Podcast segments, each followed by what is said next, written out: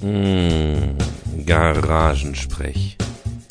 Lockeres Gerede in illustrer Runde.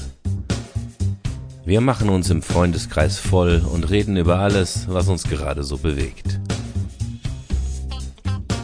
Episode 12. Der Anglizismenabend. 2017 Rückblick, 2018 Ausblick. Der Angang, seinen Hobbys auch nachzugehen. Die Politik in Deutschland ist endlich mal wieder spannend. Twitter und die Zensur. NetzDG ist wie Burkas verbieten. Symbolpolitik. Trump und die nicht gegenfinanzierten Steuersenkungen. Ein kleiner Exkurs ins Feel-Good-Management. In sozialen Berufen denkt man die ersten zehn Jahre nicht an sich selbst. Hard Cut zur Popkultur. Netflix, Prime und die GEZ. Wenn ich schon ein physikalisches Medium kaufe, will ich auch einen Mehrwert haben. Nochmal 2017. Filme, Serien, Bücher und Games. Dann fangen wir an. Garagensprech 12, wenn ich mich richtig verzählt habe.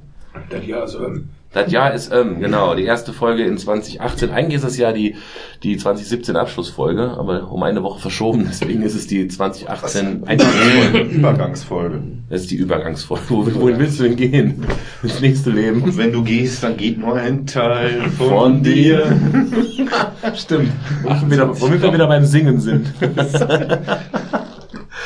ah, prima. Ja, äh, ich bin Nick, Gastgeber, Informatiker, Sozialarbeiter. Ich bin Sebastian, keins von dem, aber trotzdem da. Tobias ist auch wieder da. Die Schwätzbacke. Ja, Quasselstrippe. Also wenn du diesmal wieder so viel sprichst, ne? Ja, jetzt fliege ich raus, ich weiß. Kannst auf der Straße sitzen. Ja, Thomas. Noch ein bisschen erkältet seit Wochen, aber hierfür reicht. Dennis, Nihilist, mir ist alles egal. Uh, hast du heute die Stimmung, die ich damals hatte, als der Stift geflogen ist? Oder als der Butzelmann wirkte. Boah, der, der, der, der wirkte und der wirkte. Beides. Sehr schön. Ja, sehr gut. Dann lass uns anfangen, womit auch immer. Feuer frei. Ja, sollen wir Jahresrückblick machen und äh, Jahresvorausschau? Das ist, glaube ich, so das Thema, oder? Ja, genauso. Lass uns einfach das machen, was wir sonst auch gemacht hätten. Also sprich vielleicht nochmal kurz Rückschau aufs Jahr. Plus was aufgreifen. Also Also, nix.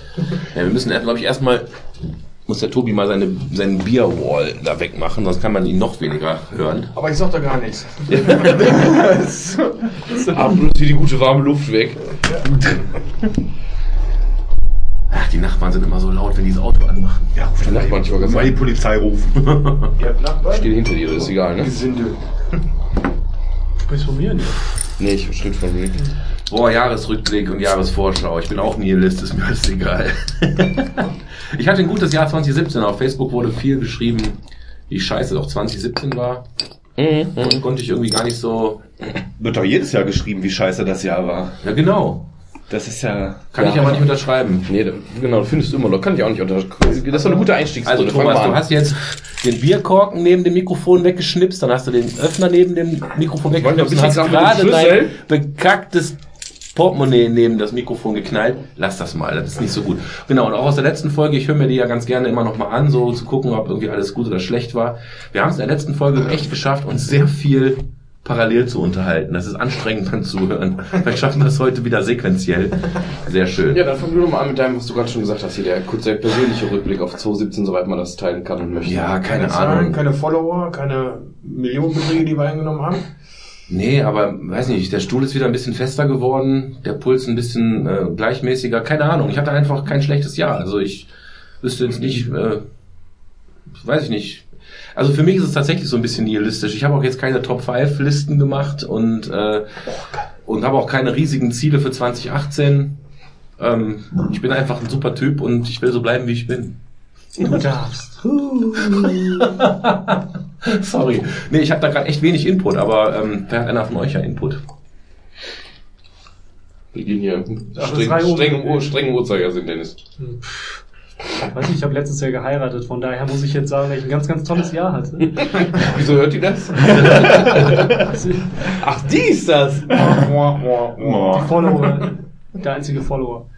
Ähm, nee, also pff, ich weiß es nicht. Ich tue mich halt so ein bisschen schwer, das jetzt wirklich an so einem Jahr festzumachen. Es gab ziemlich viele coole Sachen, es gab auch ein paar richtige Scheißsachen. Also bei mir war es im Schnitt eigentlich ein durchschnittliches Jahr, würde ich jetzt behaupten. Fertig? Ja. Okay.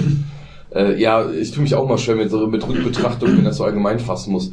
Ich könnte jetzt sagen, wie war es jetzt persönlich oder wie war es beruflich oder wie war es musikalisch oder sonst wie irgendwas. So alles in allem, ähm, äh, sagen wir von allem, was außen um uns rum passiert, war es, glaube ich, kein so geiles Jahr 2017. Also wenn man mal so einen Blick in die Welt oder nach Deutschland als Gesamtdings äh, wirft. Da gab es ein paar Sachen, die natürlich Mut machen, aber ich habe die Tage gehört in einem anderen Podcast, ähm, dass jemand sagte, äh, äh, dass er Mut hat, dass er glaubt, jetzt im Moment würden sich so ein paar Dinge langsam drehen, dass jetzt nach drei Jahren oder so, wo alles ein bisschen beschissener geworden ist und mehr niedergegangen ist, wieder so ein paar Prozesse wieder anfangen, sich wieder zu erneuern oder Leute anfangen nachzudenken oder dass so langsam so eine Wende käme. Hatte so ein Gefühl, das könnte 2018 wieder ein bisschen aufwärts gehen. Das ist auch meine Hoffnung. Und persönlich, ähm, ja, persönlich kann ich eigentlich auch nicht meckern. Das war ein gutes Jahr. Also ich habe ja auch, genau wie jemand anders hier auch noch irgendwie das zweite Kind ist zur Welt gekommen. Das ist natürlich immer ein Highlight, wenn natürlich auch sehr anstrengend. Das tut sich immer schwer, wie wir sowas beurteilen. Einerseits einer der schönsten Momente des Lebens sicherlich, seinem Kind das erste Mal in die Augen zu gucken. Andererseits kann mir keiner erzählen, ach, war das geil, das erste halbe Jahr. war das schön. Was haben wir viel geschlafen.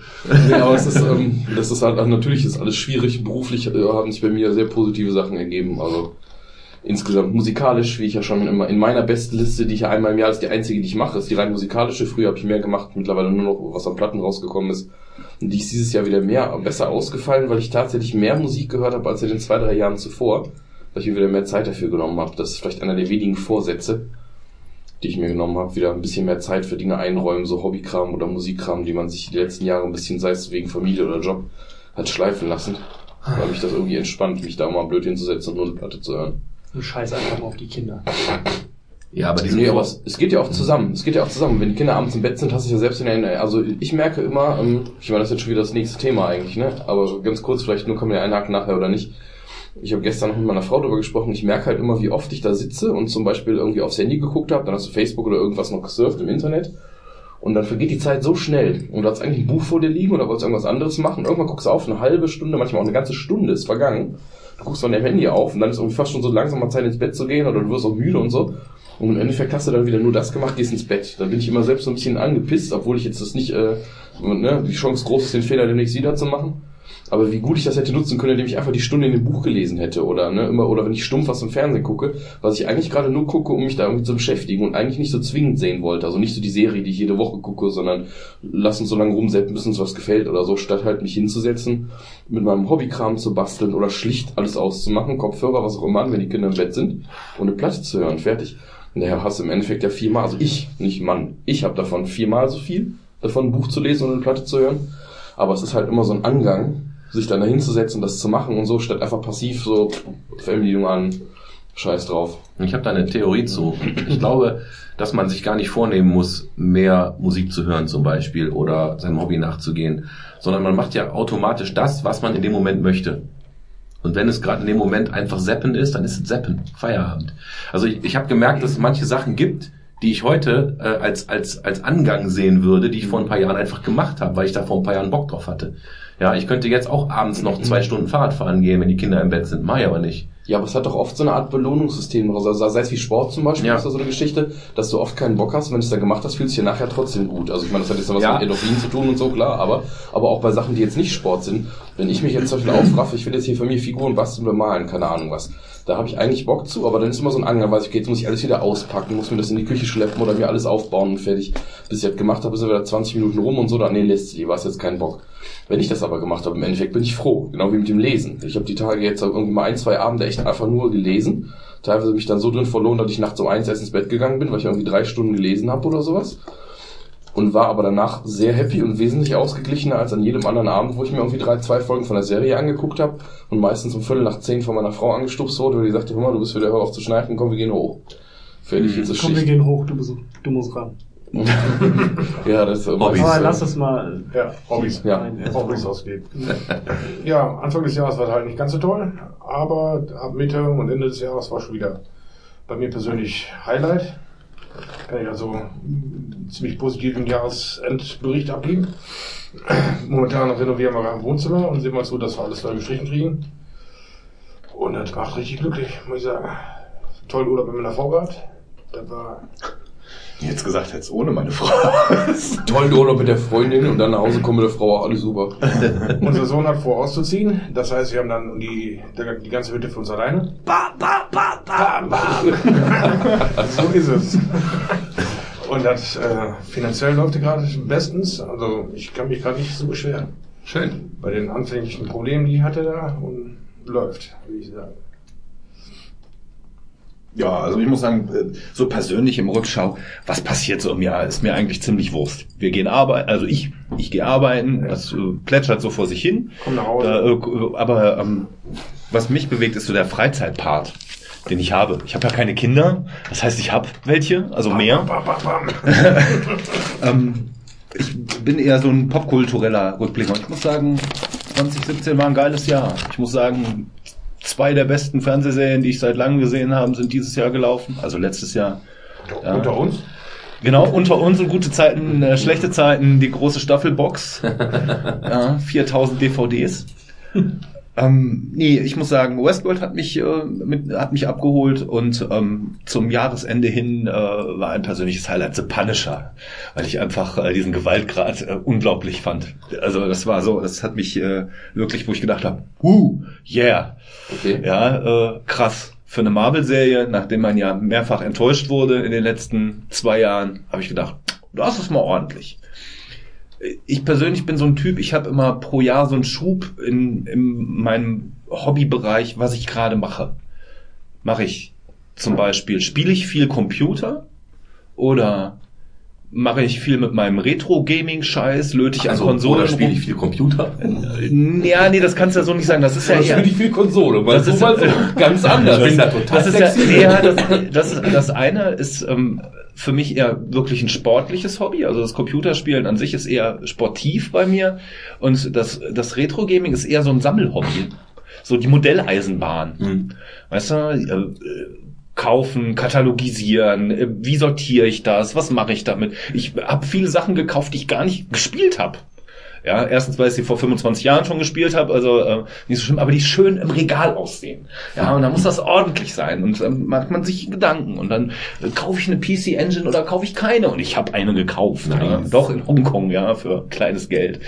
Ähm, ähm, dann habe ich wieder ein Jahr, wo ich viel Musik mache, wo ich oder Musik höre, ja, wo ich mich, ich bin zum Beispiel, wenn ich jetzt die Jahresbestenliste von dir gesehen habe, Thomas, ich kannte kein einziges und ich war so desinteressiert, ich habe noch nicht mal geguckt, was es ist, ja, aber dafür habe ich dann vielleicht wieder übernächstes Jahr ein Jahr, wo ich total auf jedes zweite Konzert renne. Ja. Ich war 2017 viel mehr im Kino als die Jahre davor und ich muss sagen, Blade Runner, ja, Film des Jahres. Ja, ganz den klar. ist ja auch, ja. Ja.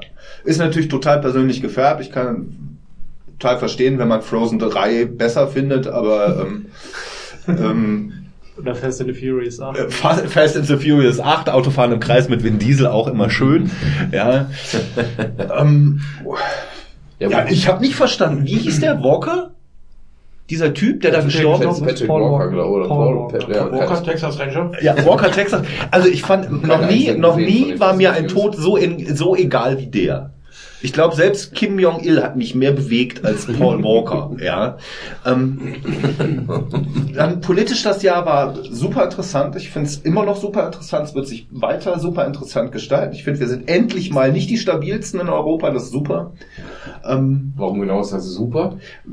Also es ist spannend und interessant, ist gar keine Frage, aber warum ist das gut?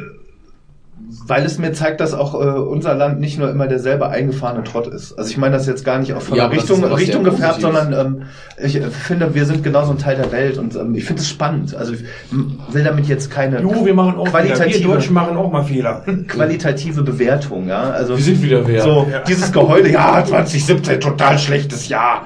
Ja sicher, Wirtschaft brummt, wir verdienen alle, alle mehr Geld. Also ich, mir geht's ähnlich wie Tobi. Finanziell ging's mir noch nie so gut wie jetzt das Jahr. Wenn ich so am Jahresende sehe, was ich Gesamtbrutto hatte, hatte ich noch nie so viel kann ich jetzt nicht heulen, ja. Nee, Wenn der Pöbel das tut, bitte ähm, sollen sie, ja. Ja, aber, aber ich meine, du kannst ja so ein paar Sachen nicht, nicht wegdiskutieren. Also es geht ja gar nicht um. Ich will auch gar nicht diskutieren. Hallo, hallo, stopp, wäre. stopp. Ich möchte nichts diskutieren.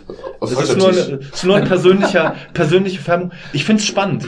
Ob es positiv spannend oder negativ spannend ist, ist erstens Ansichtssache und zweitens diskutabel. Das ist nicht die Frage. Aber ich finde ähm, gut, dass wir aus einem gewohnt. Das ist so wie nach 16 Jahren Kohl, wenn endlich mal was passiert, weißt du? Ja, wenn, wenn es denn, ne?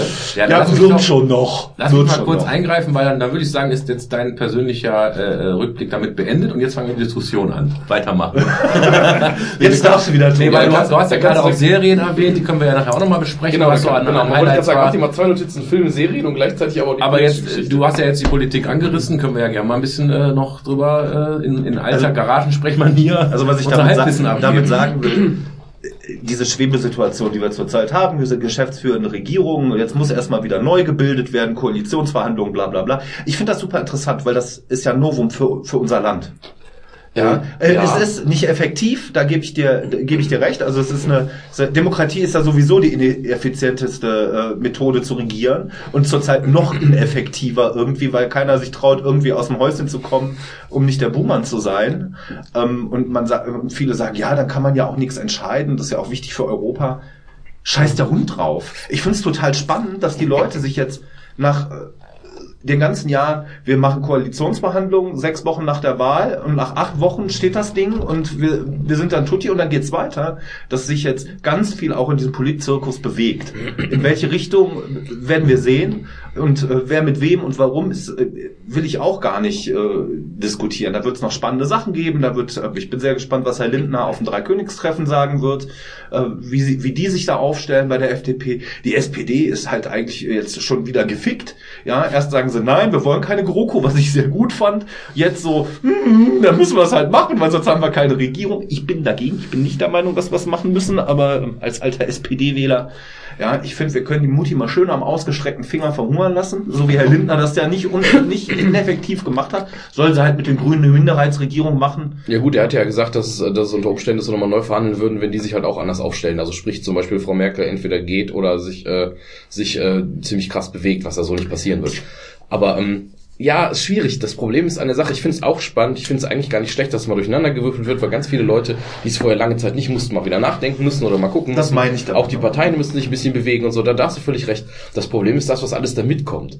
Also, dass bei uns jetzt zum Beispiel halt eine AfD zweistellig geworden ist, dass du halt ähm, da befürchten musst, dass so wie es gerade aussieht mit der ganzen Koalitionsgeschichte, sieht ja auch nicht alles so gold aus. Also eine Neuwahl ist ja noch nicht ausgeschlossen, dass wir dieses Jahr nochmal neu wählen. Habe ich auch nichts gegen. Ja, habe ich insofern was gegen, dass ich glaube, ähm, dass es halt, ähm, oder die Erfahrung hat halt gezeigt, in unseren Nachbarstaaten, in Deutschland gab es das ja nur nicht, dass die extremen Kräfte von links und rechts dabei eigentlich immer zulegen. Weil dann noch mehr Menschen frustriert sind und noch mehr Menschen, die früher CDU oder SPD vorher gewählt haben, dann lieber AfD oder Link oder was auch immer wählen und halt die extremen Kräfte weiter zunehmen. Das ist was, was ich jetzt in keinster Weise Solange sich die extremen Kräfte beidseitig äh, anheben und vielleicht sogar ein bisschen egalisieren, finde ich das äh, sogar gar nicht so schlimm. Ich fände jetzt schlimm, wenn, wenn, es, wenn die Waage wirklich nur in einer Richtung äh, sich bewegen würde. Ja, ähm, Ja, aber das zeigt ja gleichzeitig, dass du erstens, erstens, wenn gerade wenn es auf beiden Seiten gleich wächst, dass du immer höheren Unfrieden natürlich hast, weil natürlich Fronten entstehen. Auf der anderen Seite kann ich eigentlich kein Prozent mehr für eine Partei wie die AfD irgendwie gutheißen. Weißt, ich mag auch die Linken überhaupt nicht, aber die halten sich halt an ein gewisses demokratisches Grundwerkzeug und arbeiten halt einfach im Bundestag irgendwie mit. Dass die Sachen vielleicht haben wollen, die ich für schwachsinnig empfinde oder so, es steht auf einem völlig anderen Blatt. Das ist halt dann der politische Prozess. Aber die halten sich halt an gewisse Spielregeln. Das kann man von der AfD nicht so gerade behaupten. Man hat ja eigentlich gehofft, oder ich hoffe immer noch, dass sie sich in gewisser Art und Weise selber demontieren, wie es ja jetzt gerade wieder mit dem Halbjäger Ja, und der keine. Ahnung. Ja, der, der ist klasse. Also ich würde das mal, ich würde das mal ruhig aussitzen. Ich glaube, da Ja. ist die Befürchtungsfront als Deutscher, ja, wir sind ja immer sehr besorgt. Wir sind ja immer direkt besorgt. Also wir sind besorgt über die Wirtschaftslage. Die könnte ja schlechter werden. Sie wird seit, weiß ich nicht, nicht schlechter, aber sie könnte schlechter werden. Und die Zinsen könnten steigen. Ja, aber Aber das ist auch so ein Grund, den ich zum Beispiel in Deutschland nicht verstehe. Ich habe jetzt die Tage irgendwie noch gelesen, es gibt ja von der von der UN oder von irgendwas gibt's ja diesen ähm, äh, äh, Index der menschlichen Entwicklung. Also Im Prinzip Index, wie gut der Wohlstand in den einzelnen Ländern ist. Norwegen ist auf Platz 1 und Deutschland ist auf Platz 4.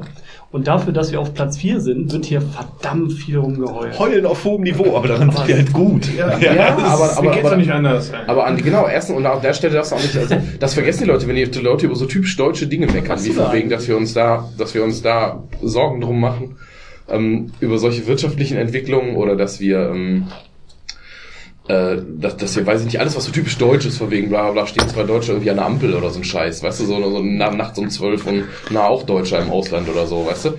Aber das sind diese Dinge, ähm, das habe ich, hab, hab ich auch mal Schülern gegenüber erwähnt, die sich über sowas lustig gemacht haben. All das, was wir so als spießig und besorgt und so empfinden, ist, glaube ich, der Grund, weshalb wir da sind, wo wir sind. Das kann, muss man nicht Jein. alles geil finden, Jein. gar keine Frage, aber ähm, weil wir Deutschen so sind, weil es eben diese, weil, weil Deutsche sich in New York nachts um zwölf auf der leeren Straße an die rote Ampel stellen und warten, bis grün ist. Das, das, das, das ist hat aber nichts diese Disziplin. tun. Nein, aber ist diese Disziplin und sowas ist, ähm, na, ja klar, das ist einer der Gründe, weil wir diese Disziplin besitzen, glaube ich, dass das Land auch wirtschaftlich und durch die Arbeitskraft, die die Leute haben, dahin gekommen ist, wo es ist. Also in Frankfurt steht keiner an der äh, roten Ampel, nur ich, der Dorftrottel, und wundert sich, warum die Kollegen schon auf der anderen Straßenseite sind. Aber das ist tatsächlich, wenn ich zum Beispiel gibt äh, ja immer wieder äh, diese, diese Heulerei darüber, dass es in Deutschland halt allen so schlecht geht und äh, das, es, es wird Vor sich ja sehr über diesen Satz von der Merkel mokiert, von wegen in dem Land, in dem wir gut und gerne leben. Ich persönlich finde den Satz gar nicht so falsch, unabhängig davon, was ich von Frau Merkel halte. Aber uns geht's ja verdammt gut. Wir haben wir sind so frei, wir haben so viele Wahlmöglichkeiten, wie wir machen können und wir sind weitestgehend äh, unabhängig. Und uns geht's doch eigentlich total gut hier. 24 Stunden. Ja, es heulen ja zumeist. Trinkwasser die- aus der Wasserleitung. Ja. Da, äh, Keine Bomben. Keine Bomben. Frieden. Bis, bis geht nicht mehr. Also, Und wenn du zum Beispiel mal in den Reichstag gehst oder äh, äh, dann und du gehst da, äh, ich meine, ja, weiter. und dann guckst du dich da mal um und du äh, nimmst halt diese deutsche Geschichte auch, auch seit dem Krieg und so weiter, was sich seitdem alles verändert hat. Man, man müsste eigentlich platzen vor Glück zum Teil. Hier. richtig. Ja, aber deswegen ist ja auch dieses während den, An während den Anfängen, Anfängen Dingen, da kann ich ja dann ausnahmsweise, ich kann da ausnahmsweise mal die ganzen Linken sehr gut verstehen, die halt so in den letzten zwei, drei Jahren, wo so die Alarmglocken angingen, weil die sagten, da beginnt gerade was, ähm, was wir in irgendwie in einer gewissen Form halt bremsen müssen, damit wir eben nicht wieder in irgendwelche alten Schemata verfallen oder so. Und guck dir unsere europäischen Nachbarn an. Sehr viele, ich will jetzt nicht sagen die meisten, aber sehr viele sind da schon ein oder sogar zwei Schritte weiter als wir im negativen Negativ, ja. so dass da wirklich rechtspopulistische Parteien ähm, äh, wirklich an der Regierung sitzen, dass sie wirklich krasse Sachen beschließen, wo du dir an den Kopf fasst. Und ähm, Ja, aber das Österreich ja zum Beispiel. Österreich zum Beispiel generell, Ungarn, Polen, also ne, Ja, aber das ist alles nicht Deutschland. Holland, Deutschland hat seine Frankreich eigene Kultur, hat seine eigene, eigene Also- Leute. Mal ganz davon ab, dass ja diese rechten Parteien auch von diesen unzufriedenen Leuten gewählt werden. So eine AfD, die kann mich nicht kratzen. Also da habe ich keine Angst vor, weil die wird sich selber zerlegen und die wird in Deutschland nichts ausrichten können. Also habe ich keine Angst vor, den Scheiß, vor der scheiß AfD. Vor den Sauhaufen da. Ja, ich hoffe halt, dass sie es so machen wie in NRW, finde ich, dass sie sich jetzt eigentlich bisher schon relativ blamiert haben, weil die machen überhaupt nichts Konstruktives. Ne? Eben, die sind nur durch Scheiße aufgefallen. Und im Moment, glaube ich, in NRW gehen sie zumindest ähm, landespolitisch so ein bisschen den Weg wie die Piraten damals. Die sind mit, mit viel Hoffnung aus Protest auf was aus einem Hype raus gewählt worden und werden wahrscheinlich bei der nächsten Wahl, wenn es Pech hat, richtig ab, wenn es Pech haben, richtig abschmieren. Lass uns die einfach ignorieren, lass uns die einfach ins Leere laufen. Ignorieren nicht, aber nicht so überbewerten, wie wir es tun in der letzten Aber, aber die. Frage ist halt die, haben wir wirklich Neuwahlen vielleicht im Sommer oder so und was passiert dann, wenn die jetzt nochmal 5% zulegen? Was ist, wenn die AfD drittstärkste Kraft ist? Scheiß drauf, die zerlegen sich selber. Passiert nichts. Du darfst eben auch nicht vergessen, dieses... Ähm, Wird die Koalitionsbildung für die anderen immer noch nicht einfacher, aber äh, Ich glaube, ja, Genau, die Linke nee. koaliert mit der Das- AfD. die linke Koalition mit der, zur nationalen radikalen Front. Ja. Naja, die, die sind sich in 60% ihrer, ihrer Inhalte ja durchaus ähnlich, ne? Also ich meine, du darfst ja nicht vergessen, hier die Extrempositionen haben ja immer Ist bis, ja auf, nicht umsonst bis auf alles, was mit dem Menschen selbst zu tun hat, ne? Quasi jetzt, also was jetzt so die Asylfrage oder so angeht, sind die sich ja durchaus sehr nah. Mit mehr nationale Dinge wieder und Rückbesinnung und Globalisierung weg und EU weg und keine Ahnung was. Also.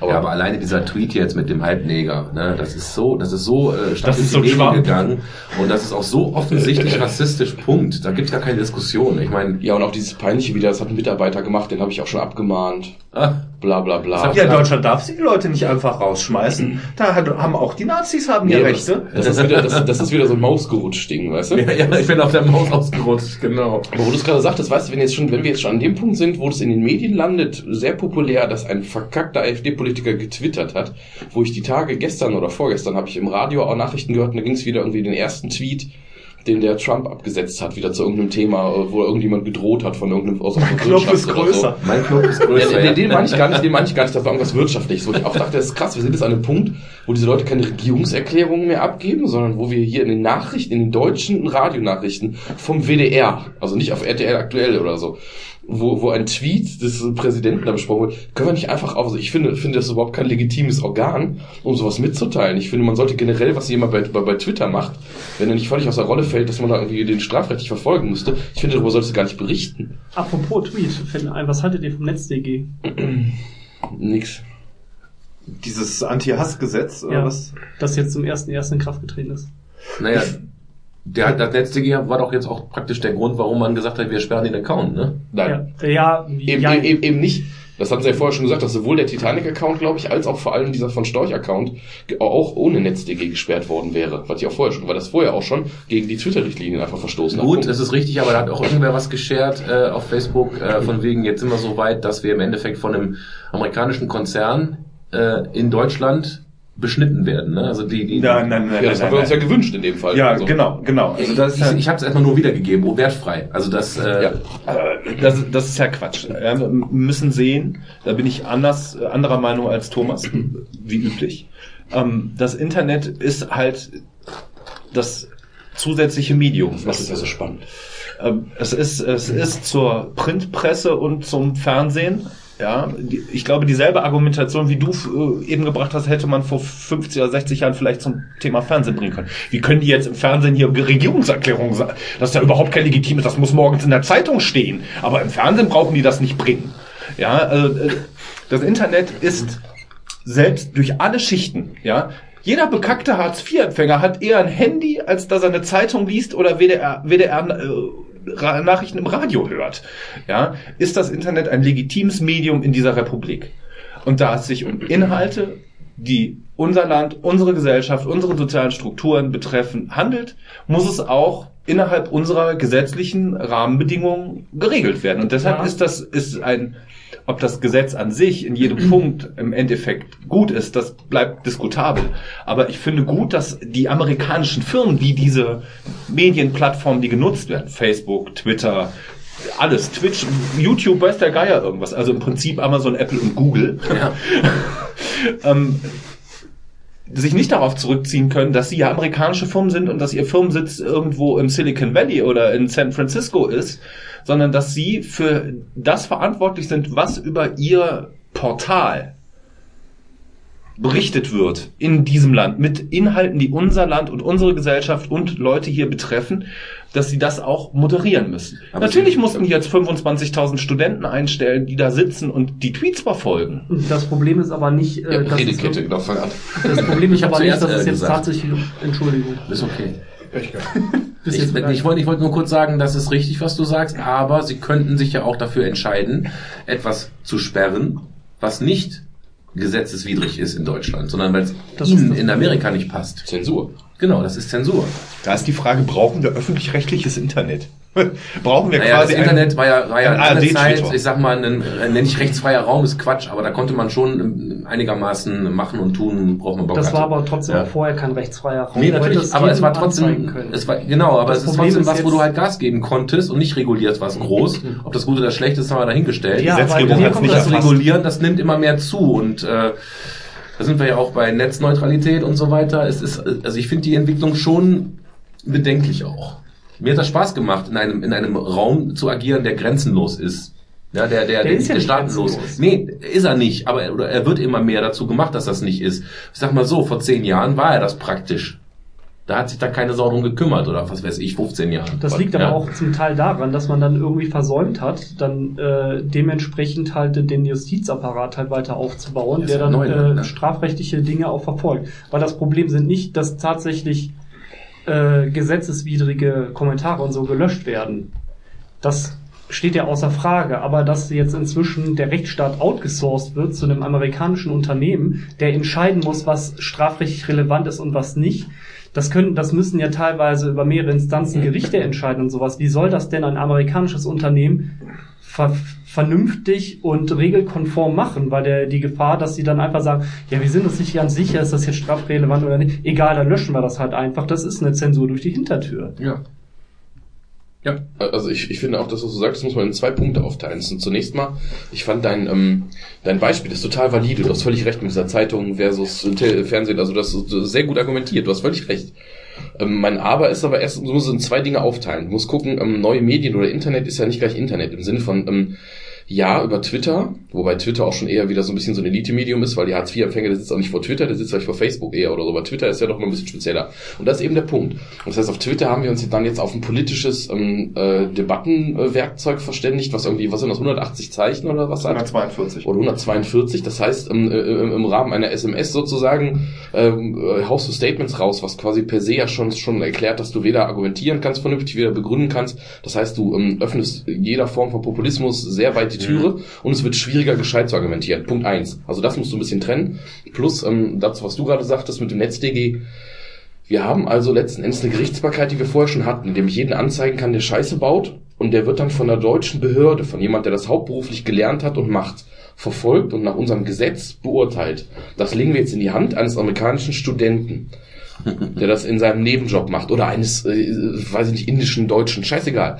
Aber ich finde, du, du legst jetzt auf einmal unser, unser, unser Grundgesetz sozusagen, legst du jetzt in die Hände von anderen Leuten. Das also warum, ich finde, sowas muss der Staat machen. Du kannst nicht eine private Firma verpflichten, ähm, solche Inhalte, so sowas nachzugehen. Ich finde, sowas muss halt ähm, eine rechtliche Behörde machen.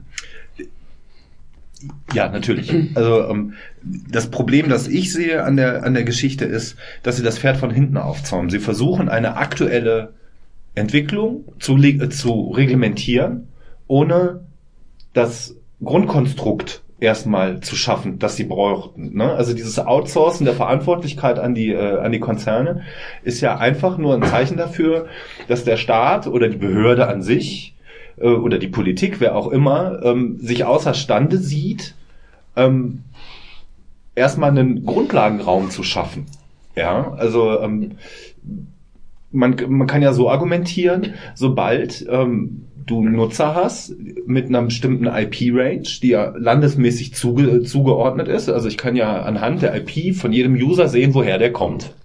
Ja, da gibt's seitenweise Listen, da siehst du die und die, die und die, das ist ein Amerikaner, wenn es mit 87 anfängt, weiß der Geier irgendwie. Ja, nimmst ein VPN, dann ist, siehst du es nicht mehr. Genau, das ist nämlich das Problem, dass man das technisch noch ein bisschen austricksen kann. Ja, ähm, ja, das ist äh, so ein bisschen das, was ich eben sagte. Demokratie agiert langsam und in diesem Fall sowieso sehr langsam, weil die technische Entwicklung natürlich viel schneller ist als, äh, als alles und die äh, 55-jährigen Staatsanwälte, die da sitzen, natürlich keine Ahnung von sowas haben und sich auch die Leute nicht ranschaffen können, weil die äh, IT-Nerds lieber hochbezahlt in der Wirtschaft arbeiten, als äh, irgendwie für den Staat irgendwas äh, auseinander zu frickeln. Was man ja an den Ver- Strafverfolgungsbehörden, was Cyberkriminalität äh, betrifft, sieht, wie schwer die es haben, Leute äh, zu formen. Ja? Also wenn man die nicht massiv hochbezahlt wie bei der NSA oder so, ja, und denen den Zucker in den Arsch bläst. Ähm, ich finde, man müsste eigentlich, das Internet ist ein globales Instrument. Alleine schon durch die VPN-Sachen. Also es ist global, ja. Nur wir sind hier im Bereich Globalisierung am Ende angekommen, weil das ist nämlich der ganze Globus. Auch diese Welt ist endlich. Ja, das heißt, wir umfassen mit dem Internet den ganzen Globus. Das heißt, wir müssen uns als globale Gesellschaft Gedanken darum machen, wie wir das reglementieren. Das ist eigentlich eine UN-Aufgabe. Ja, es ist eigentlich eine UN-Aufgabe zu sagen, die und die und die Struktur schaffen wir jetzt und da und da können die einzelnen Staaten rechtlich eingreifen oder ab diesem Punkt. Man muss äh, zum Beispiel, wenn ich als äh, amerikanische Firma einen Dienst anbiete, der in Deutschland genutzt wird, muss es eine muss es eine deutsche Institution oder Abteilung geben in diesem Konzern, der dafür zuständig ist, damit ich äh, rückgreifen kann auf den, ja, damit es nicht ein Amerikaner macht. Sowas, ja, das wäre meine Vorstellung, wie das, wie das funktionieren könnte. Das wäre natürlich schön, wenn das so wäre, aber dann, dann muss man halt sehen, Das wird Jahrzehnte ist, dass, dass wir nicht mal auf EU-Ebene das ja hinkriegen, gemeinsam an einem Strang da zu ziehen. Ja. Plus, dass wir in Deutschland ja, das, ja, da hast du völlig recht, wir haben das ja ähm, auch, glaube ich, im internationalen Vergleich mit manchen Nachbarländern relativ verschwitzt. Da ist halt so konservativ, wie das bei uns eben gelaufen ist, hat das Internet erstmal ganz lange gar keine Rolle gespielt. Man hat sich gar nicht drum gekümmert und als dann irgendwie das Internet schon für jeden von uns totaler Alltag war, vor keine Ahnung, war das sieben Jahren oder so, wo dann noch Frau Merkel sagte, das ist jetzt Neuland. Ja, als, als, als bei uns schon weiß ich nicht, wie viele Millionen Arbeitsplätze oder so mit dem Internet fest verbunden waren und So so. und so viele Millionen DSL-Leitungen verkauft. Und Ja, und wir arbeiten jetzt halt eben an so einem, also wir, wir, wir kommen jetzt alle sehr spät an diesen Punkt erst. Also Deutschland als Land äh, reagiert halt extrem spät darauf. Ähm, Hauptsache, es passiert jetzt mal was, keine Frage, aber ob es dann ist, ähm, das ich halte das eher für so eine Art populistischen Schnellschuss. Das ist, man wollte was machen, man wollte zeigen, wir machen jetzt was. Und ja, wir kümmern uns, es passiert was. Und es war dann halt das NetzDG. Und ich glaube auch, dass der Herr Maas das nicht böse gemeint hat, sondern dass das für ihn jetzt halt eben der Versuch war, sich zu rechtfertigen. Ich tue jetzt hier was und ich mache was. Aber meiner Meinung nach ist es halt der falsche Weg. Das ist eher Symbolpolitik. Genau, das ist Symbolpolitik, das ist so ein bisschen Burkas, Burkas verbieten ist das, ne?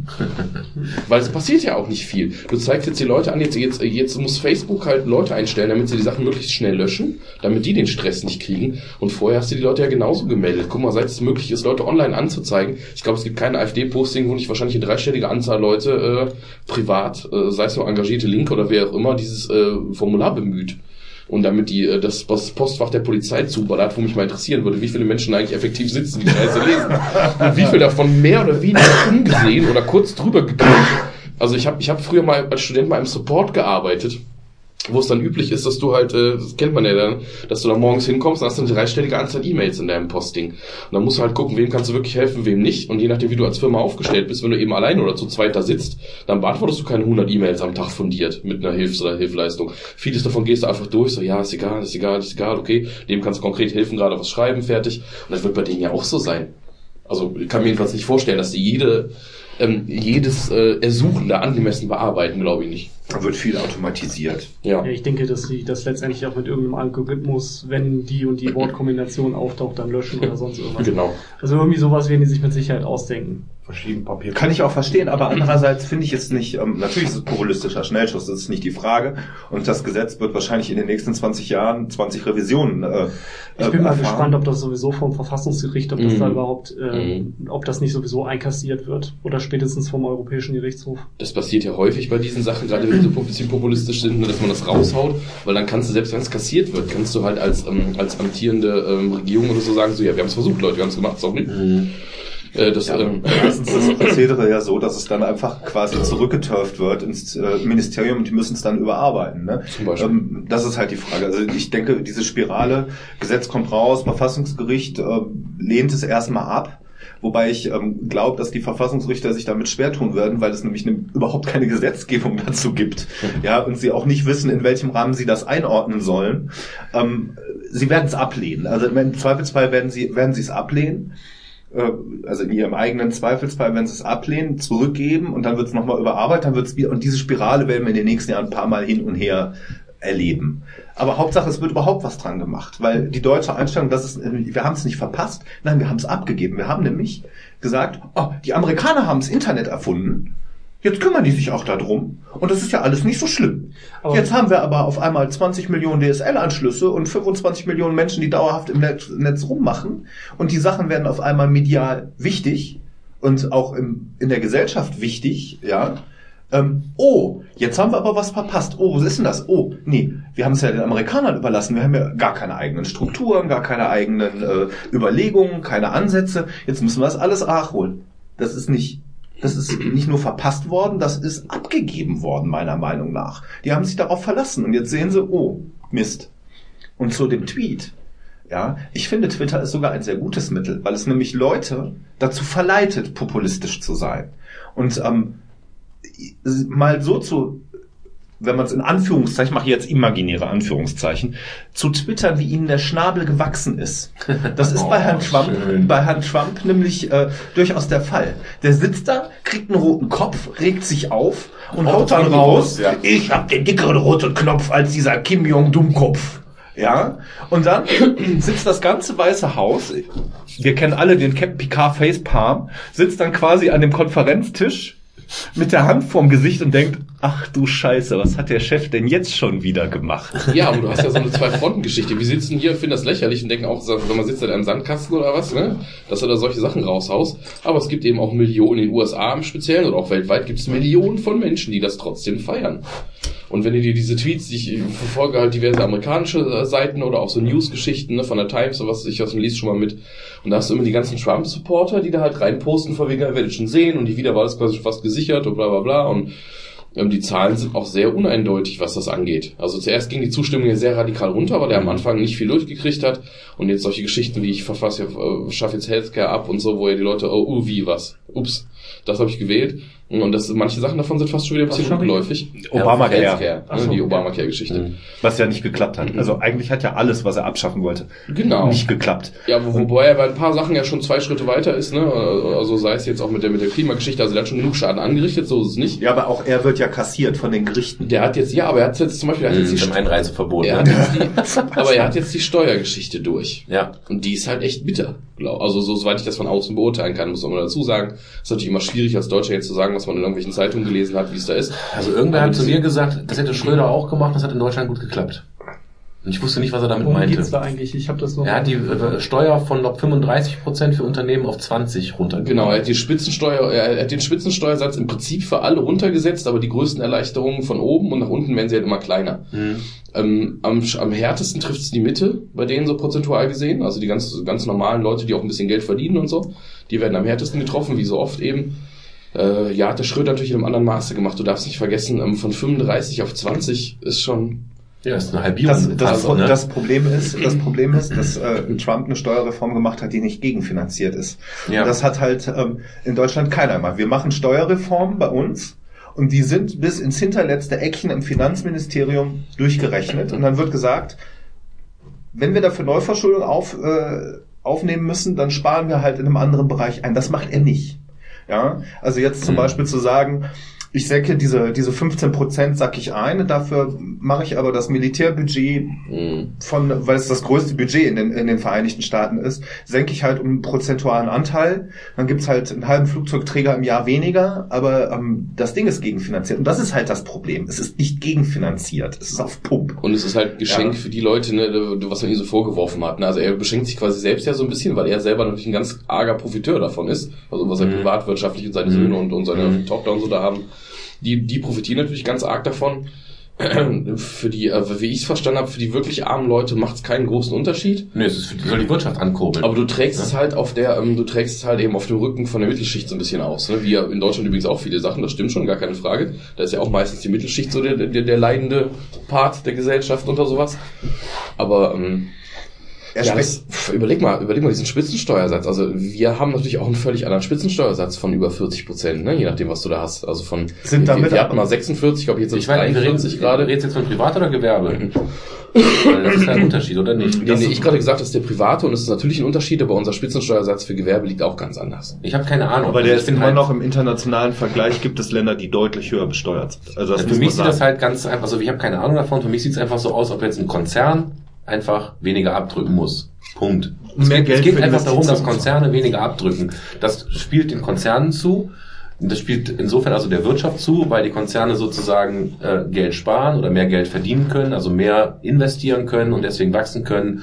Und so über drei Ecken das im Endeffekt auch wiederum dem Arbeitnehmer Ja, weil dadurch äh, ja Standortsicherung auch, ne? ja, genau. Also es hat auch, also es kann auch einen positiven Effekt haben. Klar, Trump, Trump hat halt etwas gemacht, was sonst selten ist. Wenn, ich, aber was wenn, du gerade sagst, nicht gegenfinanziert, habe ich auch gesehen, das sind irgendwie zehn, was habe ich gehört, zehn Milliarden oder Billionen, ich Ja, keine das Ahnung, ist ist so eine unglaublich große Menge die, Geld, die, die, die da jetzt, die da jetzt in den nächsten Jahren einfach fehlt. Das Problem an dem, an dem, was er gemacht hat, ist, dass er nicht nur wie die deutsche Regierung macht ja meistens eine Steuersenkung immer nur in einem Bereich, entweder für Unternehmen oder für die Privaten.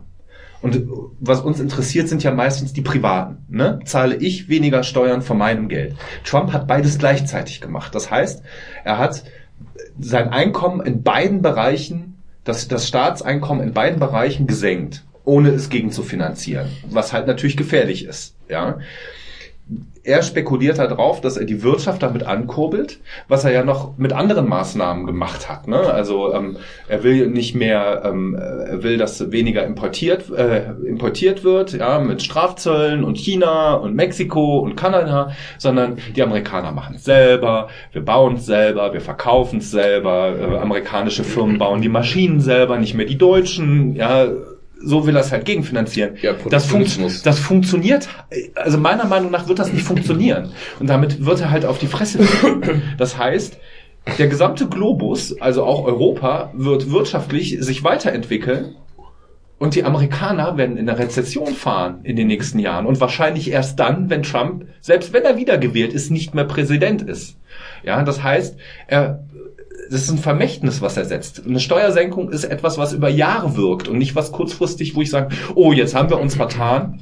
Das mache ich jetzt mal wieder rückgängig nächstes Jahr. Der hinterlässt da brennende Erde und vor allem stell dir mal vor, wer frühestens in vier Jahren oder sowas, wer dann frühestens dahin geht und sagt, äh, ich erhöhe jetzt mal die Unternehmenssteuer um 10 oder 15 Prozent. Oh ja, gute Wahlwerbung. Ja, alter Schwede. Also das ist so, weil damit kannst du natürlich klar so ein Bernie Sanders oder so, der könnte damit Wahlwerbung machen, aber der hat ja auch nicht mal seine Vorauswahl bei den Demokraten gewonnen. Das hat unter anderem was damit zu tun, dass du halt weniger Leute hast, die jetzt rein aus sozialen Gesichtspunkten wählen als andersrum. Und dieses Argument mit den äh, mit den Firmen, dass du theoretisch ja auch den kleinen Leuten damit zugutekommst, das ist äh, absolut, also insofern äh, würde ich dir sogar recht geben, das ist ja eine total liberale Wirtschaftspolitik, die ich durchaus befürworte. Dass du, dass, dass du die Leute ein bisschen, bisschen loslässt und machen lässt und, und wenn die Erfolg haben, haben alle, alle Erfolg. Das sehe ich genauso. Das Problem ist nur, dass du ab einem gewissen Punkt auch irgendwo diese Verantwortung sichern musst. Also, dass sie diese Verantwortung auch wahrnehmen. Und wir haben jetzt gerade so eine Situation, wo halt ähm, der internationale Druck auf Firmen so groß ist, dass du, weiß ich nicht, eine deutsche Bank hast, schon seit Jahren. Wir haben jetzt wieder einen Rekordgewinn von so und so vielen Milliarden gemacht. Wir entlassen erstmal 5000 Menschen in einem Land alleine. Oder auch eben fünfstellige Anzahlen, wie auch immer.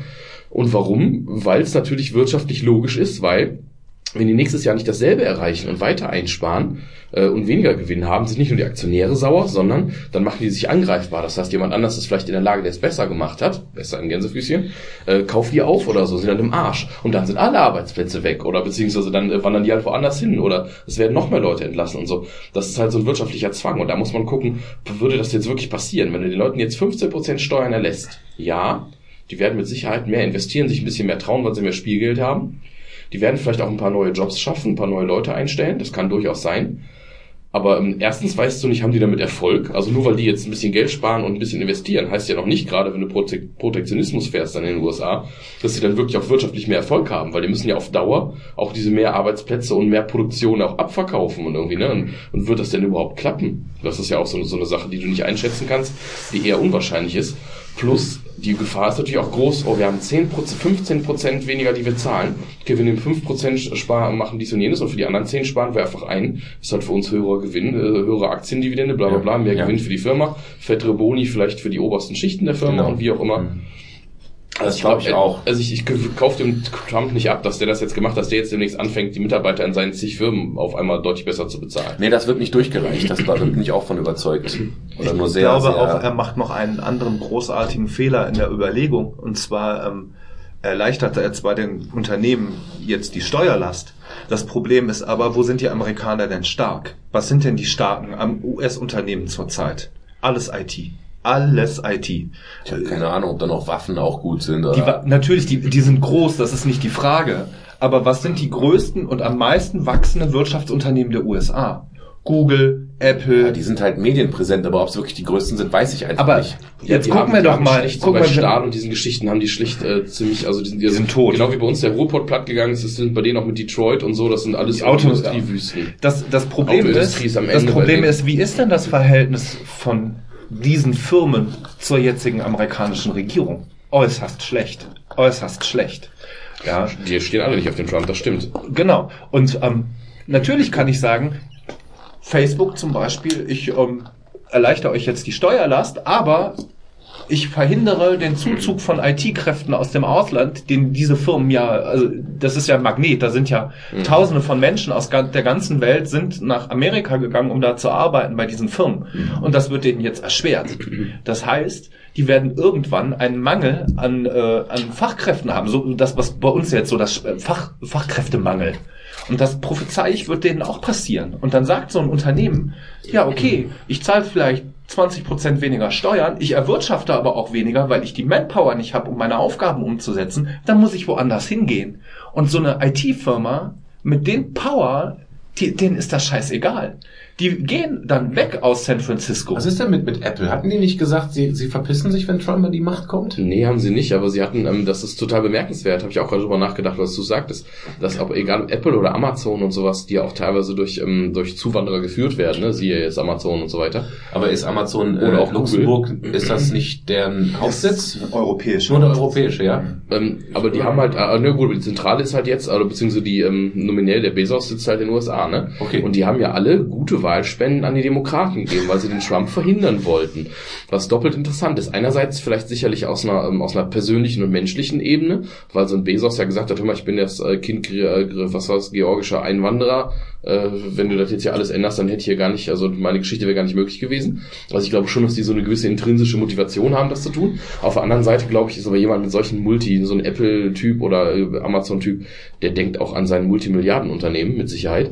Und ähm, das ist ja schon spannend, dass die nicht jemand unterstützen, der ihnen erstmal unmittelbar mehr Geld bringt und so. Also scheinen die durchaus, und das sind keine dummen Menschen, wenn die diese Firmen hochgebracht haben, die scheinen durchaus ein bisschen in die Zukunft zu gucken und sagen, das ist wahrscheinlich nicht, auch für uns wirtschaftlich, nicht der beste Weg. Das ist ja schon spannend, wenn diese ganz großen Firmen, diese sogenannten Konzerne, von denen wir immer reden, die ja angeblich die Welt so mitsteuern und den größten Einfluss auf die Politik haben und so weiter und so fort, wenn die sich da so anders positionieren und so äh, scheinbar ähm, unpopulär erstmal, das ist schon, das finde ich bemerkenswert, weil da muss irgendwas hinterstecken, weil die machen das nicht alle nur, weil die so gute Menschen sind. Und ähm, die werden, die sind schlau genug, dass man denen zutrauen muss, dass deren Meinung halt auch auf irgendwas fußt. Das ist nicht nur, ich habe so ein Gefühl, ich mache das lieber nicht und deswegen spende ich jetzt 400 Millionen in den Wahlkampf oder so. Ich glaube, das ähm, liegt meiner Meinung nach, also mein persönliches Bild davon ist, dass diese Unternehmen, die ja alle mal, so wie Apple zum Beispiel in der Garage von Steve Jobs und dem anderen Heini angefangen haben, eine ganz andere ähm, Struktur haben, wie sie sich aufgebaut haben, wie sie sich entwickelt haben, als zum Beispiel, wenn du jetzt von der Größe her und von den Zahlen her, kannst du das ja durchaus mit diesen riesigen Banken vergleichen. Bei den Banken sitzen BWLer, die auf den Shareholder Value gucken. Ja, denen ist das egal. Die gucken da drauf, was habe ich am Ende für Zahlen. Und ähm, die großen IT-Internet-Anbieter, Firmen, das sind ja Konzerne, Konglomerate mittlerweile, die machen ja alles Mögliche im IT-Bereich. Ja, Google zum Beispiel hat YouTube, hat dieses, hat jenes. Ähm, dass die darauf, schon sehr darauf wissen, dass die darum wissen, dass ihr Produkt gesellschaftlich genutzt wird und nicht nur monetär, sondern dass sie auch eine gewisse, erstens eine gewisse Verantwortung dafür haben Und auch einen Einfluss, ne? und auch einen Einfluss. Und dass, wenn die Gesellschaft merkt, dass die äh, jetzt nur noch geil auf Gewinn sind, ja, das kleinste Beispiel, auf kleinem Beispiel funktioniert das jetzt im aktuell in der, in der Gaming-Industrie, EA und die Lootboxen. Mhm. Ja, sie führen bei Star Wars Battlefront ein, du kaufst eine Lootbox, das ist quasi ein Glücksspiel, da ziehst du was raus, das gibt dir Plus im Spiel. Hat sich, die gesamte Community hat sich aufgeregt und hat gesagt, das ist scheiße, wir unterstützen das Produkt nicht. Sofort ist EA und Disney, das mit Star Wars ja betroffen ist, die dahinter, die haben gesagt, nee, nimmt das raus, macht das weg. Wir wollen das, wir wollen ja das Produkt noch verkaufen. Wenn ihr das so macht, werden die unsere Produkte nicht kaufen und ähm, dann haben wir, haben wir, äh, haben wir fehlinvestiert. Und das ist so, das ist bei Apple und die, in der großen Gesamtheit so ähnlich. Und die sehen, wenn die Gesellschaft abkackt um uns herum, werden wir daraus auch keinen Profit mehr ziehen. Und wir werden damit nicht mehr, wir wachsen immer nur, wenn wir mit der Gesellschaft wachsen. Und wenn jemand die Gesellschaft so beschneidet und kaputt macht, wie Trump, funktioniert das nicht. Und deshalb sind die dagegen. Dass andere Betriebe wie Lockheed Martin, die F-16 bauen, die amerikanische Armee, äh, Luftwaffe wird weiterhin F-16 brauchen. Dass die natürlich da unten in Dallas sitzen und sagen, wir bauen weiter F-16, ist kein Problem. Ja, die ziehen nicht nach Mexiko, weil es billiger ist, sondern die sind US-Unternehmen, weil sie für die USA produzieren. Ja, und vielleicht noch ein paar an die Israelis verkaufen. Ja, aber ähm, Ja, die verkaufen aber nur an Staaten und das aber Facebook könnte auch seine Firmenzentrale, wenn die Bock drauf haben. Ich erinnere an die Simpsons-Folge, wo Homer bei diesem Internetfirma gearbeitet hat, da wo nachher der Bösewicht war, wie bei James Bond. Ich weiß nicht mehr, welche Folge das war. Aber auf jeden Fall arbeitet er in so einem Dorf und alles war toll, IT. Ja. Und ähm, die können ihre Firmenzentrale auch auf Island bauen oder was weiß ich, auf einer selbstgebauten Bohrinsel in der Mitte vom Atlantik. Das ist denen doch scheißegal. Ja, Hauptsache die haben Netz. ja, ob die das in San Francisco haben. Und die werden ihre Leute mitnehmen. Die sagen denen, komm, wir zahlen euch eben hier den Umzug und bauen euch die Häuser hin und geile Kindergärten und äh, eine tolle Kaffeelounge. Ja. Und dann kriegt er noch einen Feel-Good-Manager und dann ist super. ja, wo die das machen, So weit würde ich jetzt egal. nicht gehen. Und ähm, deshalb funktioniert das nicht. Ich finde nicht, dass man auf diese Unternehmen die klassischen Schrauben anwenden kann, die Regierung so haben. Und das versucht Trump und das wird ihm nicht gelingen. Und deshalb werden die immer gegen ihn sein. Ja, und damit ist quasi schon mal die komplette Westküste gegen ihn. Und die Ostküste. Bleibt nur die Mitte. Das ist so. Äh, McGunry. Ja, wo, wir wieder beim Vorurteil des Hillbillies sind. Ja, das versucht er doch. Er versucht Automobilindustrie zu stärken, er versucht die Stahlindustrie zu stärken, die quasi tot ist in Amerika. Mit den anderen. Ja, und er weiß ganz genau, wenn er sich mit Apple und äh, Facebook und Google anlegt, dann äh, ist es das gewesen und zwar sehr schnell. Da, äh, um den Trump vielleicht jetzt mal nicht, äh, nicht, nicht, nicht zu sehr Platz zu weisen, also jetzt ähm, zeitlich und thematisch. Ja, zeitlich Äh, habe ich auch gerade gedacht. Wie viel wir der AfD und dem Trump in jeder fucking Folge einräumen, ist schon schlimm. Äh, Ne? in- ich habe mir Er liefert uns aber auch immer wieder, was wir haben Das stimmt, wollen. das stimmt. Also du bist ein guter Mann. äh, ich habe letzten, letzten Sonntag in einer, in, einer, in einer Zeitung gelesen, dass ähm, ein sehr interessanter Artikel, wo es darum ging, dass unsere Generation Y, das sind ja quasi wir gerade, ne, ähm, völlig andere Erwartungen zum Beispiel an Arbeitgeber stellen. Das ist also jetzt, jetzt so der Punkt war sehr interessant, dass, dass es jetzt halt wieder, wieder sein muss, ähm, dass der Arbeitgeber ist quasi nicht nur dafür verantwortlich, du gehst dahin, äh, gibst deine Arbeitskraft und kriegst dafür Geld, um dein Leben geschissen zu kriegen, sondern der muss dir ein, äh, unter Umständen einen Freizeitwert bieten, der muss deine Kinderbetreuung irgendwie mit übernehmen und der muss, also du könnt jetzt noch tausend Sachen aufzählen. Für deine- Sinnhaftigkeit Für deine Ernährung, wichtig. Für deine Ernährung und für, dein, für deinen Fitnessgrad irgendwie möglichst noch was tun oder so. Das ist halt unsere Erwartung daran ist und ob das eigentlich so cool ist, ob das in Ordnung ist. Plus, also ich stelle jetzt nur mal diese These da, da, davor jetzt, ähm, das fand ich schon sehr interessant, dass wir diese Erwartung haben. Dieses gab's ja eigentlich alles schon mal. Das war nämlich jetzt, weiß ich nicht, schon vor äh, in der Nachkriegszeit, dass irgendwie angefangen haben, Krupps und Konsorten ganze Dörfer und Städte zu bauen, dass ihre Mitarbeiter schön nah dran wohnen, dass die kleine Häuschen haben, dass die ihr Auskommen haben, dass man damit, äh, dass man dann Sportvereine, ich, ich erinnere an so ziemlich jeden großen Werksfußballclub, der aus diesem Grund entstanden ist, ne? Also TSV Bayer und keine Ahnung was äh, oder VfL Wolfsburg oder so, ne? Das waren ja alles mal Vereine, die für Mitarbeiter als äh, Freizeitwert dann hat, ist das irgendwann alles wieder weggegangen und jetzt kommt's wieder. Und das in einer Zeit, wo wir ja eigentlich sagen, dass wir alle unser Leben so bewusst leben wollen, dass eben eigentlich bei vielen Leuten die Arbeit nicht zentral sein soll, sondern die Arbeit nur das Mittel zum Zweck ist, damit wir unser Privatleben geschissen kriegen können. Gleichzeitig machen gerade diese IT-Firmen, von denen du sprachst, versuchen halt wieder diese Illusion zu kreieren, dass die Leute eigentlich gar nicht mehr merken, dass sie arbeiten sind, dass quasi Privatleben und äh, gerade bei jungen Leuten, wenn sie noch keine Familie haben oder so, im Idealfall Privatleben und, ähm, und Firma völlig verschwimmen, dass es überhaupt keine Grenzen mehr gibt, dementsprechend unter Umständen auch mehr arbeiten, als sie müssten oder als sie theoretisch bezahlt werden, weil sie es auch gerne machen. Ne, also ich will nicht mal sagen, dass man es den Leuten damit jetzt großartig schadet oder wehtut, aber man dreht interessanterweise eigentlich das, was wir jetzt eine Zeit lang gewollt haben, wieder so ein bisschen um. Also und ist es fair eigentlich an den Arbeitgeber zu übertragen? Muss der Arbeitgeber dafür sorgen, dass ich irgendwie noch ein Sportangebot habe, wie ich mich ernähre oder äh, wie mit der, mit der Kinderbetreuung ist? Also ne? da Das muss ich, halt- da muss ich einhaken, weil das ist ja genau der, der Job, den ich ja auch mache. ja, deswegen habe ich es äh, angesprochen, weil es spannend ist, weil du äh, Einblick hast. Weil du auch sagtest und da auch genau ein Vorurteil direkt äh, ähm, genannt hast, dieses äh, Verschmelzen von Privat und Arbeit und dadurch auch nicht mehr ähm, wissen, wo die Grenzen sind und im Endeffekt mehr arbeiten. Ne? Und äh, genau bei mir ist es so, es, es tut nicht weh, wenn du eine schöne Cafete hast und auch noch ein Sportangebot und äh, der Firmenwagen ist auch drin und wir sind sowieso alle nett miteinander. Das ist ja nicht schlecht. Und trotzdem sollst du nicht mehr arbeiten. Ich rede da immer ganz gerne vom Sustainable Pace. Also du sollst dich nicht kaputt machen. Es bringt nichts, wenn du da auch aus Spaß und Dollerei, äh, weil du so viel Bock drauf hast, 14 Stunden immer arbeitest, dann gehst du kaputt. Sondern im Gegenteil, selbst ich als derjenige, der in unserer Firma dafür eben verantwortlich ist, dass es den Leuten gut geht und dass sie gerne bei uns arbeiten, ich schmeiß die Leute abends raus. Ja, ich sehe zu, dass sie nicht zu viel arbeiten. Also es ist, es ist nicht der Sinn und Zweck, dass du äh, mehr arbeitest, sondern was unser Ziel ist, ist, dass du in der normalen Arbeitszeit, die ganz normal ist, in den acht Stunden am Tag, deine Arbeit äh, intrinsisch motiviert angehst, was daraus auch rausnimmst für dich persönlich, dass du da Bock dran hast und aber auch genauso gut sagst, hör mal, heute äh, ist Kinder schwimmen, ich bin jetzt um vier raus, ich gehe jetzt mit meiner Tochter schwimmen. Das ist überhaupt kein Problem. Auch das muss vorgelebt werden und das muss auch möglich sein.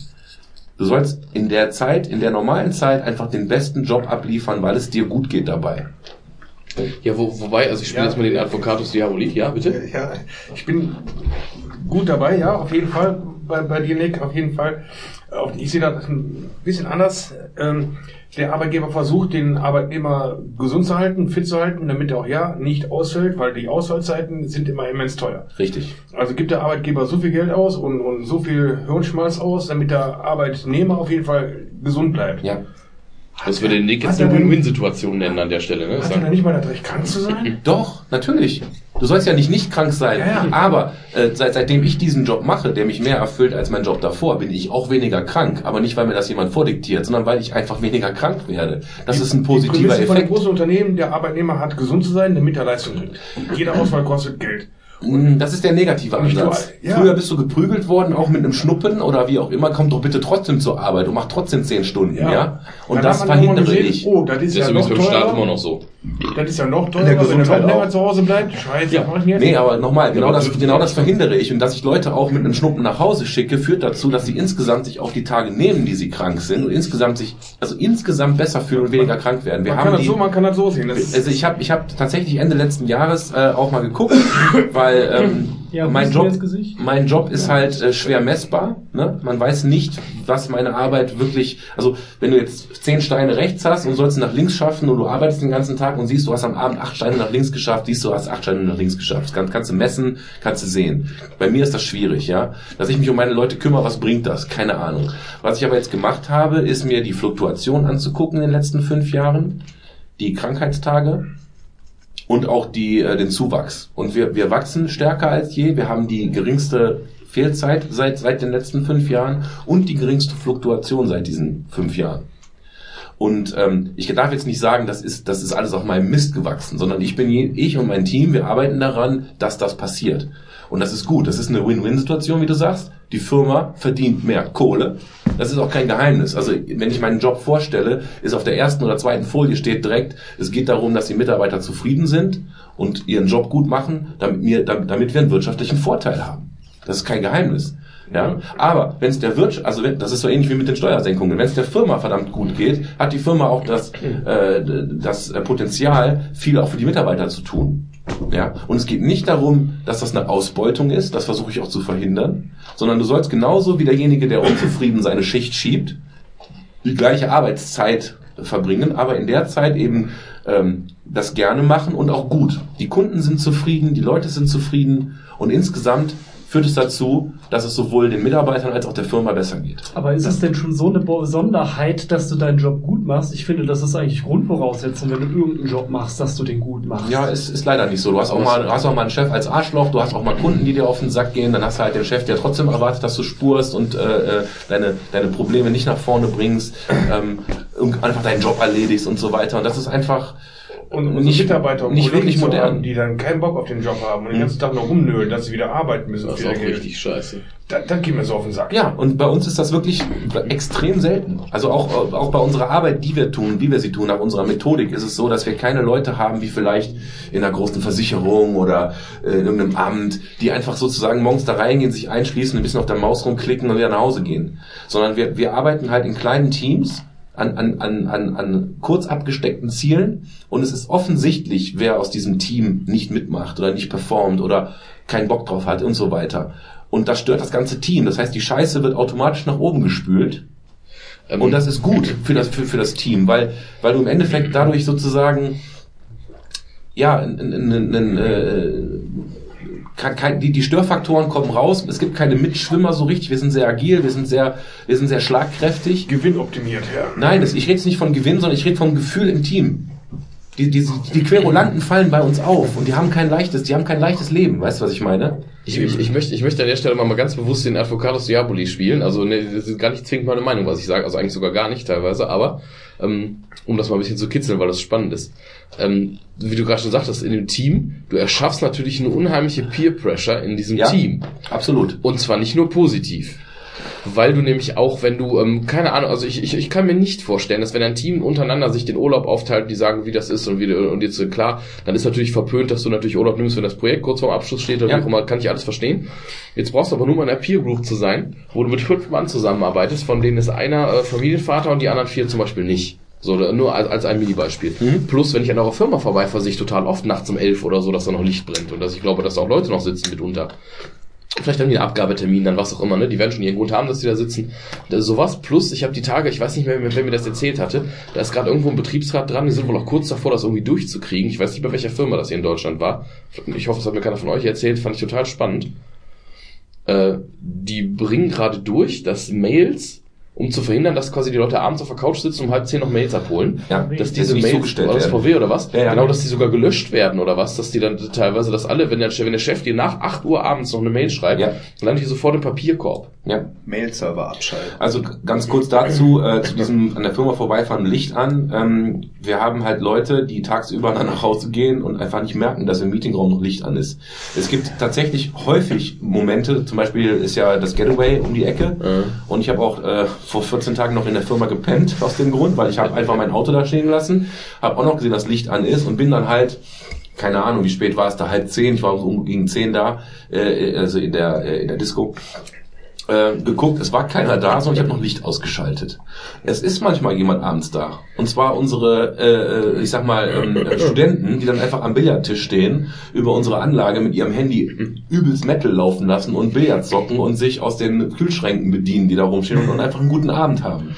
Das heißt, da vermischt sich tatsächlich Mhm. Arbeit und Freizeit. Wir machen da ja auch regelmäßig Kinoabende. Da hängen wir da auch bis mitten in der Nacht rum und gucken komische Filme und so weiter. Das heißt, es wird diese Firma auch genutzt für Freizeitaktivitäten und es ist gewollt und okay. Ja. Es werden Kindergeburtstage da am Wochenende gefeiert. Ja, du schaffst Ja. halt, wie gesagt, genau, Ist das schlimm? Wie gesagt, ich, ich spiele gerade ab, ab, Ja, ja, klar, klar. ab, ab absichtlich den Gegenpart, damit das hier jetzt irgendwie interessant ist oder um das ein bisschen rauszukitzeln. Aber ähm, es ist eben so, dass du, dass du das bewusst, dass, dass ihr, und ich will euch jetzt nicht als konkretes Beispiel nehmen, weil das ist bei den ganzen Firmen, die wir eben besprochen haben, ganz genauso. Das weiß ich Ähm, nicht. Also zum Beispiel habe ich das mal so. gehört, dass Google äh, zum Beispiel so ein Schuppen ist, wo dieses habt bitte Spaß äh, und fühlt euch hier wohl schon aufgezwungen auch ist. Das heißt, wir machen heute Abend ein Betriebsfest. Ja, wir werden heute nach Feierabend grillen. Ja, okay. Und am nächsten Morgen werden die Leute schief angeguckt, die beim Grillen nicht dabei waren. Das gibt's bei uns nicht. Der nächste Kinoabend, ich meine, ich habe euch ja auch schon äh, WhatsApps geschrieben, dass wir einen Ja. Film gucken. Könnt ihr gerne mal kommen. Da sitzen da fünf Mannequins. Von einem Standort, wo 200 Leute arbeiten. Warum ist das so? Weil wir ernsthaft freiwillige Angebote haben. Alle Angebote sind ernsthaft freiwillig. Ja, und du kannst wirklich Ja, sagen, ich, ich, ich hab schaffe halt eben tatsächlich diese Atmosphäre, bei denen ähm, bei der ich gut verstehen kann, dass gerade gerade die jungen äh, Männer und Frauen, die da arbeiten, also die eben jetzt noch nicht zwingend verheiratet sind und vor allem keine Kinder haben, also wo zu Hause nicht zwingend einer auf die wartet. Ähm, ganz ehrlich, wenn ich da arbeiten würde als Programmierer und ich bin, bin nur 25 und solo und bin an meinem ersten richtigen Job oder so, ich habe wahrscheinlich auch Spaß dran, weil ich sonst nicht den Scheiß studiert hätte und sowas. Gib Gas. Ja. Ja, genau. Ich, ich gebe Gas, ich will da vorankommen und ähm, wenn ich dann auch noch meine, meine Freizeit, weil ich vielleicht mal coole Kollegen habe und wenn ich viel arbeite, habe ich noch mehr mit meinen Kollegen zu tun oder bin vielleicht mit denen auch befreundet, weil du Ja. halt so viel da bist. Gerade wenn du vielleicht ein cooles Team hast. Mhm. Das sind, also ich glaube, ich würde eher zu den Leuten gehören, wo die dann einer im Dezember sagt, hör mal, du hast ja noch deinen halben Jahresurlaub, was machst du jetzt damit? Wir haben schon jemanden mal zwei Monate in Zwangsurlaub geschickt, weil der einfach vergessen hat, Urlaub zu nehmen. Und weil man halt sehr selbst organisiert ist bei uns, da keiner großartigen Daumen drauf hat, musste dann mal reagiert werden. Ja. Ne? Ähm, aber selbst das, wenn ich abends da hinkomme und da sitzt noch einer und es ist 7 Uhr abends und ich will eigentlich ein bisschen äh, Schlagzeug spielen, ähm, dann sage ich, was machst denn du noch hier? Ja, ich muss hier noch die eine Sache fertig kriegen. Äh, und, du- und du merkst halt, derjenige hat wirklich gerade noch Bock, das zu machen. Und danach geht er auch nach Hause. Dann sage ich, alles klar, immer, dann äh, siehst du, dass du das fertig kriegst und kommst aber morgen bitte erstmal was später rein. Ne? Entspann dich mal. Oder, oder also wir sehen dann zu, dass dass Mehrarbeit, die auch geleistet wird, auch zum Beispiel bei Projektstress, Ja. wenn Abgabetermin ist, da wird auch mal mehr gearbeitet. Und das Projekt hat auch Prio. Also das ist tatsächlich so. Ne? Ich meine, wir sind alle sehr nett und wir sind alle sehr freizügig, aber wenn es hart auf hart kommt, muss die Scheiße natürlich laufen. Ja. Trotzdem sehen wir dann zu, dass, dass, dass danach auch wieder eine, eine Phase der Entspannung reinkommt und dass nicht jemand monatelang äh, über, überarbeitet ist. Herr Herford, bitte.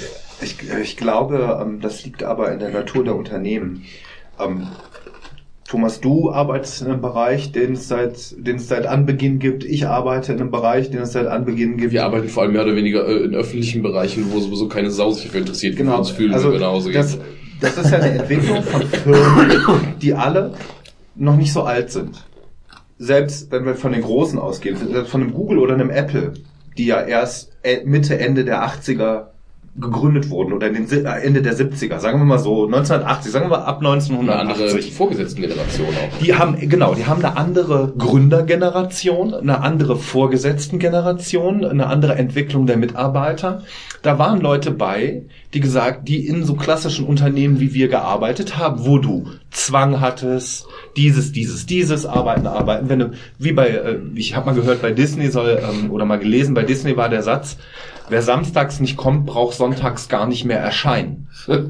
Ja, aber das ist ja der Ausdruck, ne? Das ist ja auch der Ausdruck der frühen 80er. Yappi, viel arbeiten. Wir nehmen eine Tonne Kokain und saufen abends mit Nutten, aber Hauptsache, wir haben 16 Stunden lang unser Ding gearbeitet und ähm, die Kohle kommt rum. Und äh, ich glaube, dass diese Generation Okay, du hast mich erwischt, das ist bei mir genauso. das, Ja, aber das hast du ja schon, weißt, du, das hast du schon bei Mad Men, wo es immer heißt, dass diese Serie super realistisch ist. Wann spielt die 50er oder 60er, glaube Mhm. ich. Ja, Und bei Mad Men ist es schon so, dass die im Prinzip bis abends um 10 Uhr mit dem Whisky im Büro sitzen und so und sich noch über den Kundenkram unterhalten und klar, so so ein bisschen lockerer und anders arbeiten, aber dass da auch schon so diese Ebene war, dass diese Leute, die ja auch in einem progressiveren Feld arbeiten, schon komplett nach diesem amerikanischen Weg, was dann später 70er, 80er oder die Yuppie-Geschichte dann irgendwann geworden ist, der Neoliberalismus. Also Also das ist die neoliberale Generation. Und ähm, das ist das, ja, das Wort ist so scheiße. Das Wort ist scheiße, ich weiß, aber es gibt, es gibt, das kein, es gibt keine gute andere, äh, gute andere Bezeichnung dafür. Aber ich will auch mal zugeben, dass es bei uns auch nicht immer so war wie heute. Ich habe auch schon am Heiligabend bis 23 Uhr in der Firma gesessen, um die Scheiße fertig zu kriegen. Ja, aber- mit Sepultura auf den Ohren, weil ich die Augen kaum noch aufhalten konnte und habe einfach Vollgas gegeben. Aber dann hat das war eine, erkannt, dass es- das, nee, es das so war eine Firma geht. mit fünf Leuten damals. Wir waren klein, wir brauchten den Einsatz, den haben wir geliefert. Ja, das war hart. Wir haben auch dafür äh, die Entschädigung bekommen. Ja, äh, und ja, es gab damals halt dann auch ein entsprechendes Geld nochmal oben drauf, ne, äh, als Bonus. Und das war, das war eine harte Zeit, die Gründerzeit. Nur jetzt mittlerweile sind wir halt mittelständig oder wie das heißt. Ne? Ja, Wir haben halt mittlerweile auch die Kapazitäten. Und da auch nochmal zu sagen, wenn jemand in einem Team, von wegen Thomas, äh, Peer Pressure und so, ne? Ja. Angenommen, das funktioniert nicht. Du, das haben wir auch. Wir haben insgesamt über 400 Leute mittlerweile. Du kannst Leute teilweise auch nicht zusammentun. Aber dann wird derjenige nicht rausgeixt, sondern dann wird derjenige anders eingesetzt. Dann wird mit dem gesprochen, wo ist das Problem, wie können wir es besser machen. Die werden wahrgenommen, die Leute, die werden ernst genommen, die werden wertgeschätzt. Und das, das ist das Wichtige. Du hast nicht irgendwie zwei Jahre lang oder ein halbes Jahr lang die Faust in der Tasche und suchst dir einen anderen Arbeitgeber. Sondern wenn es ein Problem gibt, dann wird es transparent, dann kümmern wir uns drum, entweder im Feelgood-Bereich oder wir gehen das, wir spülen das auch bis in die Wenn ihr Strukturen habt, die das schaffen, das ist natürlich super. ja. Wenn du an dem und Punkt es bist, wird dann aufgeräumt. den Also kommen dann, dann, dann hilft das Management. Wenn, wenn es das Problem, wenn es ein Problem gibt, das du selbst nicht auf die Kette kriegst, dann sind wir da und helfen dir. Weil diese Peer Ja. Pressure hast du ja irgendwo überall. Wenn ich mit 40 Kollegen im Lehrerzimmer sitze und dann ist der eine, der immer krank ist und die anderen müssen den ständig vertreten Überstunden machen, haben die natürlich alle einen Hals auf den. Mit dem Unterschied, dass bei uns ähm, natürlich die, die, die, Handlungs, die, die Handlungsmöglichkeiten sehr beschränkt sind. Das ist bei euch genauso. Wenn bei euch, wenn Die, bei euch die sind halt nicht der geschaffen, weil wir, Pfleger immer was, nicht da was ist. haben wir denn für eine Struktur? Wir haben eine vorgegebene Struktur, die seit Jahrzehnten so funktioniert. Die, die jungen Unternehmen hatten, hatten den Vorteil, dass die von Leuten gegründet und geführt wurden und werden, die selber in so Strukturen wie wir gearbeitet haben, gesagt haben, ich mache jetzt mein eigenes Ding, aber ich habe keinen Bock da drauf. Ich habe keinen Bock da drauf so und, und das möchte ich auch nicht so machen. Und die guten Unternehmen, bei denen funktioniert das dann halt auch. Unsere Gründer kommen ja. jetzt von der IBM. Und ich sag mal, ja. Und die wollten es einfach besser machen. ja, die hatten Genau, keinen Bock ja, drauf. und ich sag mal, in, in so einer Struktur Schule oder Krankenhaus gibt's das halt nicht. Ja, das ist, äh, um mein Lieblingswort zu sagen, das ist nicht hinterlegt. Bei uns gibt es zwar Teams, ja, aber immer nur in der Organisationseinheit. Es gibt keine, äh, keine, keine Teamidentifikation, es gibt kein Projekte, sind ähm, auch so Sachen, das ist alles ganz neu und jetzt, man, dann musst du studieren, wenn du Projekte machst. Und das, äh, bei uns liegen die Projekte zum Beispiel in der Verwaltung komplett. Ja, der, der wertschöpfende Teil ist davon ausgenommen. Ja, und ähm, das machen große Unternehmen halt nicht. Bei denen ist die Wertschöpfung das Projekt. Ja, und dann wird halt das Projekt durchgeprügelt, auch mal mit Überstunden, Nachtarbeit, offenen Augen und Kokain. Aber dann haben die Leute vielleicht auch gesagt, so, ich bin jetzt mal raus, das nächste Projekt kommt erst in vier Wochen. In den vier Wochen mache ich jetzt frei. Oder Ja. nur die, die Hälfte der Zeit. Das können wir nicht. Du kannst nicht sagen, so, ich mache jetzt, ich habe jetzt Abiturprüfung nächste Woche und dann mache ich die, dann korrigiere ich die Klausuren. Und wenn ich die Klausuren korrigiert habe, mache ich erstmal sechs Wochen frei. Gut, bei euch Ja, nennt man das. Ferien.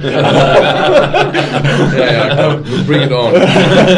Das geht bei mir ja auch nicht. Ich habe auch, ähm, wenn ich das sehe, äh, wir haben einen OP-Plan und äh, das und das müssen wir erfüllen. Wir müssen unsere Stückzahl schaffen quasi. Was? Aber- sind das Menschen?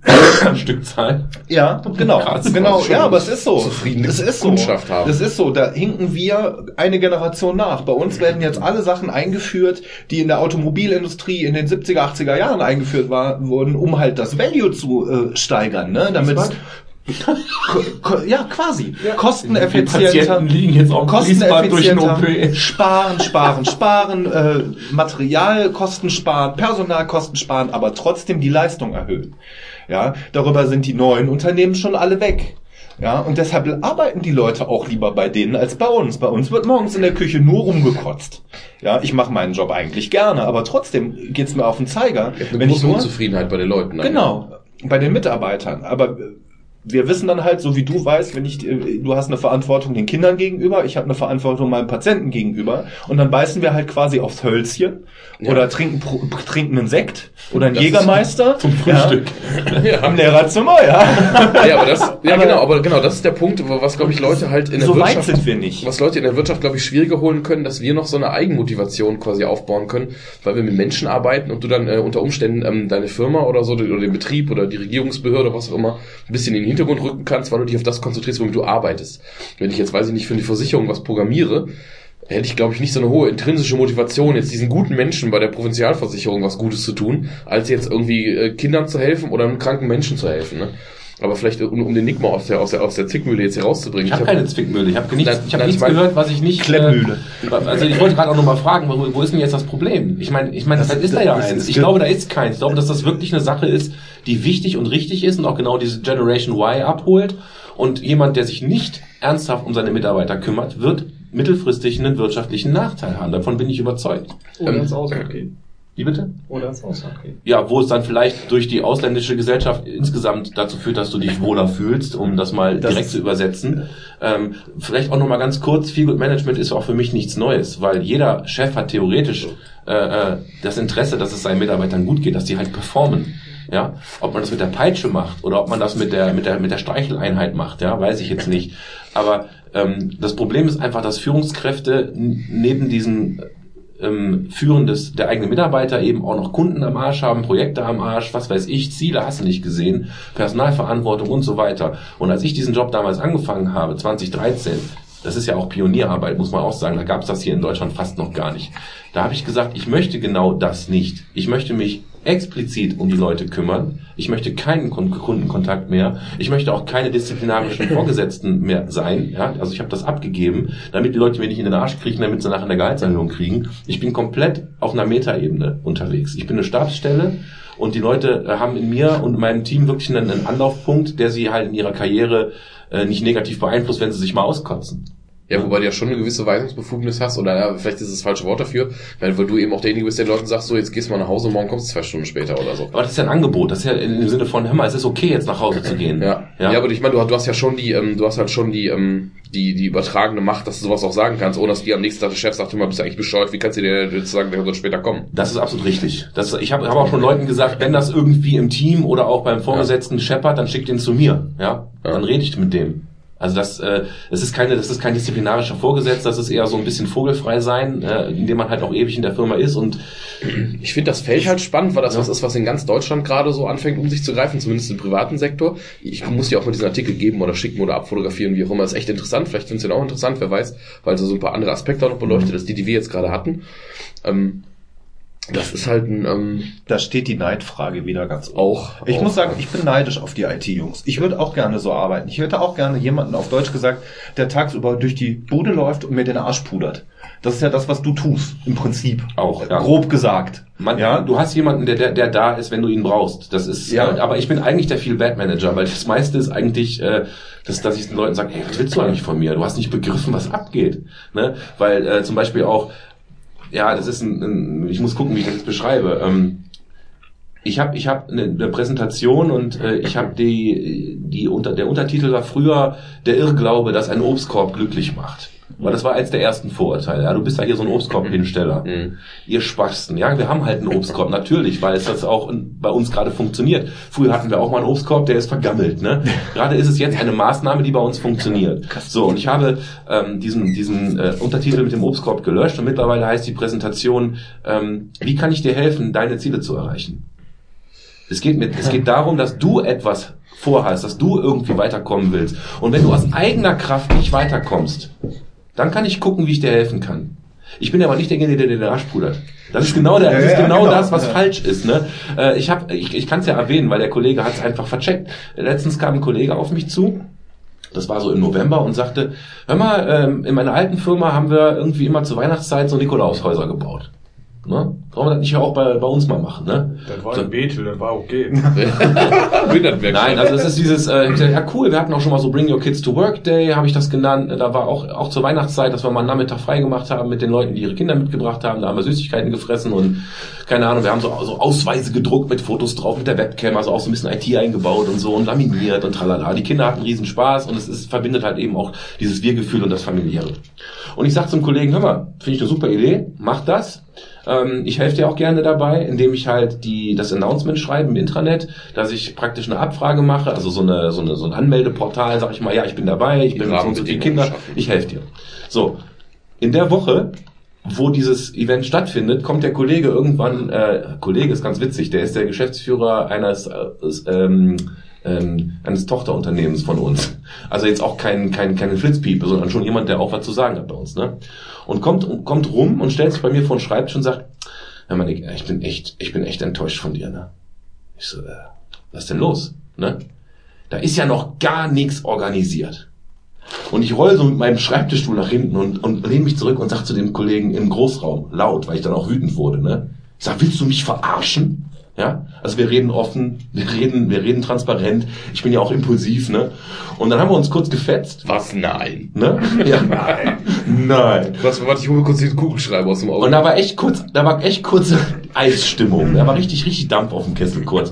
Und dann haben wir das nochmal geklärt, weil ich bin eben nicht dein Handlanger, der, du hast irgendwie so eine Idee, ja, lass mal hier so ein bisschen äh, Family-Abend machen und mach mal, sondern es ist dein fucking Event. Kümmer dich drum, ja. Und wenn du irgendwie aus, aus, selbst aus terminlichen Gründen sagst, hör mal, ich bin die ganze Zeit unterwegs in Prag, in Moskau, hast du nicht gesehen, ich krieg's nicht auf die Kette, lieber Nick, kannst du das vielleicht machen, kriegst du das unter? Dann wäre ich der Letzte, der sagt, verpiss dich. Dann würde ich sagen, ey, komm, wir packen das schon, spuck in die Finger, ich helfe dir dabei. Aber von dieser Selbstverständlichkeit, mir das auf den Tisch zu legen und mach mal, hat der Kollege ziemlich stark gespürt, dass das so nicht läuft. Ne? Und das ist eines der größten frustrierenden Erlebnisse für mich und auch Missverständnis, dass Leute so eine Erwartungshaltung haben, dass ich den Arsch pudere. Äh, äh. Du puderst schon schön selber. Wenn du irgendwo nicht drankommst, ja, weil deine Schulter kaputt ist, dann kann ich dir vielleicht mal ein bisschen helfen. Also ich, ich sehe einfach zu, dass die Leute das erreichen, was sie wollen. Und ich versuche, die Hindernisse aus dem Weg zu kriegen. Aber ich bin nicht irgendwie, irgendwie so jemand, dem man halt die Sachen auf den Tisch legt. Damit die Produktivität gesteigert wird, damit das Unternehmen besser verdient. Letzten Endes, klar. Ja, natürlich. Nochmal, es geht im Endeffekt Ja, darum, ja. dass es läuft. Ja, auf der einen Seite finde ich das gut, klar, Das- das- auf der anderen Seite finde ich das auch total pervers. Das Problem Das ist, Ziel ist ja eine Win-Win-Geschichte. Ne? Tobi, Tobi, das Problem ist, dass wir jeweils für unseren Bereich nur sehr schwer erfassen können, wie das bei uns funktionieren könnte. In einem Bereich, wo ich mit Projekten arbeite, wo ich eine fließende Struktur habe, wo Teams einzelne Aufgaben bearbeiten, ist das nicht die Frage. Aber in einer, äh, in einer Struktur, wo du, äh, wo du ähm, ganz klar äh, Du hast eine Chefetage und du hast die Arbeiter. Die Arbeiter machen die Arbeit und fertig. Ja, die stehen an der CNC-Maschine oder stehen an ihrer Prüfkonsole oder stehen an ihrem OP-Tisch und machen das. Oh, Entschuldigung. Ähm, dann ähm, wissen wir nicht, wie das bei uns funktionieren soll. Und deshalb sind wir da skeptisch. Das funktioniert nur in dem Rahmen, wie das, das Unternehmen organisiert ist, wie, das, äh, wie die Struktur arbeitet und wie die auf ihr Produkt kommen. Ja, dass ich abends keinen Kinderspaß machen kann, wenn ich in, einer, äh, in einem, äh, in einem Stahlgussbetrieb mit 4000 Grad heißem Stahl arbeite und wir da nicht äh, Ausweise für unsere Kinder drucken können, um es jetzt mal so zu sagen, ist klar. Ja, ähm, dass das vielleicht eher die, äh, die, äh, die äh, das Klientel dafür ist, wo ich sage, wir machen einmal im Monat einen Kegelabend Ja, Firma zahlt die Getränke. ja, da hast Aber du nur das erste. Nur, genau, nur das erste, weil sonst wird zu teuer. Und kein Schnappes, den zahlst du selber. Aber das, das ist interessant. Das ist, so- das ist so, ne? Wir, wir, wir verstehen nicht oder ähm, wir können nicht erfassen oder es ist ganz schwierig, das umzusetzen in die Struktur, wie wir arbeiten. Ihr macht ein, einmal im oder zweimal im Jahr einen Lehrerausflug. Das ist so ein kleines Ding. So ein kleines Ding, ja, der Beamtenbespaßung, die aber trotzdem nicht hilft. Ja, im Moment, Ja. der Punkt ist ja auch der, dass du da jeden Cent selbst bezahlst. Ja. Wenn du also einen Lehrerausflug machst, wir, wir fahren jetzt lustig irgendwie mit Bötchen über Rhein, machen dies und jenes, da bezahlst du von der, von der Bootsfahrt über den Rhein bis zu jedem Getränk, was du hast. Und wenn der harte Kern sagt, wir machen, was wir bei unserem Kollegen tun, was super cool ist, in den meisten Fällen zumindest, machen wir diesen Lehrerausflug immer bewusst freitags. Und dann können alle, die wollen, das ist in der Regel ein Drittel oder so des Kollegiums, äh, nimmt noch ein Hotelzimmer, bucht vorher und bleibt noch die Nacht da. Das heißt, wir gehen abends noch zusammen weg. Nachmittags endet der offizielle Teil, weil das quasi deine Dienstzeit ist, wenn du auch Schule gehabt hättest oder so. Um drei, vier Uhr dann gehen die Leute. Und wer will, bleibt noch. Dann gehst du aufs Hotelzimmer, machst dich frisch und abends wird noch gefeiert. Und teilweise auch ordentlich und super gut. Und mit, mit aber du bezahlst alles selbst. Ja. Jedes Getränk und so. Es wird, wird von, von Seiten des Staates sowas. Wir kriegen ja, äh, weil jede Firma sponsert wenigstens mal ein Sommerfest oder so. Das ist von Seiten des Staates null. Das ist sogar bei uns so. Das ist, muss ich sagen, hat, als wir den Träger gewechselt haben, noch extrem verbessert. Die machen da richtig was wett, ne? Die sind ein großer Verbund und dann gibt's in Köln im Tanzbrunnen, im ganzen Tanzbrunnen, die bieten das ganze Ding, ne? Und dann sind da auch tausend Leute. Und dann geht's über Tisch und Bänke. oder so. Und dann merkt man aber auch, ähm, das gibt Weihnachten dann nochmal, da merkt man dann aber auch, wie wirklich anderthalb Wochen auf zwei Wochen nach so einem Event, wenn da möglichst viele dran teilnehmen Ja, ja. konnten, die Stimmung besser ist. bringt die Leute zusammen, ne? Es bringt die Leute zusammen. Du kennst die Leute, du kennst dein Umfeld, du Ja. unterhältst dich mit Leuten. Ich habe zum Beispiel meine Personalsachbearbeiterin kennengelernt. Ja, das ist so eine Tante, die wo ich sonst immer nur 2740 gewählt habe und gesagt, ja, meine Abrechnung ist falsch. ja, sie haben mir das nicht überwiesen. Und jetzt Was soll das denn? Jetzt Was traust du nicht mehr so ne? mit der zu reden. Natürlich reden auch immer so mit der, aber ich weiß jetzt, wer die Frau Schnabel ist. Ja. Ja, das ist Ja. wichtig. Wir gefühlt. So eine kleine, lustige. Kölner Frau mit Brille, ja. Die ist am Telefon, die ist immer ganz ruhig. Aber ja, was ist denn los, Herr Erfurt? ja. Aber- Und trotzdem, dann, Ja, gut in der Position. Ja. das ist schon wirklich, äh, finde ich, messbar. Also fühlbar. Ja, fühlbar. Es, also fühlbar ist der messbar. Punkt. Deswegen mache ich auch, wenn, wenn Interviews bei mir sind, was machst du eigentlich und so, wie ist das hier? Ich führe die Leute immer durch die Hallen.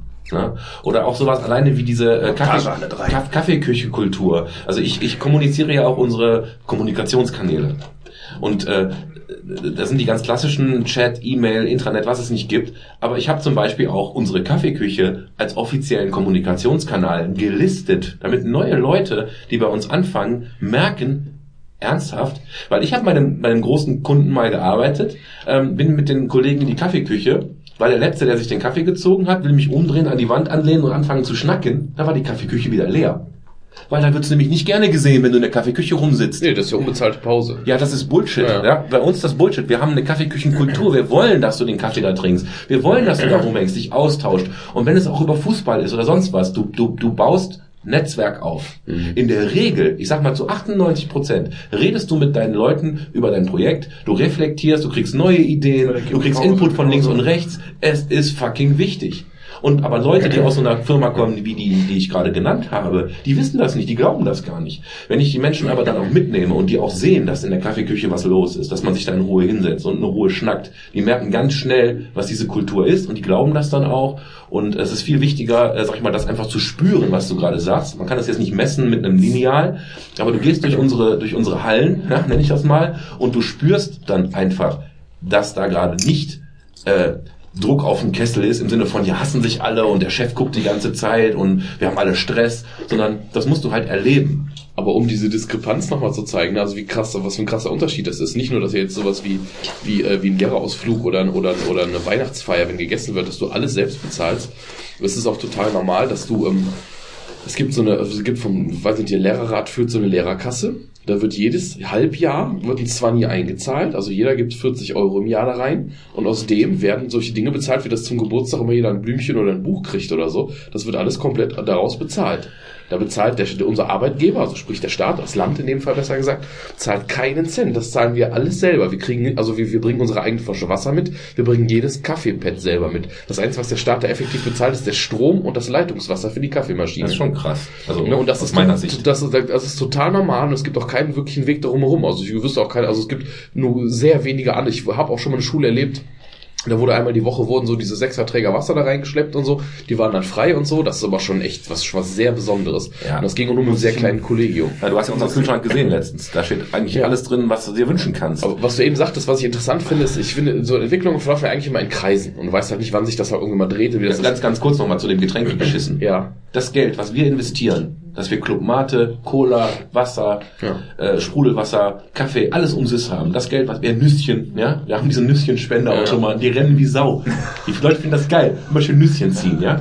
Das ist der Knaller. Das Geld, was wir da investieren, das amortisiert sich sofort. So, das bräuchten wir hier auch. Aber Ja, dieser, dieser Invest, der ist so vernachlässigbar für einfach dieses geil. Aber das Missbrauchspotenzial ist sehr hoch.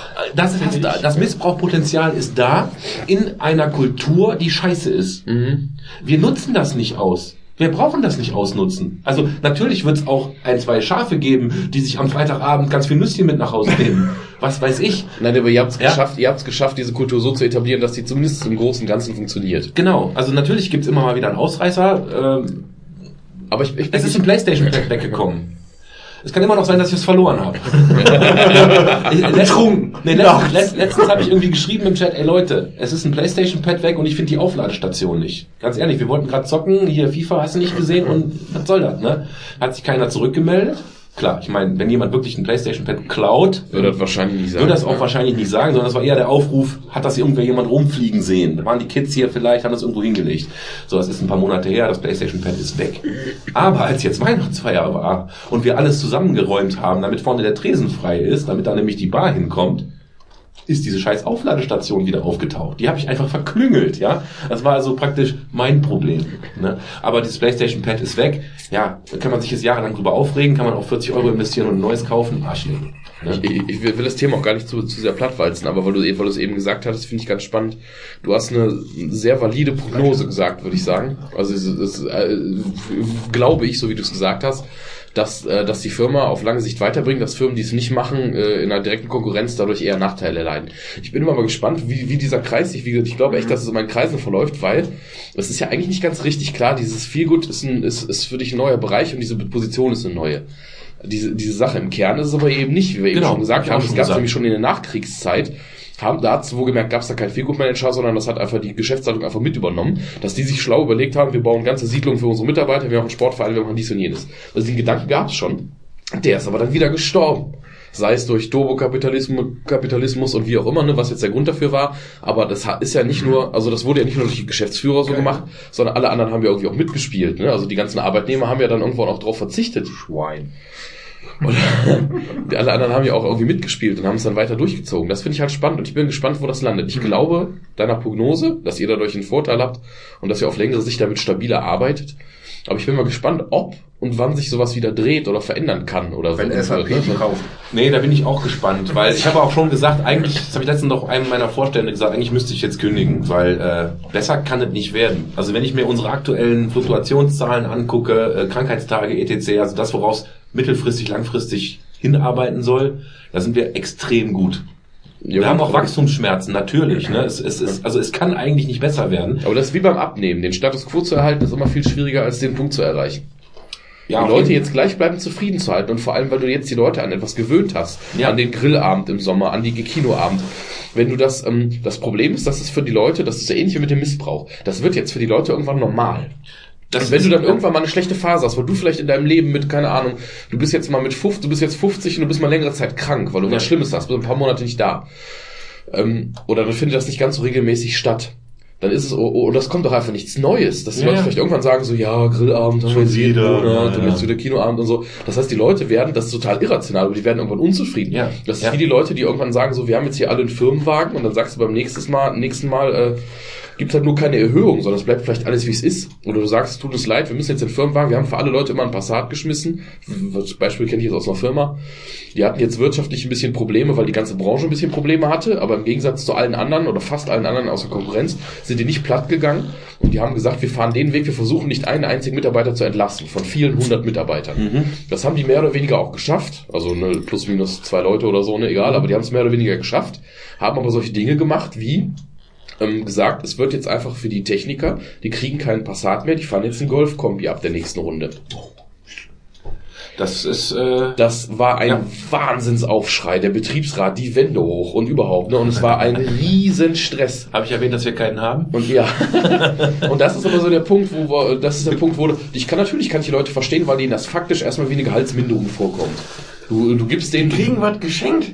Ja, aber das ist ja der Punkt. Leute aber, kriegen, wenn, aber die wenn du es die- gewohnt die- bist, die wenn du deinen Status quo verringerst, Ja. genau, du verringerst deinen Status quo, das heißt, du fährst nur noch einen Golf. Da, da krieg ich, krieg die, Tobi, geht mir ganz genauso, geht mir ganz Beispiel bei genauso. uns in der Firma Aber- ist zum Beispiel, bei uns äh, musst du in der Raucherpause nicht ausstempeln. Stell mal vor, was passieren würde, wenn jetzt gesagt würde, ja, wir machen das jetzt so, dass man Raucher, äh, für die Raucherpause ausstempeln muss. Was dann los Ja, wäre, wenn du. Leuten was, mit, äh, was wegnimmst, gefühlt, was wegnimmst, was die immer hatten. Ist egal, was das ist. Und wenn sie Ja, keine ja. Kleinigkeit ist, sobald du das Gefühl hast, dir wird was weggenommen, ist der, ist der Ja, ja, aus. das ist- Vor allem müssen die ja Das geht bei mir einfach nicht in den Kopf rein. Wenn, du- wenn man was geschenkt kriegt, ähm, mein alter Seniorchef hat gesagt, gehst du zum wildfremden Mann hin und gibst ihm jeden Tag eine Mark. Jeden Tag eine Mark. Das ziehst du mal ein ganzes Jahr lang durch.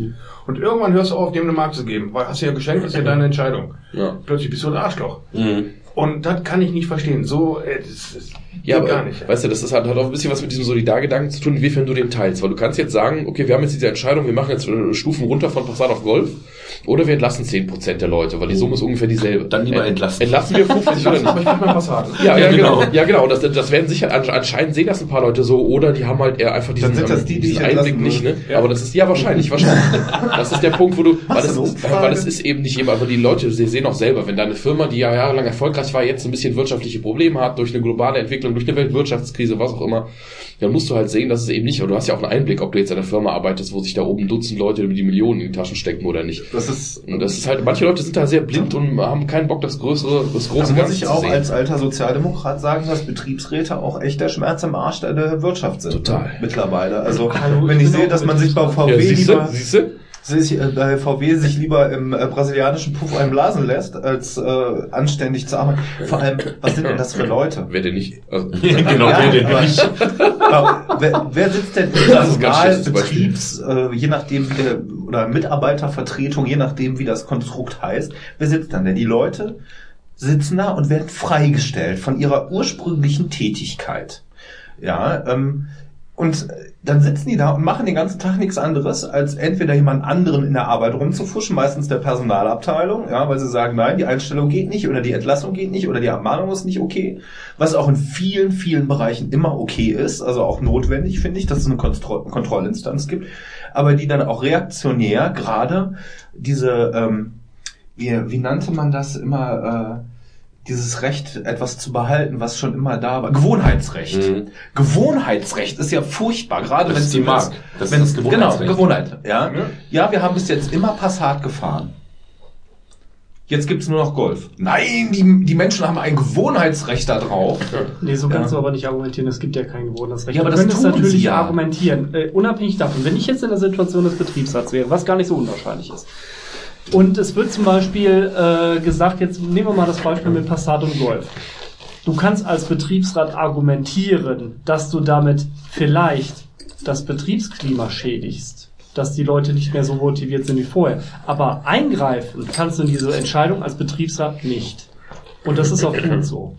Das ist genau, wir haben, was das angeht, hat der Betriebsrat, es gibt ja verschiedene Rechte des Betriebsrats. Es gibt ein Anhörungsrecht und es gibt ein Vetorecht.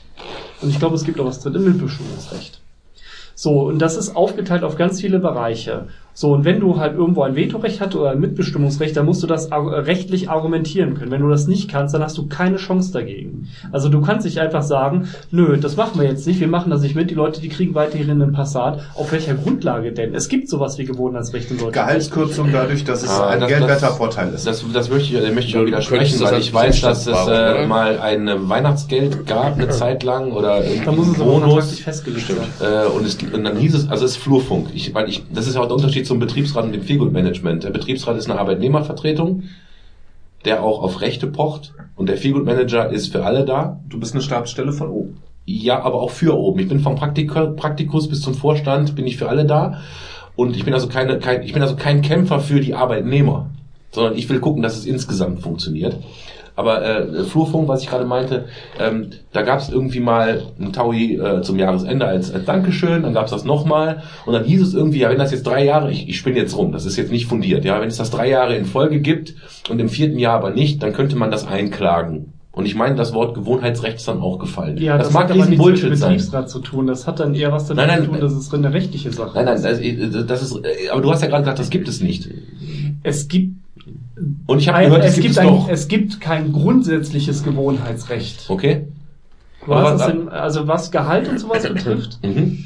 ähm, Das geht, halt nicht auf Zusatzleistungen wie ein Auto genau, oder Weihnachtsgeld oder also du Urlaubsgeld. kannst oder so. natürlich, Aber ich habe genau das Gegenteil sagen, gehört. Ich habe genau das Gegenteil gehört, wenn du, wenn du mehrere Jahre jemanden einen, einen Taui zu Weihnachten schenkst, als Firma, und das irgendwann nicht mehr tust, könntest du nach so und so vielen Jahren ein Problem bekommen, weil du es ja die letzten Jahre auch getan Ich hast. kann dir ein Beispiel nennen. Bei uns in der Firma gibt es jedes Jahr die Erfolgsbeteiligung. Die Erfolgsbeteiligung ist abhängig von unserer Umsatzrendite. Mhm. Das ist festgelegt, diese äh, Erfolgsbeteiligung in einer Betriebsvereinbarung, wo da festgelegt ist, bei äh, Rendite von 16 Prozent gibt es pro Mitarbeiter 80 Prozent eines durchschnittlichen Monatsentgeltes an Bonus.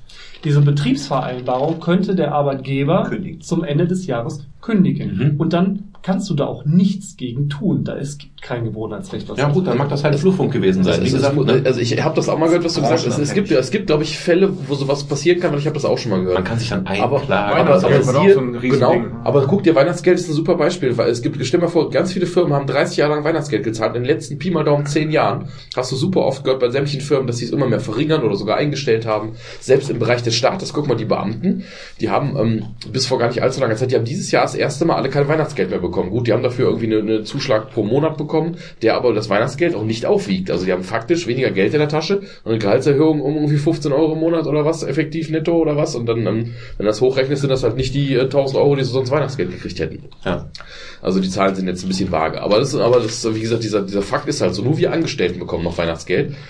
Was wahrscheinlich auch verschiedene rechtliche Gründe hat oder weil den Angestellten nicht weil ihr noch Rechte mehr, habt, im Gegensatz zu Beamten. und weil, du, vielleicht- und, und weil du vielleicht, das kommt auch noch dazu, weil du vielleicht den Angestellten auch noch mehr in die Liste treten willst, weil die sowieso schon denselben Job für deutlich weniger Kohle machen. Ne? Das darf man an der Stelle auch Ja, nicht vergessen. Tarifvertrag. Und das, da kommt der Arbeitgeber nicht raus. Ja, oder Das zumindest ist es viel schwerer, ganz genau. Und äh, also Also die, ich glaube, dieser Dorn im Arsch, was der Sebastian eben sagte, mit Betriebsrat finde ich insofern, du hast keine rechtliche Handhabe bei sowas, ne? Passatbeispiel, Weihnachtsgeldbeispiel, wie auch immer. Aber jetzt musst du überlegen, ich finde, ein verantwortungsvoll handelnder Betriebsrat von Leuten, die das große Ganze sehen, müsste an der Stelle sagen, okay, wenn das dafür sorgt, dass ich all meine Schäfchen hier im Trocknen habe und jeder von euch hat nächstes Jahr noch was zu fressen und Arbeit, sollten wir darüber nachdenken, ob das eine rationale Geschichte ist oder wir sollten mit denen absprechen, ob wir vielleicht herausschlagen können, dass wir sagen, komm, aber die eine Führungsebene, die, so mit, die mittlere Führungsebene, die dürfen Passat fahren, die anderen vielleicht nicht, dass wir es ein bisschen mehr abstufen, dass man versucht, einen Kompromiss auszuhandeln. Ja, genau. Wenn du aber hingehst und so generell sagst, übrigens mich auch als Betrieb. Durchaus, aber ne, du kennst ja vielleicht auch andere Leute, weil der Betriebsrat, auch wenn das vielleicht nicht rechtlich machen kann, es macht für die große Belegschaft, gerade wenn du mehr als zehn Mitarbeiter hast, macht es was aus, wenn der Betriebsrat hingeht, fett auf den Tisch haut und sagt, hier, das ist alles Assi-Scheiße, ihr steckt euch die Millionen in die Tasche und wir müssen jetzt hier irgendwie Golf fahren und, und ihr nehmt uns quasi unser Gehalt weg und bla bla bla. Du hetzt ja auch irgendwie die Leute auf. Das ist natürlich keine rechtliche Macht, die du hast, aber du bist ja mitverantwortlich für die Stimmung in der Firma. Und zwar indem du einerseits natürlich als Betriebsrat deinen Kollegen den Hintern puderst, weil du denen ja was Gutes tun willst.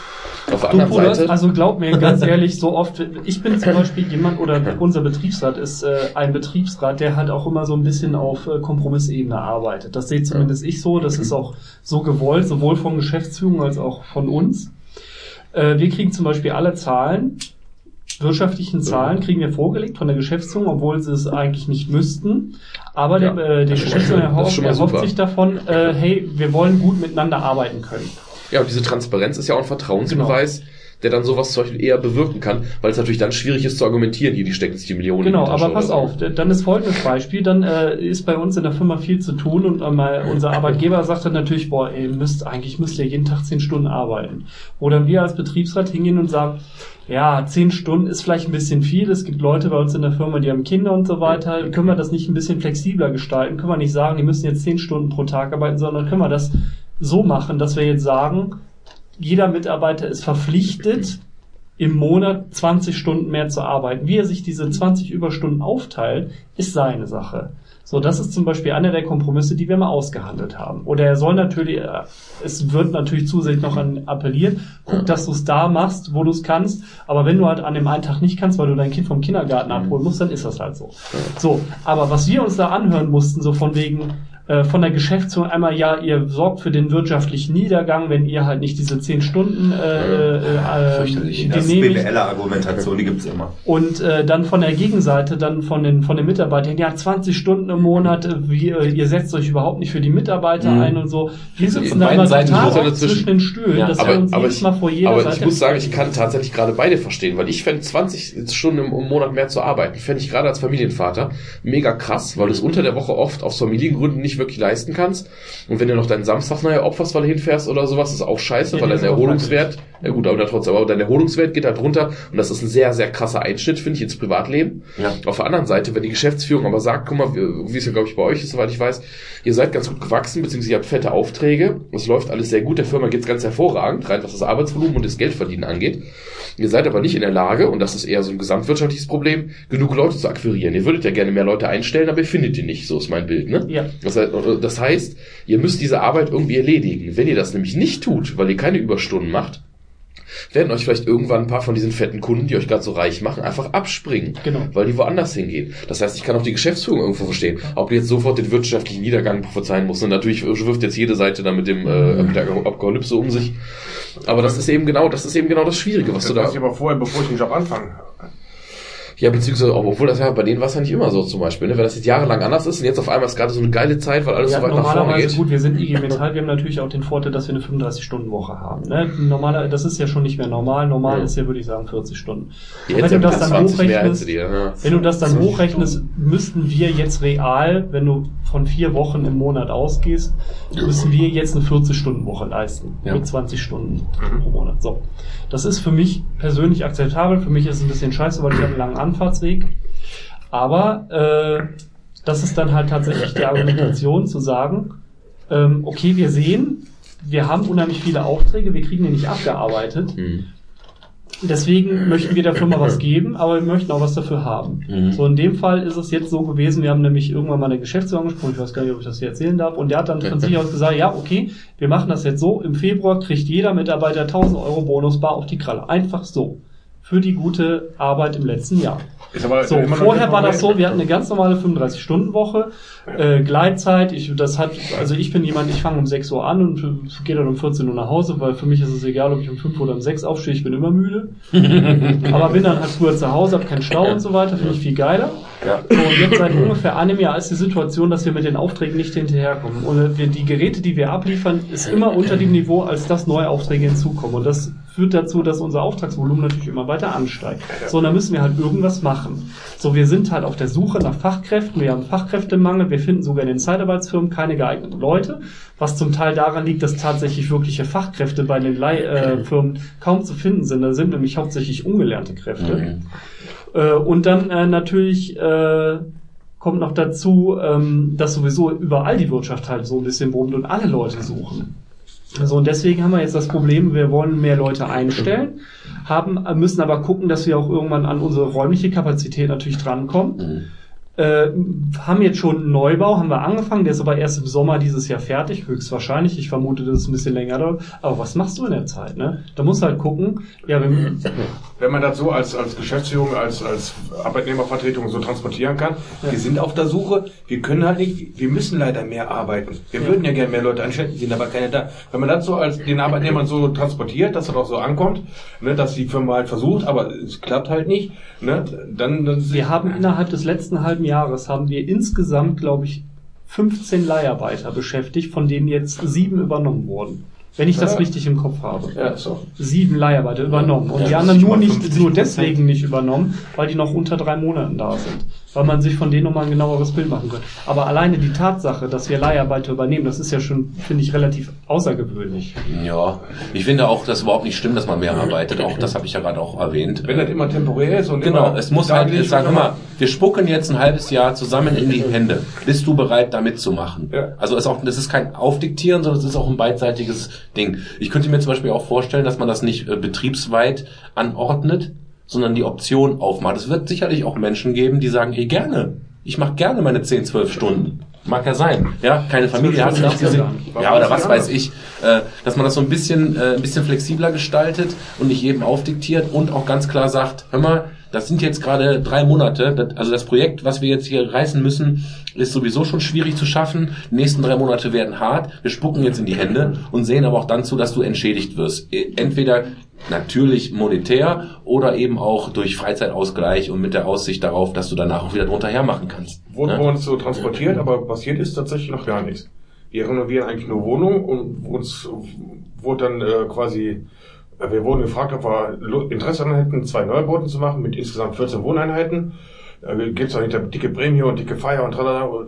Wir haben kein Richtfest, wir haben kein Fertigstellungsfest, wir haben nichts, gar nichts. hier. Aber das ist auch ein Problem vom Chef dann, oder? Von, ja, von Also muss man ja so sagen, wenn, wenn dir das versprochen wird, Wenn ihr das mitmacht, ne, wenn alles ganz gut ist, dann kriegt er irgendwas, aber passiert ist tatsächlich nichts. ja, das ist scheiße. Dann Und machst du einmal mit, dann machst du zweimal mit. werden. Da muss es eine Vereinbarung geben, muss was Schriftliches geben. Ja, Ja, aber aber das, das willst du ja schon wieder gar nicht. Beim nächsten Mal sind die Leute dann eben nicht mehr so bereit unter Umständen. Oder es Genau. sofort gemurrt, Es ne? muss halt, es muss halt ehrlich, transparent sein und. Aber äh, was du gerade sagtest, ist auch schon wieder so ein Peer-Pressure-Ding. Weißt du, wenn du sagst, wir haben jetzt mal ein halbes Jahr, wo wir die Hände spucken, selbst wenn du sagst innerlich, ja, ich verstehe das, das ist alles gut. Und jetzt gibt's auch viele, die das machen wollen. Wenn ich aber jetzt zum Beispiel sage, ich habe mich hier für einen Job entschieden, wo ich immer um fünf aus hab oder um fünf zu Hause sein kann, weil ich 35 Stunden Woche habe und ich wohne in der Nähe und ich habe zum Beispiel kleine Kinder, dann ist der Unterschied, ob ich um fünf nach Hause komme oder abends um sieben, wenn Absolut. nicht beide im dann, Bett sind. dann muss, das meinte ich ja gerade mit monetär. Wenn ich sag, hör mal, du arbeitest äh, äh, 10% mehr oder 20% mehr, Ja, dann gebe ich dir auch Beispiel 10 oder nicht- ja. 20% mehr Geld. Und demjenigen, der immer noch normal nach Hause geht, eben nicht. Also das ist ja dann auch klar. Oder zu sagen, irgendwie, äh, äh, dieser Bonus ist für die Leute, die sagen, yo, ich, ich, ich, ich mach das ja. Also ich, ich, ich, ich habe diese Extremsituation nicht mehr. Ich muss es einfach auch zugeben. Ne? Ich weiß, als, als, als wir damals die Situation hatten, da haben wir drei Monate am Stück gearbeitet wie die Stiere, um halt einen Livegang fertig zu kriegen. Unbedingt musste am 1.1. das Produkt stehen. Der Livegang war dann irgendwie im März oder so, weil die Versicherung nicht hinterherkam mit ihren internen Sachen. Aber wir haben damals nach diesen drei Monaten in die Hände spucken einfach mal ein, Monatsgehalt on top bekommen. Ja? Und da muss ich sagen, hey, das ist fair, das ist irgendwie da, also das kann man, das kann man absprechen und mittlerweile sind wir auch so, ich sage mal, ich kann das nicht leisten. Also angenommen, da wäre jetzt ein Projekt, wo ich die ganze Woche äh, weg wäre, da würde ich zu meinem Vorgesetzten gehen und sagen, ich bin der falsche Mann dafür. Das funktioniert bei mir nicht und das ist bei uns dann eben auch so, dass man eben darauf hört und dass man halt auch nicht von heute auf morgen was ändern kann. Aber ich sag mal, nach drei, sechs Monaten ist ein Change immer absehbar. Und das ist halt die? Frage, inwiefern das halt negative Folgen für dich hat. Ne? Wenn, wenn das gut läuft, eben natürlich nicht. Und wenn du aber unter Umständen, je nachdem, wie der Druck untereinander ist, wenn du nachher eventuell der Arsch bist, weil du halt sagst, ich mach das nicht mit, Nee, das, das, halt das ist das, ich finde, das ist ein falscher Betrachtungswinkel. Also, der, also der, der ist, der ist valide, weil der halt deutsch. existiert. Aber ein Beispiel bei uns. Ich kriege irgendwann den Anruf von einem guten Kollegen von mir, der sagt, so, Ehe kaputt, Frau will das Kind nicht behalten, ich muss in den Osten. Was mache ich jetzt, Nick? Wie kriegen wir es auf die Kette? Ich einen Vorstand angerufen, ich sage, hör mal, so und so sieht's aus. Gesprochen, lange, äh, äh, lange Rede, kurzer Sinn, der Typ arbeitet immer noch bei uns, der ist seit, weiß ich nicht, anderthalb Jahren, ist der halt im Osten. Wir haben dem halt irgendwie ein Projekt klar gemacht, wo der alle 14 Tage mal hier runter muss zum Kunden, mit dem was abspricht, und den Rest macht der remote.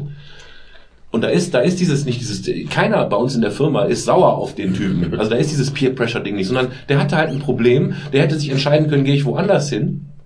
Oder wir als Firma sagen, hey, du bist ein to- toller Typ, du, du machst eine gute Arbeit und wir lassen keinen hängen und wir versuchen das Menschenmögliche und wir haben es geschafft, was aus dem Boden zu stampfen, ein Projekt, wo, wo wir diese, diese Sondersituation unterkriegen konnten.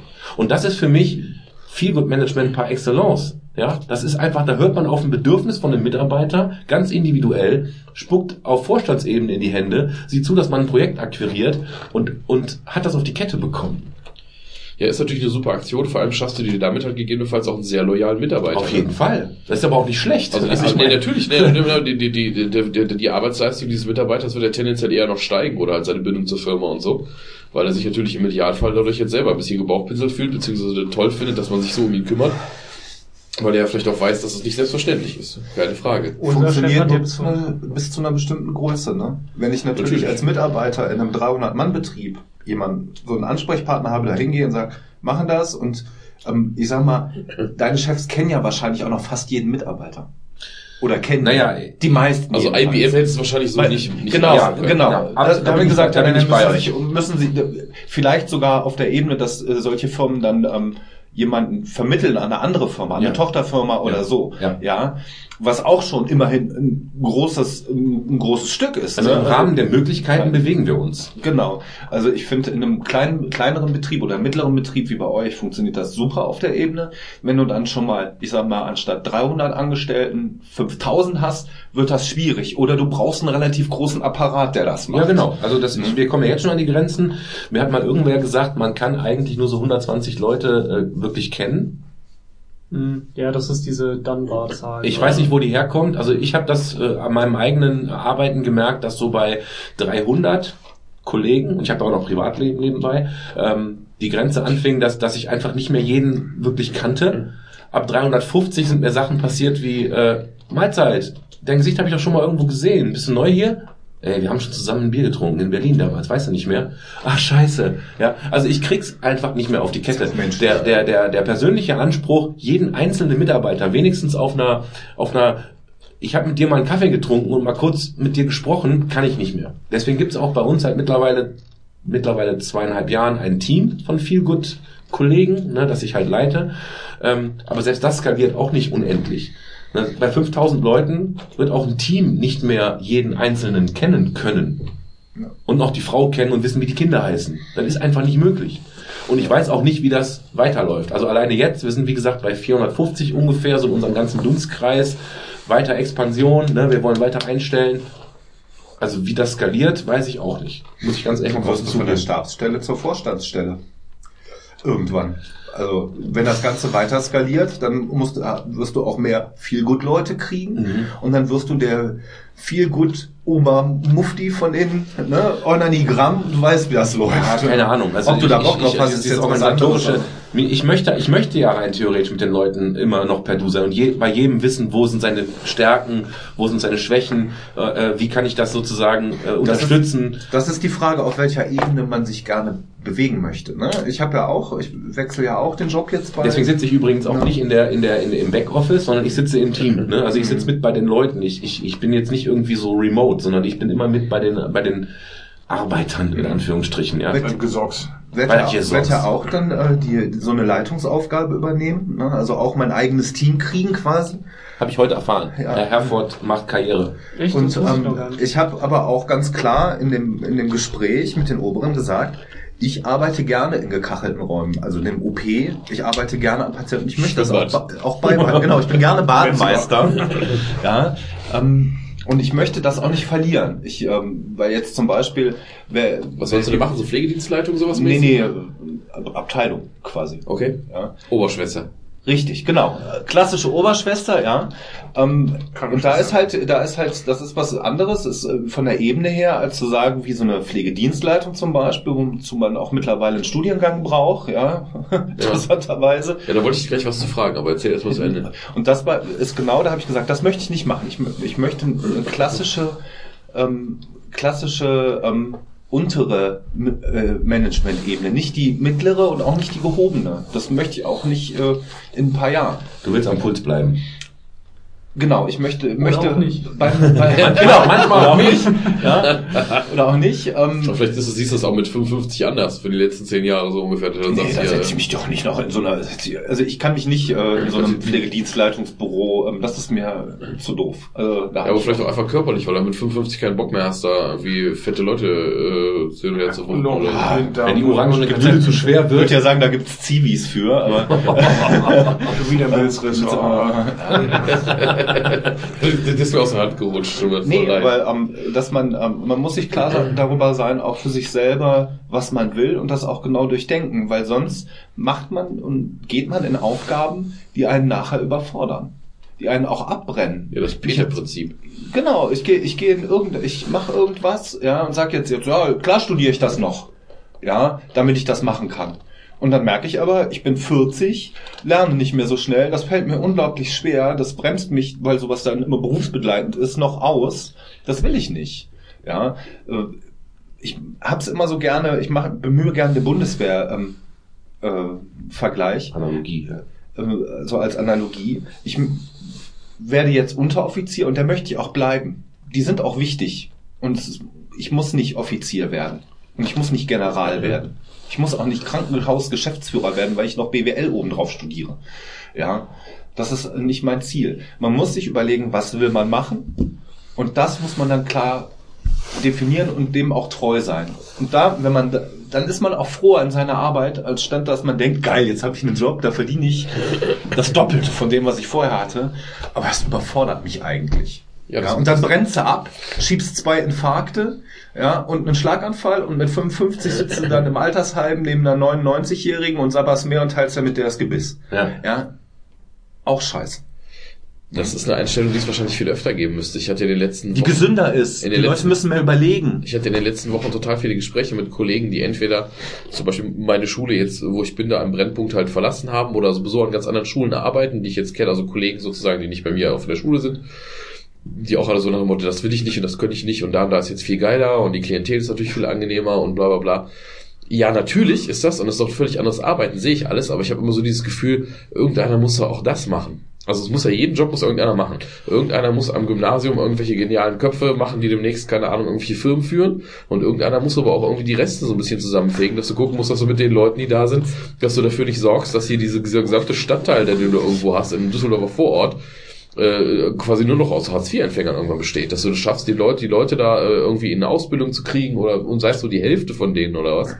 Damit einfach dann noch Leute rauskommen, die irgendwo Steuern zahlen, am gesellschaftlichen Leben teilnehmen und halt äh, eben nicht völlig abgehangen sind. Ne? Und das ist ja auch ein Job, der gemacht werden muss. Das finde ich immer total. Nee, das, das ist mir nicht zu, zu, das ist mir, das ist mir zu sozial der Ansatz. Da geht's mir rein um mich. Da geht's mir rein um mich, was ich, äh, Ja. was ich sehe, was ich mir zumuten kann, was ich an Aufgaben übernehmen kann, die ich bis jetzt noch nicht gemacht habe, die auf mich zukommen. Das wird auch so viel Arbeit werden. Das wird auch so viel ähm, Hirnschmalz und Engagement äh, erfordern, zusätzlich zu dem, was ich noch hinzutue. Ja, ausbalancieren nachher, was ich von dem, was ich bis jetzt gemacht habe, noch mache und noch zusätzlich on top schaffe. Und ähm, was ich reduzieren muss oder wie ich da den Weg finde, ähm, das ist eine reine Ich-Entscheidung. Das ist auch eine gute Reflexion, finde ich. Also, weil du musst, ja. du musst damit leben, was du tust nachher, weil sonst rennst du nämlich allem hinterher. Ja, du hast äh, einen Stapel an Aufgaben, den du nicht bewältigen kannst, einen Stapel an Aufgaben, für den du überhaupt keinen Skill besitzt, ja, das überhaupt irgendwie durchzuführen. Ja, ich muss mir ab demnächst wahrscheinlich Gedanken darum machen, Dienstpläne zu gestalten, Arbeitszeiten von Mitarbeitern zu gestalten, eine, Urlaub, eine Urlaubsplanung auf, auf die Kette zu kriegen. Ähm, ähm, und dabei noch ähm, zu sagen, ich muss natürlich Vorgaben von oben umsetzen können. Ich muss aber auch noch, und das ist mir ganz wichtig, auch vor meinen Mitarbeitern stehen und sagen, Leute, ich habe hier ein Team, die haben die und die Möglichkeiten. Wir können das so nicht machen oder nicht in der Geschwindigkeit. Ich kann nicht einen Stapel von, äh, von Sachen, von Anweisungen, die montags morgens im Mailfach sind, dienstags mittags umgesetzt haben. Das schaffen die nicht. Ja, so viel Flexibilität hat kein Mensch. Ja, das müssen wir jetzt langsam machen, das müssen wir planen und dann müssen wir drüber sprechen. Ja, ohne dabei zu sagen, nee, mache ich nicht. Ja, ohne zu, so der Blocker zu sein. Und das ist viel, viel wichtiger. Und wie, wie gehe ich denn damit um, dass ich nicht abends bis neun dann in der Klinik noch sitze, um meinen Computerscheiß zu machen oder meine, meine Verwaltungsaufgaben? Oder, ähm, also mir ist schon klar, dass ich bestimmte Sachen auch zu Hause machen werde, das weiß ich. Und das habe ich auch lieber so, das mache ich nachts um eins vom Rechner in Unterhose, das ist super. Ja, ähm, Manchmal auch ohne. manchmal auch ohne, nur mit dem Ledertanga. Zweites Tab auf. Ja, das weiß ich auch, genau. Und den Privates Ton, Surfen. aber den Ton aus. Ähm, Immer den Ton ausmachen, ganz doof. Ähm, Ja, jetzt wo du zuwachs hast. Ja, ja, genau. Ja. Und ähm, das ist eine reine Ich-Entscheidung. Es tut mir leid, ich kann nicht verstehen. Also diesen, diese, die, aber das ist die, äh, das ist der Enthusiasmus des Berufsanfängers, den du noch hast. Nach sechs mach Jahren. Das, mach das 20 Jahre lang, Thomas. Ich mache den Scheiß mit sozialem Beruf seit 20 Jahren und ich kann dir sagen, du denkst die ersten 10 Jahre überhaupt nicht an dich. Das habe ich auch nicht. Natürlich kann ich den Dienst noch machen, natürlich mache ich dies. Ja, natürlich geht's um die Patienten, natürlich geht's um die Angehörig, äh, Angehörigen. Ja, ich, ich glaube, dass, ich Beruf glaube, irgendwie der gleiche. ich glaube, dass Und du, vor 20 Jahren war ich auch noch Kohlechefin, Kohlechefin, äh, bis, bis nachts gearbeitet und am Wochenende Samstags. Ja, du hast halt den Vorteil, dass du einen Beruf hast, wo du, ähm, wo du durch Überstunde, die bezahlt wird oder schwarz bezahlt wird, natürlich einen direkten monetären Umsatz auf dem Konto oder in der Hand siehst, den wir nicht haben. Unser, unser ähm, Zugewinn ist rein ideell. Wir verdienen dafür nicht mehr. Der Thomas kriegt keinen Hacken mehr dafür, dass er an der Hauptschule soziale Brennpunktkinder vor dem Verderben rettet, als wenn er hochnäsigen anderen Kindern den Arsch pudern würde. Ja, jetzt muss ich aber an der Stelle sagen, ich, ich, ich glaube, dass du durchaus recht hast und dass man natürlich, je länger man das macht, desto mehr man auch äh, sich mit ein paar Dingen wieder zurücknimmt oder so. Aber ähm, ich will das gar nicht, also ich, ich würde das gar nicht so darstellen, dass ich, ich bin jetzt nicht äh, der heilige Samariter hier im Sinne von, ich mache das ja, weil irgendeiner muss ja den Job für die Gesellschaft machen. Also natürlich ist das auch irgendwo schön, aber äh, ich habe ja auch eine eigene Motivation daraus, weil ich selber bin halt abends zufriedener, wenn ich glaube, dass das, was ich getan habe, irgendeinen Sinn hatte. Wenn ich jetzt, ich hätte, dann kann natürlich auch ein ganz darauf irgendeinen Stein einkloppen, wenn mir da einer dasselbe Geld für gibt. Aber ich glaube, dass ich auf Dauer halt zufriedener bin, wenn ich nicht am Fließband stehe oder so und irgendwas mache, wo ich selber keine Sinn oder wenn ich zum Beispiel, ich habe ja auch in der IT gearbeitet oder in einem Bereich von, äh, von, von noch viel schlimmer, Personalagentur, Headhunting und sowas. Würde ich heute mit meinem Studium, hätte ich das weiter durchgezogen, ähm, äh, als Studienjob schon und sowas, von meinem Studium aus, Geisteswissenschaftler ist egal, kannst jeden Bürojob im Endeffekt machen, wenn er irgendwie nicht eigen ist. Ich hätte viel mehr Geld verdienen als jetzt, gar keine Frage. Aber ich hatte halt keinen Bock darauf, weil ich halt, weil, erstens, weil diese Aufgabe, finde ich, nicht, nicht allzu wichtig ist. Klar, für die Firmen da und so, für die Versicherung oder Banken, für die du da arbeitest, natürlich wichtig. Aber ich finde, es hat eine andere Importanz, als jetzt ein, äh, keine Ahnung, äh, kranke Menschen zu pflegen, mit Kindern zu arbeiten oder meinetwegen auch ein Haus zu bauen oder so, wo du einfach sagst, weißt du, oder, oder was zu machen, wo Menschen dann konkret drin leben und so. Die meisten, oder andere Jobs sind näher, näher am Menschen. Und ich verstehe, dass manche Leute das ganz digital brauchen, dass sie gerne am Schreibtisch sitzen, am Rechner, BWL-mäßig, ich mache hier meinen Stiefel, meine Zahlen etc. Die verdienen dann sehr gut und ähm, verlieren aber, glaube ich, auch ganz oft die Bodenhaftung dadurch. Ich, was ich, ich meine damit nur, dass man nicht, äh, dass man den Fokus auch auf sich selber setzen muss und sich selber hinterfragen soll und auch, ich, natürlich habe ich auch die, diese Helfen Motivation. Natürlich schon die ganzen Jahre durch, aber trotzdem darf die auch nicht über dir selbst stehen. Und das ist etwas, was ich sehe in den, in den 20 Berufsjahren, wo sich das verschiebt. Am Anfang war das eine ganz hoch und das andere ganz niedrig. Und dann gleicht sich das irgendwann Ja, an. Du hast den Vorteil, du hast kleine Kinder. Das heißt, dein persönlicher Fokus ist sowieso schon relativ hoch, weil du natürlich diesen. Familienfaktor mit einrechnest. Ne? Ich glaube, das ist aber sowieso bei euch ein, äh, eine Berufskrankheit, dass Leute, die selber so ein bisschen Mhm. hilflos sind, in Anführungszeichen, oder denen selber früher sehr wenig Hilfe zugestanden hat, die die jetzt irgendwie mit dem Beruf kompensieren. Es gibt so ein schönes Buch, ich weiß, ich von Schirmacher guck mal oder bei den Pädagogen. Bitte? Guck mal bei den Pädagogen. Ja, damit Sicherheit auch. Aber es gibt so ein Buch, das heißt die hilflosen Helfer. Ich weiß nicht genau von wem das ist. Es ist ein sehr interessantes Buch, dass Leute, die selber meistens große Probleme damit haben, sich selber halt irgendwie so ein bisschen, für- um sich selber zu sorgen, dass sie dann sich eher um andere sorgen. Natürlich kann ich, ja durchweg sagen, auch als junger Mensch, ich habe mein eigenes Privatleben kaum organisiert bekommen. Äh, ich sag mal, Sachen, äh, Geld umgehen, solche Sachen, äh, Ämter, äh, alles Mögliche, ja, so diese, diese reine Struktur von persön persönlichem Leben, die mir persönliches Leben ermöglichen, ähm, war durch diese abgekoppelte Arbeitswelt die, ähm, wo es ja täglich um ganz heftige Entscheidungen um Leben, Tod, Zustände ging, abgekoppelt und überdeckt. Dann noch Schichtdienst, wo du sowieso ähm, die Zeiten völlig verschwimmen. Da war ich völlig raus und ich habe Jahre gebraucht, Jahre gebraucht, bis ich überhaupt ähm, äh, so einen Status quo erarbeitet habe, wo ich ähm, dann nicht, wenn ich frei habe, 1000 Prozent Gas Privatleben gehe, gebe, was einen ja auch fertig machen kann, ja, auf jeder, auf jeder Hochzeit tanzen quasi, ja, um, um, weil das muss ich ja kompensieren. Ich muss jetzt knall, knall, knall, Ich knall. muss jetzt was erleben. Ne? Genau, ich muss jetzt was erleben, dass man das auch runterfährt, ja. Und ähm, dafür habe ich Jahre gebraucht. Heute ist übrigens eine sehr private Folge. Ja, ich, ich, ich, ich wollte, ich habe auch gerade überlegt, sollen wir jetzt, weil wir sind ja auch schon eine ganze Weile dran. Wir haben jetzt auch wir wir zwei, das Thema wir enden? haben auch schon zwei Stunden ungefähr jetzt voll. Sollen wir vielleicht mal von nach, den, nach, nach Politik und Gesellschaftskritik Zur so- Popkultur so, so, kommen. Genau, sollen wir mal, was wir am Anfang festgehalten hatten hier mit den Filmen und Serien, was ihr eben sagt, oder allgemein, oder meint oder medial oder so, was da, was da jetzt so abging. Ja, jetzt das letzte Jahr. Ja. ihr hattet ja endlich gesagt, dass zwei von euch schon so Blade Runner so ein bisschen ganz vorne sehen. Ja, ich Jetzt auf muss jeden ich Fall auch. fairerweise sagen, ich habe den nicht, nicht gesehen. Ich werde mir den sicherlich mal angucken, demnächst irgendwann zu Hause halt, Können wir er gerne verfügbar ist. zusammen machen. Ich habe mir den schon vorbestellt in der Limited Edition Steelbook. Ich habe ihn noch nicht gesehen aus dem puren Vorurteil, dass ich tatsächlich, ich weiß Ketzer und so, aber ich mag den originalen Blade Runner nicht. Aber du. Ich habe zweimal versucht, den zu gucken. Nein, ich habe zweimal versucht, den zu gucken und habe weiter als die Hälfte nie geschafft. Weil ich den Weil du immer langweilig ausgemacht habe. Ja, ich fand den so doof. Ich habe den immer ausgemacht, weil, weil, weil, weil mir teilweise auch diese ein, also ein, zwei Rollen megamäßig auf die Eier gegangen sind. Ich konnte mir den einfach nicht gescheit angucken. Kannst ja nicht genau sagen. Also ich Das habe aber auch absolute Geschmackssache. Ja, aber die sind schon, also er ist, was mir so auffällt, das ist jetzt bei dem neuen Blade Runner halt auch so, die sind so total anachronistisch, weil sie so total entschleunigt sind. Mhm. Also auch der alte Blade Runner, sowas mag ich ja eigentlich sehr gerne.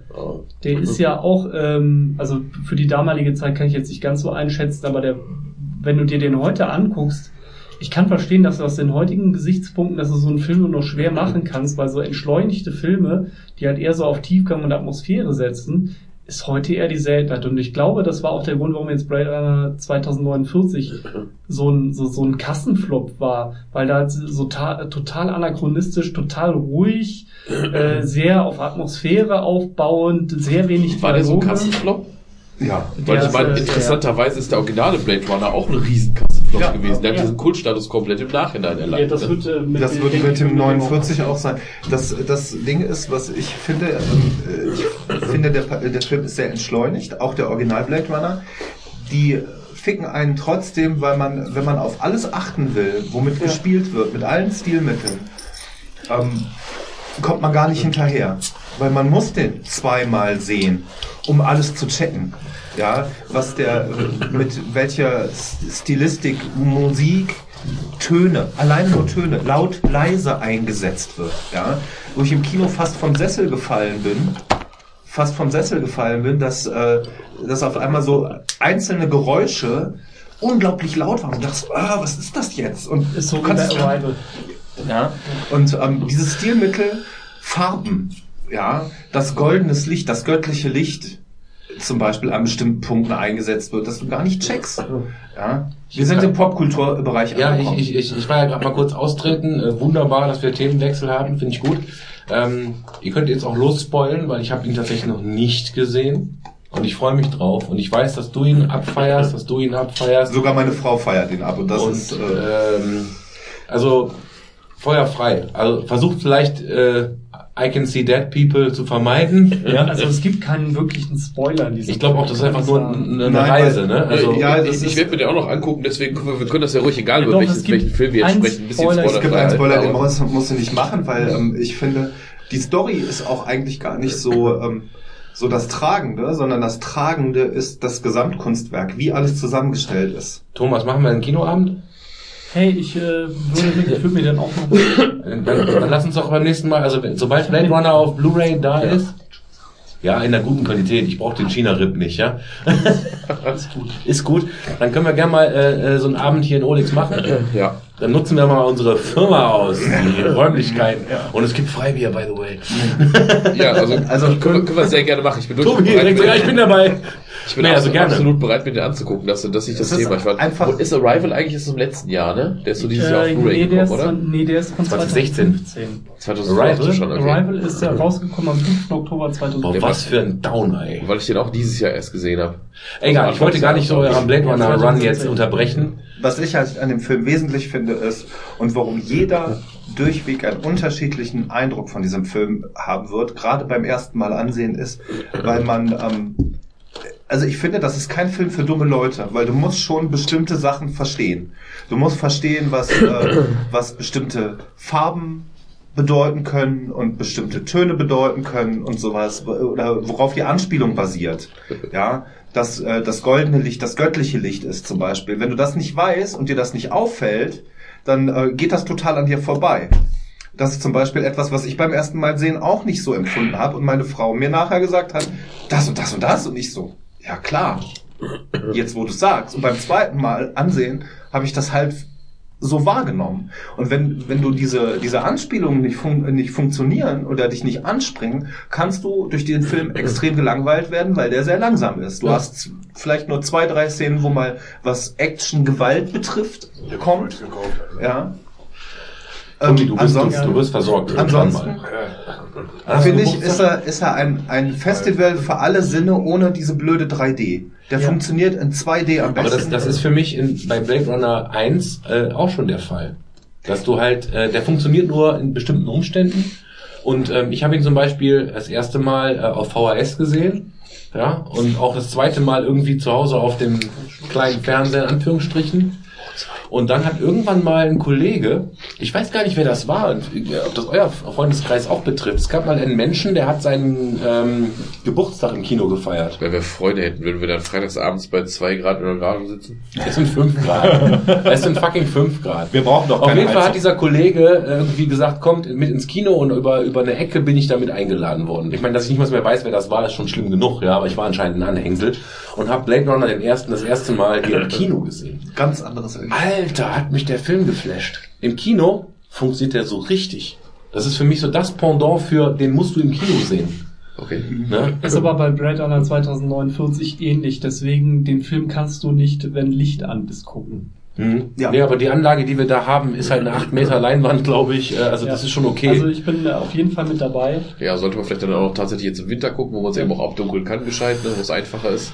Also gerne, nochmal, ich möchte keine, keine Kopie aus China haben, das muss schon, das muss schon eine vernünftige Kopie sein, dann können wir da gerne Reicht dir reden. 1080p? Ja. Gut.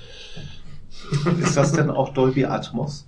Nee, das haben wir nicht. Wir haben zwar die, die Speaker in der Decke, aber das ist normales Ja, aber das, aber das ist, das ist zum Beispiel, ich bin jetzt jemand, ähm, weil ich nicht so ein akustischer Typ bin, der sagt, mir ist das egal, ich gucke das auf einem normalen Fernseher. Bei dem Film brauchst du eine richtig gute Anlage, die Wumms hat, die, ähm, weil auch nicht nur die Musik, wo man sagt, der Score trägt einen Film mit, äh, was für mich zum Beispiel bei Gladiator hat mich äh, der Score sehr geflasht, ja. Der wird Ähm, aber Blade Runner auch über, über alles gelobt. ja, der ist auch unglaublich gut, Ja, aber auch die FX, also die reinen Töne, sind unglaublich wichtig und tragen so viel Stimmung in dem Film mit. Ja, Lass uns da vielleicht, vielleicht hier einen Punkt machen. Ja. ja, ja, also nicht spoilern. Ja. Okay. Nee, äh, aber Score, was du gerade sagst, für mich ist ja Ghost in the Shell, äh, also der Original von 95. Ähm, Kenji Kawai hat die Score oder die Score, den Score, Den- den. den, den Soundtrack gemacht. Ähm, Ost.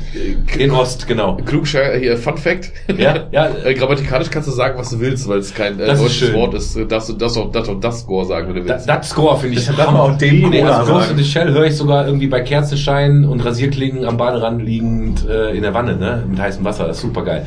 Und äh, im Remake hat Kenji Kawai leider nicht mitgespielt, außer im Abspann. Und das merkst du.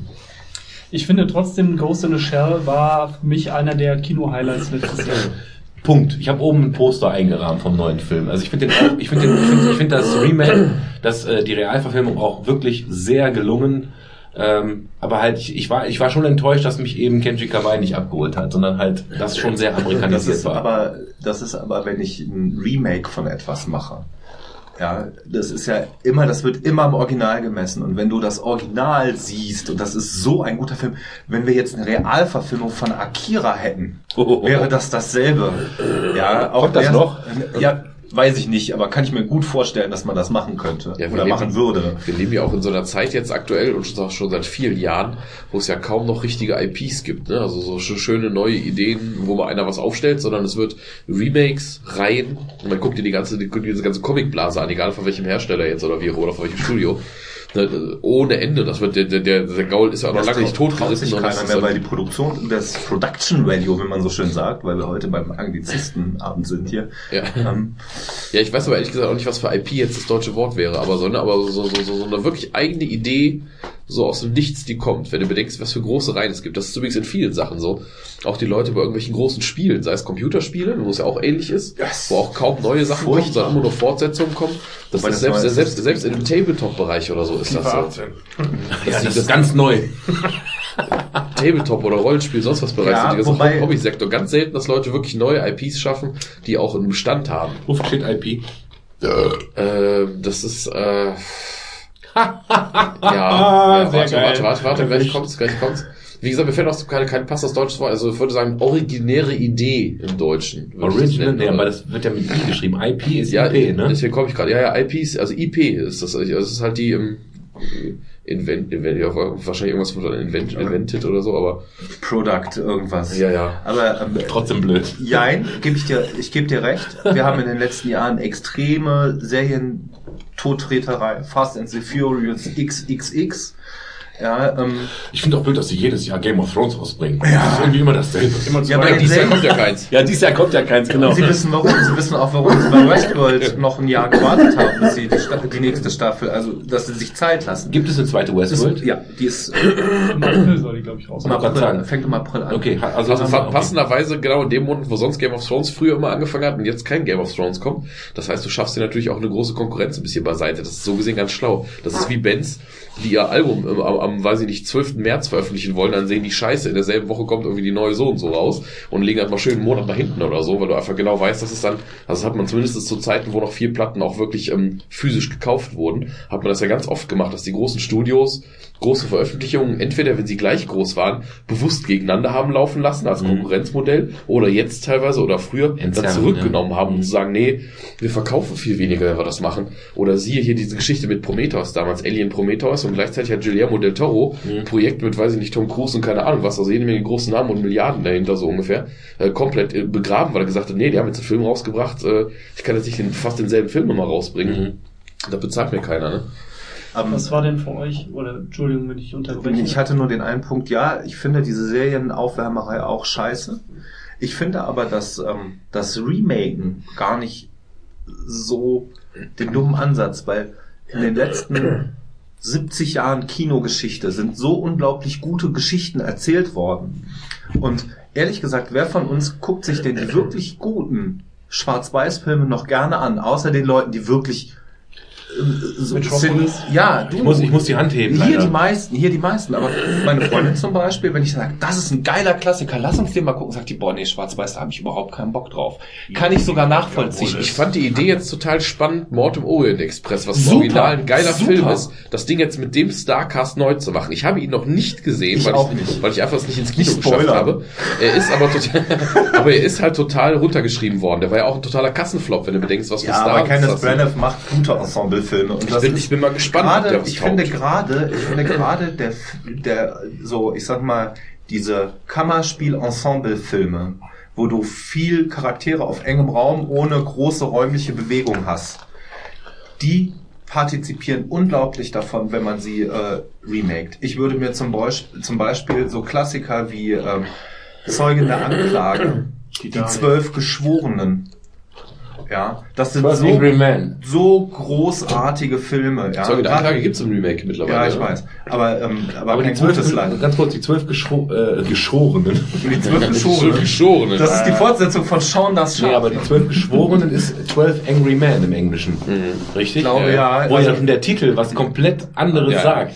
Aber ich wie find- kann man das so übersetzen? Ich weiß es nicht. Ich fand aber halt ähm, diesen Film mit Henry Fonda als der eine, der sagt, er will es nicht. Ja. Er ist nicht der Meinung und versucht die anderen in diesem in dieser Zeit ähm, zu überzeugen und es geht wirklich Film ist großartig. Der ist großartig. Ich finde, finde ich, finde ich, sowas finde ich eigentlich, diese Ensemblefilme finde ich eigentlich gerade schwer zu toppen, wenn das schon so gute schauspielerische Leistungen Das ist waren. das Problem. Aber ich würde das Risiko eingehen. Erstens, die sind nicht teuer in der Produktion. Da brauchst du keine große FX für. Da kostet dich nur der Cast. Ja. Ja. Und ähm, Wobei ich glaube, wir haben auch Geld ausgeben musst, weil du ja, richtig aber wir haben auch heutzutage ähm, Kommt ja auch sehr gute Schauspieler. Ich glaube, wir haben gerade eine aktuelle Schauspielergeneration, die wirklich, wirklich gut ist. Ja. Und die, äh, auch wenn sie in diversen Marvel-Filmen auftritt äh, oder in, in Peter ja Jackson als Schauspieler fast gar nicht, wenn du es nicht machst. Genau, ja, aber die Ja. auch im Charakterfach einiges bringen können.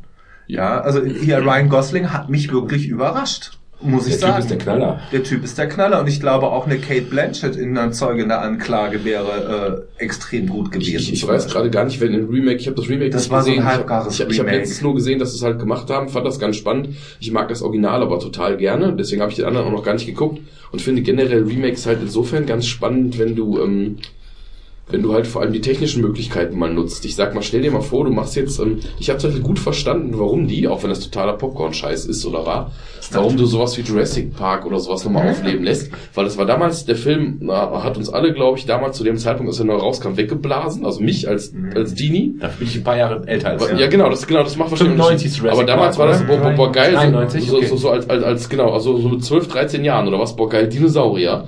Überhaupt, dass mal einer angefangen hat, das so zu animieren, dass es mehr oder weniger echt aussah. Wenn du es heute guckst, sieht es echt nicht geil aus. Doch, ich finde es immer noch voll geil. Oh, weil Fanboy. Weil Ja, es Puppen oh, sind. Oder, ja, oh, oh, ja. Ich habe auch letztens Gremlins gesehen, finde ich auch cool. Gremlins war Weihnachten. Großartig. Gremlins wäre auch eine große, könnte man auch großartig. Critters. Critters könnte man großartig remaken.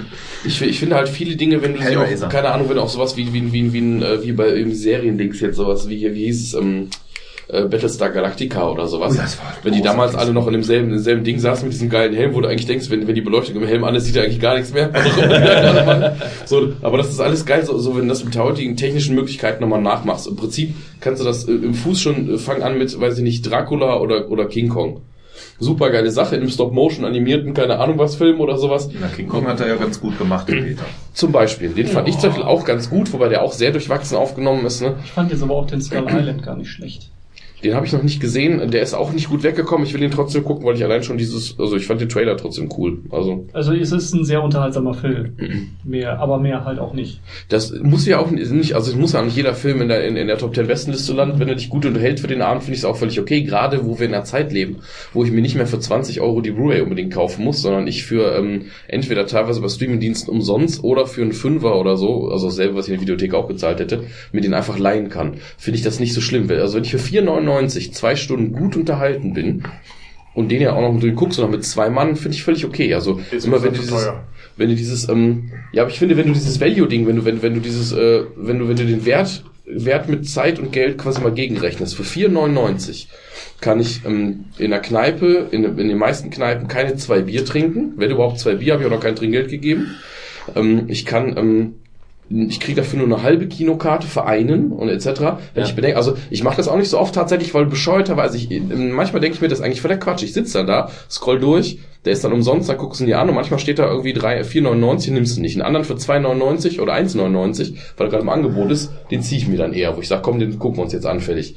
Ich finde, eigentlich müsste man 4,99 ist so gesehen, wenn ich selbst wenn ich jedes Wochenende das machen würde, ist doch eigentlich ein Witz, wenn du bedenkst, wenn du mit deiner Frau ins Kino gehst, hast du 20 Euro schon für die Tickets ausgegeben. Dann Ja, meistens und den Kino. Ja, du hast, du hast recht. Was mich daran abfuckt, man könnte es eigentlich, also ich glaube, dass die Streaming-Dienste, Amazon, Netflix, oh gut, Netflix hat keine Bezahlfilme, da zahlst du einmal im Feierabend. Die könnten die ganzen Bezahlfilme auch für 99 Cent verkaufen und immer noch Geld verdienen. Da bin ich überzeugt von.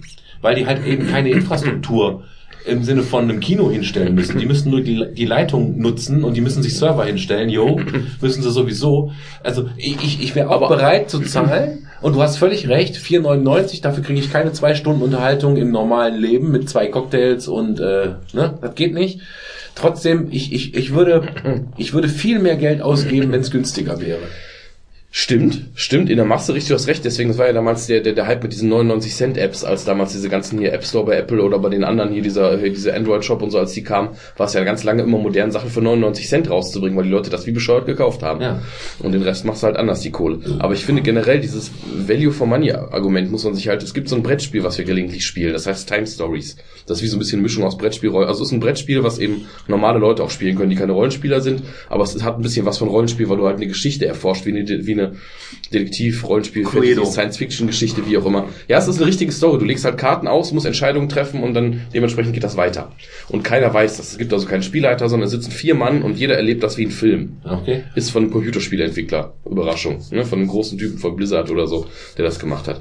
Ähm, da kostet eine Erweiterung immer ungefähr gute 20 Euro. Das ist ja, weil das eine Story ist, spielst du das genau einmal. Weil dann weißt du ja, wie es ausgeht, da weißt du ja, was passiert. Wenn ich aber mit vier Leuten da sitze und ich verbringe den ganzen Abend mit vier Stunden da und wir sitzen da, Jeder hat einen Heiermann wenn du das überlegst, genau, wo kriege ich das denn? Was ich kann, dafür kann ich nie ins Kino gehen, dafür kann ich nicht in die Kneipe gehen. Äh, Im Endeffekt den Heiermann, das, selbst wenn wir hier sitzen, einen Podcast aufnehmen, hat jeder von euch gleich mehr als, für, als den Heiermann an Bier bezahlt. Selbst wenn du es äh, günstig äh, äh, im Trinkgut gekauft hast oder so, Und dann du hast kannst du ja irgendwie. dann auch im Nachhinein noch sagen, wenn du es danach nicht mehr spielst, kannst du es immer weiterverkaufen. Du kannst es weiterverkaufen. Ich habe mir jetzt zum Beispiel von einem Kumpel, habe ich mir von Silvester, weil wir dachten, wir spielen, haben es nicht geschafft, habe ich mir sogar zwei von den Abenteuern ausgeliehen, weil ich dachte, wohl mehr, mehr wohlgemerkt aus der Angst, weil ich Schiss hatte, wenn ich es mir jetzt bestelle, bei Amazon oder wo auch immer, muss ich gucken, gerade mit dem Stress, den es gibt, kriege ich das innerhalb von drei Tagen, habe ich sicher hier zu Hause an Silvester, weil es ja auch auf den Sonntag fällt und so. Schaffen die das, mir das bis Samstag zu schicken und um, dann hat er es mir jetzt geliehen. Ist natürlich mega gut, weil jetzt hat er quasi einmal 20 Euro dafür ausgegeben und dann haben zweimal vier Leute für die 20 Euro einen ganzen Abend geil verbracht. Na, das ist, das ist gerade so in dieser, in dieser, in dieser Hobby- und Rollenspielbranche ist das halt so ein Ding, wo du bedenkst, weil die Quellen, also die, die Einstiegshürde immer hoch ist. Du fängst ein neues Rollenspiel an, in der Regel legst du immer erstmal ein Fuffi hin. Mittlerweile weichen sie das auf und ändern das auch, aber du legst einen ganzen Fuffi hin, um erstmal das Grundregelwerk zu haben. Wenn ich bedenke, wie viele Monate oder Jahre ich damit spielen kann, oder weiß ich nicht, wenn ich mir eine Warhammer-Armee kaufe, auf die ich jetzt innerhalb von wenigen Monaten 300, 400 Euro rein, rein investiere, wenn ich damit aber das ganze Jahr über spiele, rechne das mal runter, was für ein Witz das ist, Das ist für mich das gleiche Argument wie bei äh, PlayStation-Spielen, Genau. die mit 69 Euro, wenn sie gelauncht werden, extrem teuer sind. Ja. Ich kaufe sie meistens so äh, unter 40, sag ich mal. Ich, ich, kauf, ich, ich bin Ja. nicht mehr der Typ, der braucht die am Launch Day. Manche Spiele, ja, aber so. Die Spiele, die ich spiele, sind aber auch Spiele, die, die dich mindestens mal 30, 40 Stunden, in der Regel 60 bis 80 Stunden fesseln. Das heißt, ich habe ein, ein Value von unter einen Euro pro Stunde. Ja, und das ist das, also wenn, wenn, also wo bekommst du das, weißt du, also wo hast du das, wenn du bedenkst, was du, du zahlst ja schon, weiß ich nicht, an GZ für dein normales Fernsehen oder äh, einen Rundfunkbeitrag mittlerweile. Wo sind wir jetzt irgendwo knapp 20 Euro im Monat oder was? Ich zahle irgendwie, weiß ich nicht, 18 im Euro Quartal so, äh, 55 ungefähr. Ja, ne, irgendwie sowas. Ja. Also wenn du bedenkst, wa- wa- was du für all den Scheiß zahlst, und guck mal, da gibt's ja auch vor allem Titel, so Premium-Titel, wie jetzt bei Playstation, wenn du jetzt irgendeinen Souls- Souls-Titel spielst, wo du selbst wenn er dir einer der ist, der dir nicht so gut gefallen hat, am Ende mindestens 200 Stunden da schon reingebuttert hast, Mindestens, rechne ja. das mal auf 69 Euro. Ja, kannst Das ist ja ein Witz, ne? Das ist ja, gut, das, das ist gut. ja ein Witz, ne? Und das ist ein, Man das, könnte jetzt ethisch reingehen und sagen, du hast 200 Stunden deines Lebens verschenkt. Rechne das mal Ja, hoch. die habe ich verschenkt, die habe ich an das verschenkt, was ich wollte. Genau, genau. Ich, ich liebe das ja. Ich, ich, es ist für mich wie, wie eine warme Dusche, ja. Das ist äh, hammergeil. Um, umso ärgerlicher ist das natürlich, wenn ich für irgendwas jetzt irgendwie 50 Euro ausgegeben habe, was mich am Endeffekt null befriedigt. Das ist dasselbe wie mit Essen. Das ist, was so der Unterschied ist. Es gab mal eine, es gab mal eine Zeit, und die ist noch nicht so lange her, also wir reden von vor 10 Jahren oder 15, wenn du so anfängst, überhaupt ein bisschen Kohle zu haben, weil du Studentenjobs hast oder später anfängst, arbeiten zu gehen, was auch immer. Wenn so in den 20ern die ganzen Leute ihre Lehre durchhaben oder Studium, was auch immer.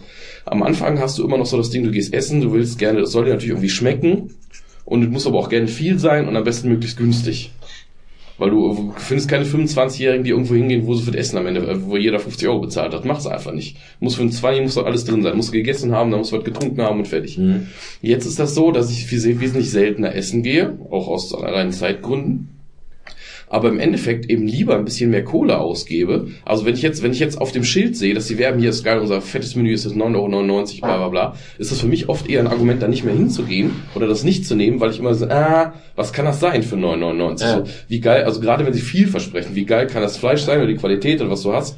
Und ich gehe am Ende, wenn ich mit meiner Frau essen gehe und ich habe am Ende mittlerweile irgendwie, dann zahlst du dann nachher 70 Euro für zwei Personen. Hätte ich hier vor zehn Jahren einen Vogel gezeigt, bist du bescheuert? So, wenn ich jetzt aber sage, komm, wir haben jetzt irgendwie eine Flasche Wein getrunken und wir haben beide ein geiles Essen gehabt. Ich habe 70 Euro bezahlt. Ich mache das aber alle zwei Monate nur oder so. Mhm. Ja, scheiß drauf, wenn das Essen geil war. Dementsprechend reg ich aber umso mehr auf, wenn ich 70 Euro bezahlt habe und es war nicht geil. Ja, klar. Im Endeffekt. Das muss dann eben alles, dann muss es natürlich auch stimmen, weißt du? Und das ist, glaube ich, so ein Ding, vielleicht kommt das auch mit dem, ähm, ist das auch eine älter werden Geschichte, dass du bereit bist, mehr Geld für Dinge auszugeben, wenn du halt den, ähm, Du hast einfach auch mehr du hast Geld. mehr Geld, was du Du, ausgeben du konntest kannst. genau. dir früher einfach nicht für 70 Euro ein Essen leisten. Nee, keine Frage. Auch ein schönes aber, aber Beispiel. da konntest du nichts mehr anderes Genau, und dann war es dir das einfach nicht wert. Genau, richtig. Das geht mir ja ganz genauso. Und das hat sich über die letzten Jahre hat sich das echt krass geändert, weil mir jetzt so Qualität oder andere Dinge wichtiger sind. Und weil ich immer öfter mir schon mal gesagt habe, jetzt, wenn ich den Film jetzt echt sehen will und der kostet 4,99, habe ich sonst immer ganz lange gewartet. Und in zwei Monaten ist er bestimmt billiger und wie auch immer. Und jetzt gehe ich eben einmal im Monat oder so, ne? Aber einmal im Monat gehe ich jetzt hin und sagst, scheiß drauf, jetzt klickst du da drauf. 4,99. Und dann habe ich mit meiner Frau, dann haben zwei Menschen zwei Stunden Spaß. Was mich daran, glaube ich, eher stört, da haben wir ja letztens auch kurz drüber geredet, dass ich halt jetzt auch wieder Prime-Kunde bin, der Amazon Prime halt sagt, du hast dann Prime Video mit Mhm. Amazon Prime. Ähm, da gibt's auch einiges, keine Frage, auch die eigenen Serien. So, und ähm, jetzt, jetzt war es so, dass wir zu Weihnachten überlegt haben, welchen Weihnachtsfilm können wir denn gucken, Mhm. bevor es losgeht. Und dann fiel uns aus irgendwelchen Gründen Kevin allein zu Hause ein. Mhm, der kostet aber 2,99 in SD So. oder so, ne? Ja, ich, ich also ich würde den ja in HD kaufen, heißt äh, dann Ich habe 3,99 oder hab den auf Blu-ray. ja, hätte ich dich mal besser angerufen.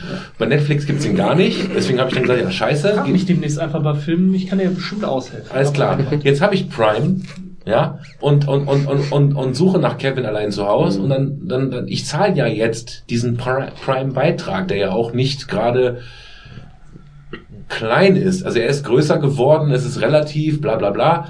Aber dann, dann stehe ich da und muss nochmal oben drauf zahlen. Und, und, und da geht's mir nicht um die 4,99, die wäre ich bereit zu zahlen, Ja. sondern mir geht's mehr darum, dass mir etwas suggeriert wird. Du hast Zugriff auf unsere Bibliothek. Ja, aber was du gucken willst, haben wir nicht da. Da musst du nochmal drauf, also haben wir da, aber da musst du drauf zahlen. Du musst Prime Prime machen. Ja. Ne? Das gleiche mit Musik. Ich habe damals gedacht, Amazon Music ist damit drin. Du guckst ja nicht weiter. Du siehst nur, oh cool, wenn ich Prime mache, habe ich Amazon Music. Dann willst du aber die Band hören, die du hören willst. Ich dachte, ha, ganz ehrlich, da musst du Music Unlimited kaufen. Mhm. Kostet nochmal extra. Und, und dann denke ich so, jetzt wieder, um das Geld zu sehen, Amazon als Unternehmen hätte die Möglichkeit, mir für die 69 Euro Jahresbeitrag oder die 7,99 im Monat, hätte die reine Möglichkeit zu sagen, komm hier, Feuer frei, Arschlecken, alles frei, was wir haben, dein Katalog. Aber die sind natürlich auch ein Wirtschaftsunternehmen. Die wissen genau, es gibt genug Menschen, die zahlen die 4,99 nochmal on top. Und mir geht's nicht um die 5 Euro. Die würde ich ja auch, also die 5 Euro habe ich, die kann ich zahlen, bitteschön hier. Mir geht's mehr darum zu sagen, hey, komm, hier ist der Premium-Dienst, für den bezahlst du, deswegen bitteschön gib, aber ist nicht so. Ja, dann bezahl 100 Euro im Jahr und dann äh, kriegst du alles frei. Ja, ja. Aber das gibt's ja nicht. Gibt's ja dann. Macht, fängt die Telekom doch jetzt an mit äh, Streamen frei auf. Äh, Ja gut, da sind wir beim nächsten Thema, das ist wieder Net Netzneutralität. Da geht ja. da geht's für mich äh, in die gleiche Richtung mit Amazon. Amazon ist für mich auch Netz mittlerweile, weil Amazon ist omnipräsent in meinem Leben. Ja, ich habe keine Alexa zu Hause, habe ich keinen Bock drauf, aber es ist es ist Twitch ist ja auch Amazon, ne? Ähm, du bist du bist das Ding ist einfach überall. Und äh, ich habe mich immer ge gewehrt vor Prime, weil ich sage, ich brauche die Musik nicht, die ist sowieso beschnitten. Ich brauche die Videos nicht, die sind sowieso beschnitten. Ich brauche auch den Next Day Delivery nicht, weil also wenn es mal wirklich hart auf hart kommt, kann ich mir wieder die 4,99 extra leisten, damit der Scheiß pünktlich kommt. Ich war also nicht bereit, das zu zahlen. Aber jetzt bin ich bei Amazon und mache meinen Warenkorb voll und habe plötzlich so einen Artikel, keine Ahnung, Netzwerk-Switch, 10,99. Will ich auf Kaufen drücken, steht da so ein kleiner Button, nur für Prime-Mitglieder. Die beschneiden ihr eigenes Angebot. Du kannst als Nicht-Prime-Mitglied nicht mehr alles kaufen. Das ist eine Zweiklassengesellschaft geworden. Und das ist für mich eher so ein, so ein, so ein ethischer Grund, wo, wo, äh, über den ich mich aufrege. Klar kann ich mich entscheiden, na komm, dann zahle ich den Obolus, bin ich halt Prime, dann kann ich das kaufen. Aber mir wird mittlerweile über Geld vordiktiert, was ich im Netz kaufen kann. Ich meine, das, das ist ja deren Entscheidung, können die ja machen, ne? Ist aber Genau. der Deutschen Bahn nicht anders, oder? Genau, es ist halt ein Wirtschaftsunternehmen, was letzten Endes dann die Spielregeln macht und du bist ja, du bist ja nicht gezwungen, da mitzuspielen. Ich Genau. verstehe aber genau, was du meinst. Und du hast auch so, was mich zum Beispiel stört, ist, dass dann manchmal auch diese Auswahl nicht ganz stimmt. ne? Also ich finde, wie gesagt, ich habe Netflix und, und Prime zu Hause, weil das halt, weil ich halt wirklich überhaupt kein normales Fernsehen gucke. Ich habe wirklich ausschließlich zu, ähm, zu äh, großen internationalen Fußballturnieren alle zwei Jahre habe ich irgendwie meinen mein, mein Fernseher, den normalen an, sonst nie, wirklich gar nichts. Ich nutze ab und zu mal ZDF oder ARD Mediathek und habe mir mal irgendwie eine, eine Böhmermann-Sendung angeguckt oder sowas oder keine Ahnung, oder mal, mal einen ganz besonderen Film, wenn gerade irgendwie die große Diskussion über die TV-Produktion in der Zeitung war oder was.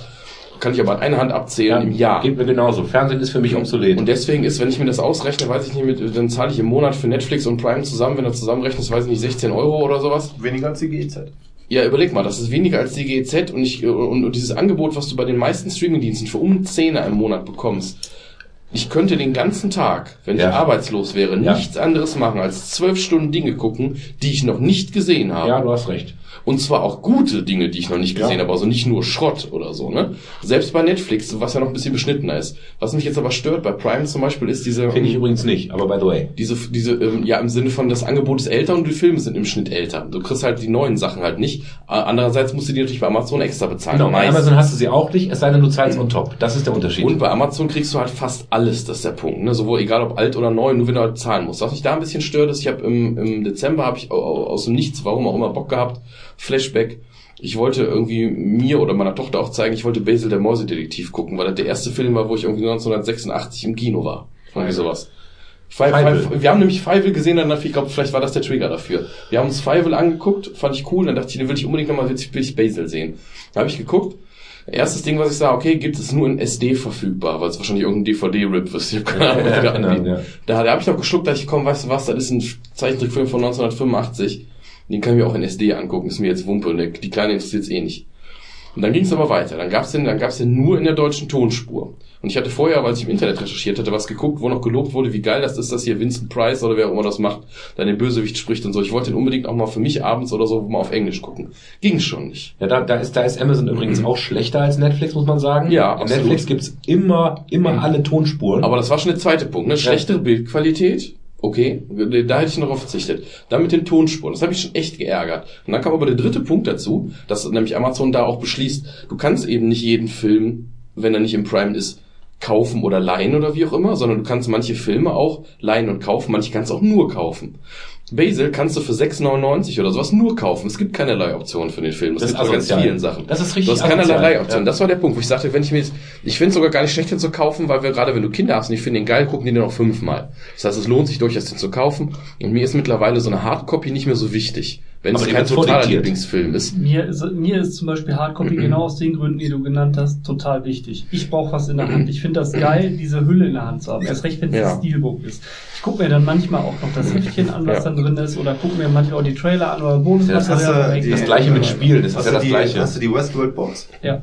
Da mit dem Plan von dem Gebäude und so? Mhm. Ja, das ist schon cool. Das ist auch cool. Das ist allerdings auch das, was du bieten musst. Das ist auch eine Sache, die mich übrigens auch maßlos ärgert. Ja, ganz ab, davon ab, dass das in Summe nicht viel teurer ist, als wenn du es digital kaufst. Meistens, Also, wenn du ein bisschen hast wartest. du keine Streaming-Dienste Doch, ich habe sowohl Netflix als auch Amazon Prime. Und, und kaufst trotzdem die Boxen. ich kaufe trotzdem die Box. Okay. also ich mache das nur bei absoluten Lieblingsfilmen. Ich habe ja mittlerweile nicht. meine komplette, ich habe meine mehrere hundert Filme umfassende DVD-Sammlung fast komplett verkauft, habe nur Lieblingsstücke behalten und die Blu-rays soweit, wobei Blu-rays habe ich irgendwie keine 50 Stück.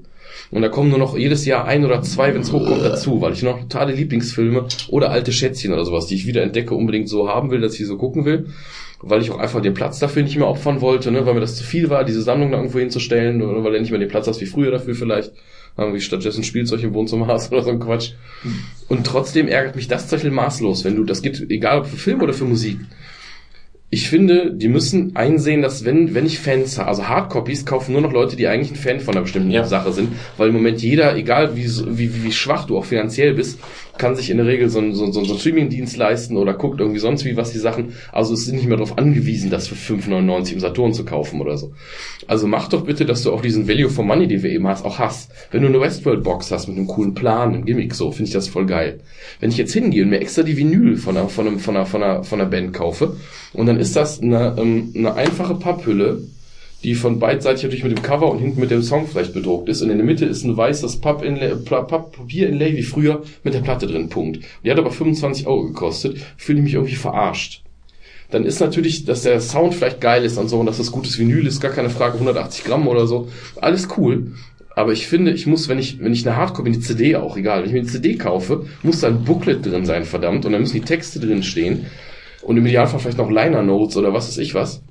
Irgendwas, was mir einen Mehrwert bietet, gegenüber dem Ding, den Scheiß einfach nur digital zu haben. Aber Da gab es doch sogar mal eine Zeit lang mit, mit Musikalben bei CDs. Da gab es die Standardversion, die Und Downloadcode. Mhm. Äh, ja, nee, nicht, noch nicht mal. Es gab halt einmal die, die Light-Version, wo du halt einfach nur CD hattest und eine leere Hülle. Dann gab es die Standard-Version, wo du dann äh, Mhm, mhm. Hülle mit Cover, äh, die CD natürlich äh, und Ja. äh, einem Inlay hattest und dann gab es die Premium Edition, wo du dann noch zwei oder drei Bonustracks mit drauf hattest. Das war ein, ein, ein, ähm, ein Format, was ich, äh, das hat glaube ich, ich glaube, das gab es zwei Jahre oder Aber so. es Das scheint sich gelohnt zu haben, genau, Ja. weil sie haben es ja wieder aufgehört. Und du hast halt bei dieser Geschichte so ein bisschen den, ähm, Weißt du, also geben wir nur Fans, geben wirklich Geld dafür aus. Und Fans wollen dann eben ein bisschen mehr als dieses digitale Ding. Das war eine ganze Zeit lang, war es für mich ein super Verkaufsargument, wenn die bei der, bei der Vinylschallplatte automatisch den Download-Code dabei hatte oder was viele auch gemacht haben, einfach nur in so ein Papier-Inlay die CD noch mit reingelegt haben. War für mich ein super Verkaufsargument, weil ich eigentlich am liebsten das Ding auf Vinyl mir abends im Wohnzimmer anhöre. Ich fand es aber auch geil, die CD im Auto reinlegen zu können oder den Download-Code zu haben, weil man sich ja eine ganze Zeit lang noch seinen MP3-Player, sein Telefon mit den MP3s bespielt hat. Jetzt haben natürlich Spotify und Apple Music und, und meinetwegen auch Amazon Unlimited, wie auch immer, wir sind ja nicht im Verdacht, Werbung zu machen, haben, ähm, Spotify. haben das komplett obsolet gemacht. weil ich habe jetzt ganz viele Vinyls, da ist ein Download-Code drin, den habe ich nicht eingelöst. Weil ich habe irgendwie, weiß ich nicht, ich klicke dann bei Apple Music oder so, klicke ich da drauf, dann habe ich die Sachen ja da. Das heißt, im Auto, ich habe, ich hab, glaube ich, jetzt das zweite oder dritte Handy, was noch nie am Rechner angeschlossen war weil ich immer, weil all, alles über WLAN sofort, der sich die Updates geholt hat, der sich vielleicht aus der Cloud, wenn ich abgespeichert habe, mein, mein Adressbuch und meine Termine geholt habe, wenn ich einen Umstieg vom einen auf ein anderes Telefon gemacht habe und ich bespiele die nicht mehr mit MP3s. Warum? Ich gehe halt hin und habe alles verfügbar. Und wenn ich irgendwie wegen meiner Datenrate aufpassen muss, dann gehe ich hin und sag jetzt einfach hier meine 20 Alben, bitte jetzt, weil ich habe ja selbst beim billigsten, beim kleinsten iPhone, Samsung, was auch immer du haben kannst, hast du mindestens 8 GB Platte. Das heißt, deine 20 Platten, die du geil findest, sagst du einfach Download-Funktion. Ja. Dann lädt ihr die runter und du musst nicht mal dein Streaming-Volumen aufbrauchen, wenn du im Auto sitzt oder so. Was ich gerade bei den Hardcopies bei Filmen und bei Serien, ähm, warum ich die kaufe, ist, ähm, dass ich jetzt schon ganz oft hatte, ich will was sehen, gucke ich bei Netflix, gibt's nicht, ist weil es älter ist. Gucke ich bei Amazon, gibt's. Kostet 16 Euro zu kaufen, 5 Euro zu leihen. Leih ich. Weil 16 Euro ist mit zu viel. Guck ich. Ja, später möchte ich die wiedersehen muss ich sie wieder leihen bei Amazon. Doof. Oder gibt's gar nicht gerade. Es gibt ja auch bei Amazon gibt Sachen, die gibt's gerade gar nicht. Die, die suchst du. Was hat deine Frau noch geschrieben? Amazon hat auch viel äh, frei, aber die letzte Staffel ist dann zu bezahlen. Ja, genau, Ja, zum Beispiel. der, der erste Teil von Jack Reacher ist mir das gestern aufgefallen. Jack Reacher 2 ist äh, in Prime drin, aber Jack Reacher 1 musst du für 6,99 kaufen. Du musst ein bisschen warten, dann ist er wieder umgedreht. Ja. Genau. Und ähm, deshalb zum Beispiel, ähm, wir gucken gerade, weil ich sie hab als Hardcopy, die ersten drei Staffeln Muppet Show. Du hast die? Ich habe die ersten drei Bitte, Staffeln. ich will die haben. Ja, Ich ripp mir die. Ja. Weil wir haben auch Muppet Show, aber nur auf Englisch, die erste Staffel. Und äh, ich brauche mehr. Die gibt's doch bei, Hat- die gibt's doch bei, äh, bei Saturn für einen kleinen Preis. ja, aber du hast die umsüßt. Hat, hat jemand von euch äh, äh, hier Hallo Spencer? Nee. Das, das ist aber zum Beispiel sowas, da würde ich auch zuschlagen bei einer Hardcopy. Hefte habe ich noch. Wenn, wenn ich im, im, Hallo Spencer ist Hammer. im, im Saturn sehe, die Staffel Muppet Show, die habe ich glaube ich für 5 Euro mal in dem Angebot mal. Ja, cool. Habe ich alle drei Staffeln Muppet Show gekauft. Da ist die englische Tonspur drauf, die deutsche Ja, Tonspur super. drauf, mit Untertitel, ohne Untertitel. Ja, wir gucken die gerade. Mich ärgert total, dass es in Deutschland nur die ersten drei gibt und nicht die letzten beiden, Mhm. weil da die noch etwas geileren Sachen bei sind. Ja, aber ähm, gucke ich bei Amazon Prime gibt's kostet aber die Folge entweder 2,99 oder 24 Euro für äh, Mhm, die Staffel. unglaublich. Mache ich nicht. Gucke ich in meine Box unten im Regal. Ja, legen Sie doch. Ja. Und da bin ich froh, dass ich dann bei natürlich ausgewählten Sachen, aber trotzdem kaufe ich mir die, äh, kaufe ich mir die Hardcopy. Und da sammelt sich natürlich einiges. Nicht so wie bei ihm, der den Flugzeughanger voller DVDs stehen hat. Ja, aber ähm, Ja. trotzdem, äh, trotzdem ist die Hardcopy ein ganz essentieller, auf so einer Rollleiter dadurch. ja, so eine Nee, ganz, ich ich finde das, auch- ich find das auch essentieller wichtig und Die geil. Bälle, die Das Problem ist, du läufst da in eine Falle. Also erstmal äh, nochmal zu der Muppet Show, die kannst du auf YouTube gucken. Finde ich aber irgendwie blöd. Da hast du die von verschiedenen Leuten in verschiedener Qualität, da hast du nicht alle Folgen, das nervt mich irgendwie. Ich kann die Die, Sprache nicht äh, umschalten. von wegen den ganzen Flugzeughanger voll haben mit Blu-Rays oder DVDs, du läufst da in die, eine Falle, ähm, glaube ich. Weil ähm, meiner einer hat mit VHS angefangen, die kannst du heute Abend zum, zum äh, du noch Kaminfeuer kaufen. Äh, anzünden noch gebrauchen. Ja? Äh, letztens ist meiner Tochter die Dreierbox Star Wars runtergefallen, jetzt läuft der erste nicht mehr. Tust du rein, spuckt der DVD-Player, äh, der, der VHS-Player wieder aus. Kann ich nicht mehr gucken, ist kaputt. Ja? So, und dann äh, der Geier, ne, der hat ja auch gesammelt wie Stier, DVDs. Wer guckt heute noch eine DVD? Ich. Ja, also nein, äh, äh, wenn, wenn, es ein alter Film ist, der sowieso nicht besser verfügbar ist, aber du würdest dir zum Beispiel nicht Ghost in the Shell auf DVD angucken. Das tust du dir nicht an, da würdest du eher einen Streamingdienst anschmeißen. Ja, aber ähm, jetzt, jetzt mal. Ich will darauf hinaus, dass diese Medien leider veralten. Und ich glaube, dass Blu-ray mit, mit 1080p ähm, ein, ein, ein Standard ist, der, der lange leben wird, glaube ich. Also das sage ich jetzt 2017, nee, 2018 sind wir mittlerweile, ne? Im Sinne von, die Qualität, die da drauf ist, die wird dich auch noch in zehn Jahren einigermaßen glücklich machen. Aber DVD ist doch mit Full HD jetzt auch nicht so viel schlechter. Oh doch. 576p ist schon ganz schön scheiße. Ja, es gibt halt Blu-ray-Player, die können das hochskalieren, aber das Ja, Aber es, bei es den- ist halt schon eine Matsche. Sachen, bei Worauf ich hinaus will, VHS guckst du nicht mehr. Sind, sind wir uns einig, ja? VHS gucke ich nicht mehr. Ich gucke VHS manchmal im, im Keller, weil da habe ich noch meinen äh, VHS-Rekorder, einen alten Fernseher stehen und wenn ich den Keller aufräume, dann läuft irgend, irgendwie Terminator läuft da nochmal, ja, oder sowas. Das macht einfach Spaß. Aber worauf ich hinaus will, die Dinger verhalten. Du investierst eine Menge. Ich habe die scheiß Herr der Ringe Boxen. Ja, ich wollte letztens mal überlegen, verkaufst du die, diese Collectors Boxen? Die haben mich damals 100 Euro gekostet, glaube ich, pro Stück, als die rauskamen. 40 Euro das Stück, ja. 40. Ich rede von den großen mit den Figuren drin und so. Nicht, Oh, nee, die- ne, also ich rede diese. Nee, normal haben 40, die, die habe ich auch alle und ich habe beschlossen, ich verkaufe die nicht. Erstens sind die schon ein Ja, bisschen aber nochmal, ich wollte gerade sagen, die kannst du auch nicht verkaufen. Mal guck mal bei eBay, die, die geben kein Nee, Geld. die kannst du für 3 Euro verkaufen oder so. Ja, ja, es, ist, überhaupt. es, ist, es ist Bullshit und ich würde mir auch Herr der Ringe, wenn ich ihn noch mal gucke, niemals auf DVD angucken. Habe ich tatsächlich jetzt schon ein paar Mal gemacht, weil ich schlicht seit Jahren auf diese Blu-ray-Box gewartet habe, die mir immer noch zu teuer. Ich warte immer noch, dass mir einer irgendwo für 20 Euro hinterher Ja. schmeißt, weil ich will ja die mit den Extended-Versionen. Ja, aber du kannst es doch auf Netflix gucken.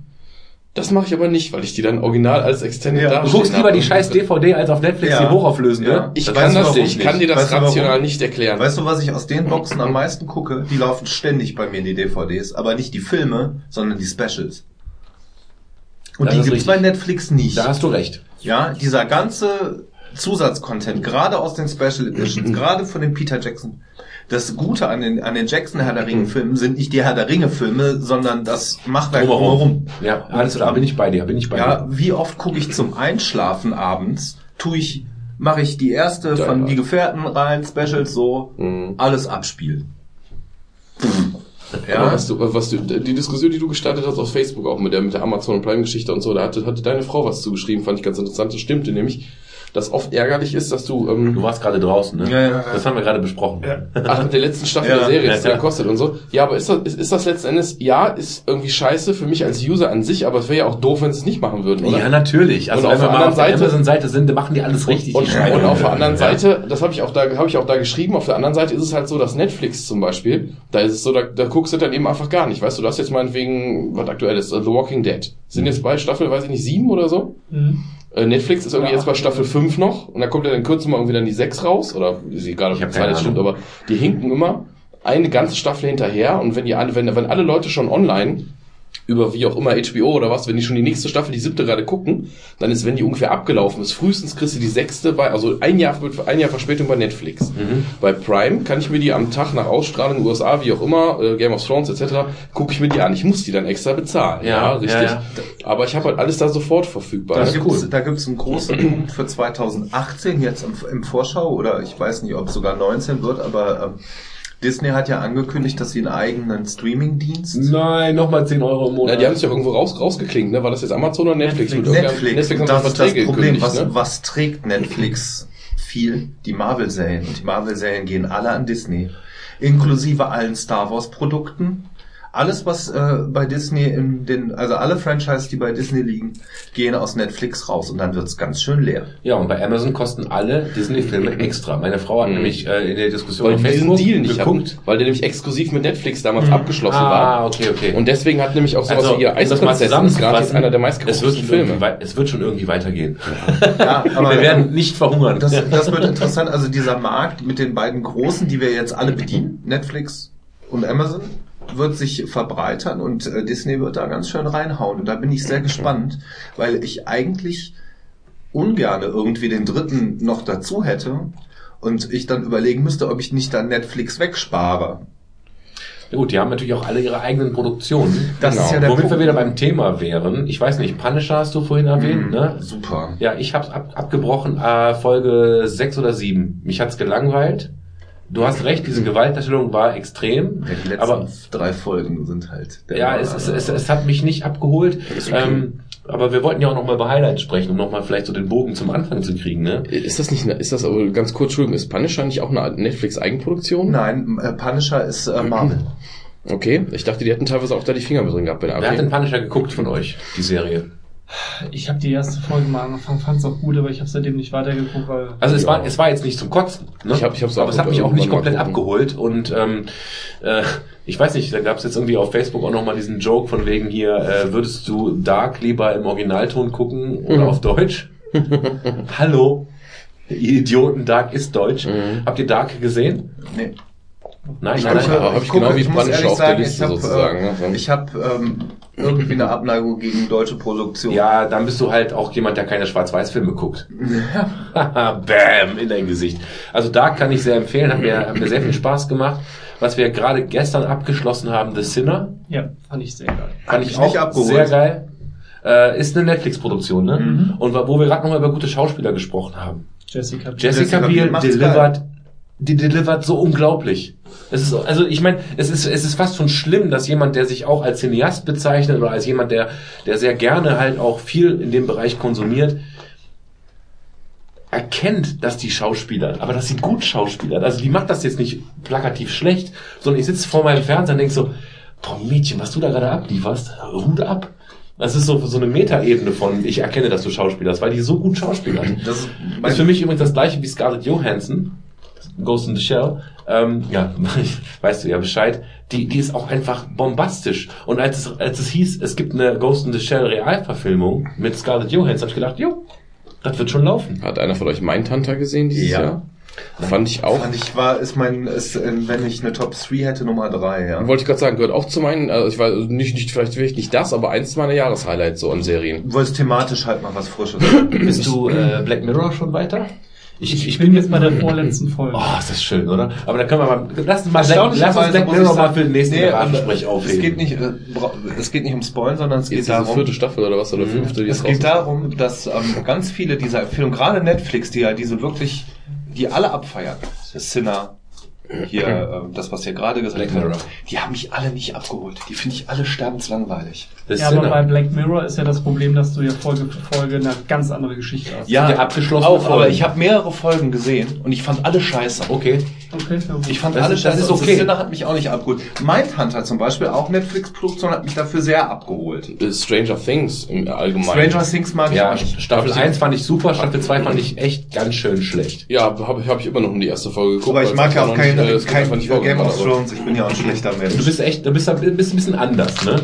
Magst du nicht? Nee, mag ich nicht. Okay. Also, Also Dark und The Sinner kann ich beides empfehlen. Ich kann es alles als sehr gut geschauspielert, als sehr gut produziert, als äh, gut durchdacht mit tollen, äh, tollen äh, Konzepten. Alles Tobi, was los? Alles wunderbar, aber gefällt mir auch nicht. Was denn? Game of Thrones und so ein Scheiß. Aber hast du eine Serie, die du geguckt hast, letztes Jahr, die neu war, wo du sagst, geile Scheiße? So eher Film als Serie immer, ne? Fernseher ist kacke. Du bist echt immer noch jeden Abend auf deiner alten drauf. Krass. Beneidenswert.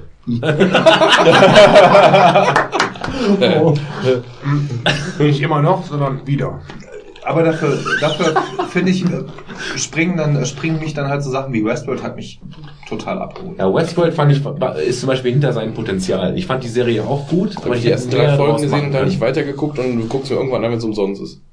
Ich habe äh, mit Franz jetzt immer angefangen. Ja, wir auch, weil ich habe ja die DVD-Box geholt und wir, Ja, ja, aber DVD-Box? nee, äh, Dankeschön. Ich habe es Ja. von, von Franz jetzt im Geburtstag. Ja, und ähm, Die HDD.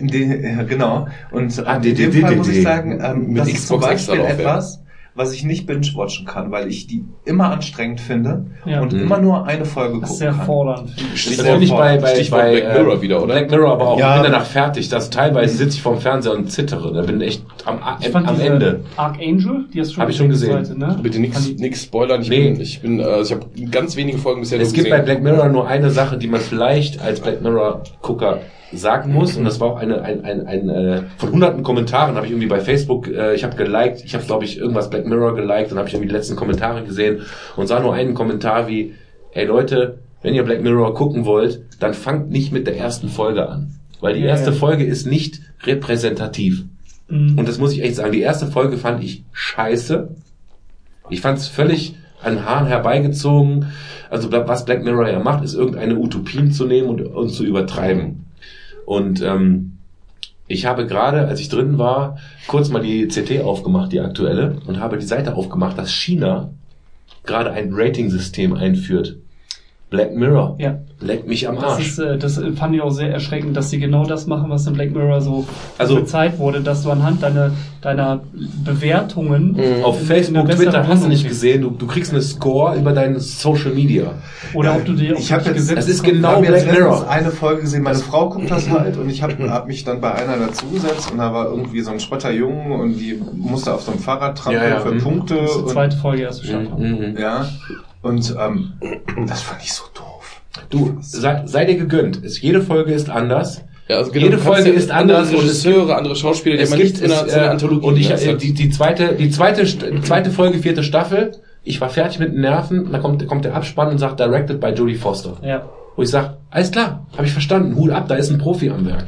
Ja, ich muss sagen, ich mag halt Serien lieber, die irgendwie eine konsistent laufende Story ist- haben. das ist mit ein so anderer- Sopranos-Typ, ne? Das ist, das ist aber das befriedigt ein anderes, ein anderes Ding. Das ist, also das eine ist irgendwie, du hast, ich finde ja auch, dass Serien die neuen Spielfilme sind. The Sinner ist für mich ein langer Spielfilm. ja. Ich finde es aber auch gut. Mein Tante es- auch. ja, mein Tante auch. Ja, Meinst es ist halt ein acht Stunden oder zehn Stunden Spielfilm. Erste Staffel True Detective, immer Genau. noch, immer noch Ja. mein, mein, mein, mein, mein bin ich, großartig. bin ich Highlight. so gespannt. Ich bin so gespannt auf dieses Announced der Herr der Ringe Seriending.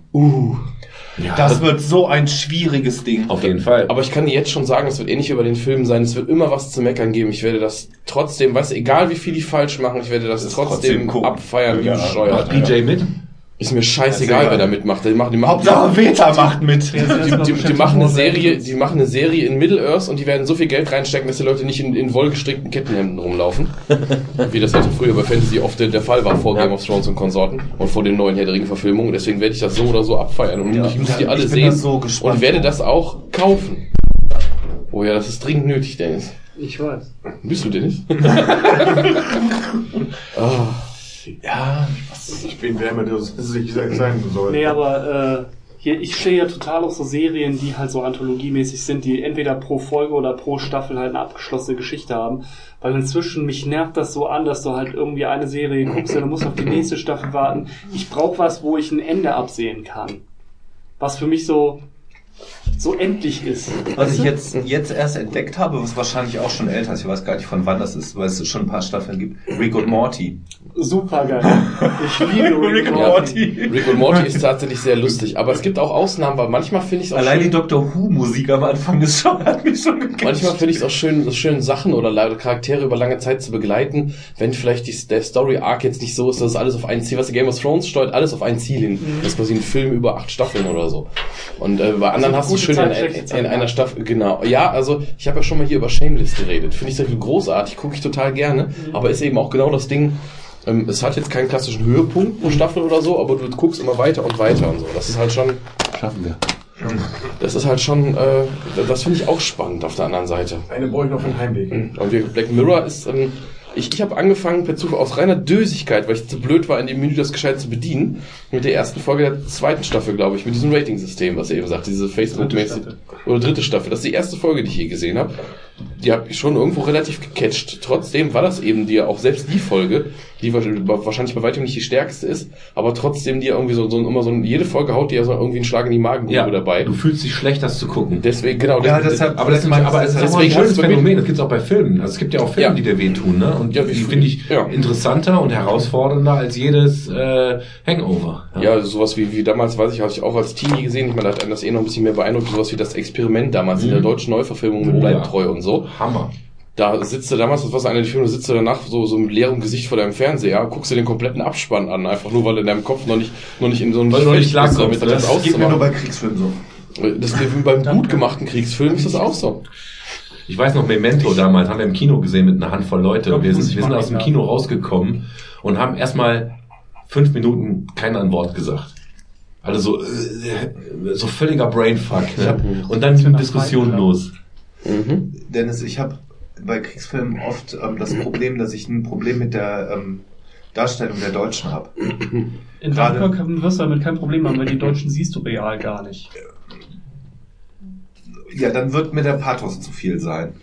Glaube ich nicht. Ich glaube, Dunkirk ist, ist nicht so ein Pathos. Also ich habe ihn auch noch nicht gesehen, ich warte noch drauf, will ihn unbedingt gucken. Haben auch auf der Liste und noch ähm, warte noch drauf, überlege halt, am Anfang macht nämlich Amazon auch gerne, wenn die Filme nagelneu sind, wirklich so ganz gerade erst raus, kannst du ihn auch noch nicht leihen, auch nicht für 5 Euro, sondern erstmal nur für 16 Euro kaufen. Ich habe ihn zu Hause, können wir gerne zusammen gucken.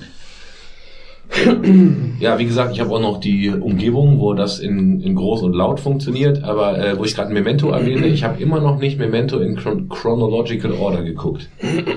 Es Wäre- gibt, wäre eine, das- es gibt eine Menüfunktion bei der Blu-ray oder bei Ja, der DVD. ich habe ich hab den, aber ich habe es noch nicht geguckt, worauf ich hinaus will. Wäre das mal auch eine möglich äh, ein Abend, der euch interessieren würde, Memento zu gucken und danach nochmal Memento zu gucken in Vorwärts? Weil ich frage mich, ob Memento in Vorwärts immer noch funktioniert. Ich glaube, das. Ich glaube, dass das du klaust ist. halt das Hauptstilelement. Ja, eben. Aber das wäre trotzdem, also aus einer, aus einer cineastischen äh, Blickwinkel wäre das doch interessant, das, Das ist sich so, als wenn du bei Sixth Sense bei Bruce Willis von Anfang an wüsstest, dass er tot ist. Ja, so. Was? Ja, ja, ich mein, ja, ganz ehrlich, du hast Six Sense doch auch. Gerade auf, auf, auf einen Schlag eine nur Anzahl Follower verloren. Äh, Ja, ja, ja, aber genau, genau, um zu gucken, um Aha zu gucken. Und das würde bei Memento doch nicht anders sein. Also ich, ich möchte den irgendwann mal vorwärts gucken. Es ist aber schon lange her, dass ich ihn rückwärts gesehen habe. Es ist etliche Jahre her. Das Problem an dem Projekt ist, äh, wenn du das machst, das ist ja ähnlich wie mit Black Mirror, wenn du sagst, wir machen einen Black Mirror Abend oder so, dass du, ähm, dass du sowas nicht, ähm, du musst so Bock auf, auf das ist so, so eine spezielle Geschichte, dass du da so Bock drauf haben musst. Wenn die, wenn wir jetzt sagen, wir machen in drei Wochen am Freitag, treffen wir uns und gucken den, kann ich dir nicht sagen, ob ich an dem Tag ernsthaft in der Lage Also, bin und Bock hab, Der sowas vorletzte, dann zu gucken. der vorletzte Kinoabend war Elfenlied. Du kennst den? Ich kenne die Serie. Also ja, die Serie, genau. Wir haben Wie, uns wie viele Folgen habt ihr? 13. geguckt? 13. Also wir haben das über zwei Abende gestreckt, aber wir haben Elfenlied geguckt. Das war schon kranker Scheiß, aber wir fünf Leute. Danach habe ich gesagt, ich möchte einen Musikdrama-Abend machen. Und wir haben. Whiplash geguckt. Okay. Ja, also gute Filme, nicht La La Land.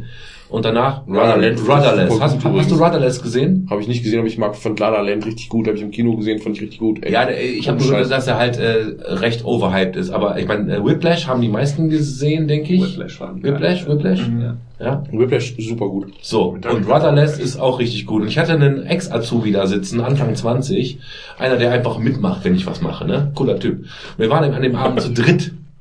So, nach Whiplash war ich schon völlig fertig. Dann haben wir Rudderless geguckt und er hat nachher in den Cinema Channel reingeschrieben, also in unseren Slack-Kanal, also im Chat, äh, danke Nick, dass du mir diese tollen Filme gezeigt hast. Und das ist was, was hörst du von so einem Ex-Azubi, äh, der, der, der, der einfach mal irgendwie, ja komm, der Nick macht einen Movieabend, hast du nicht gesehen. Ne?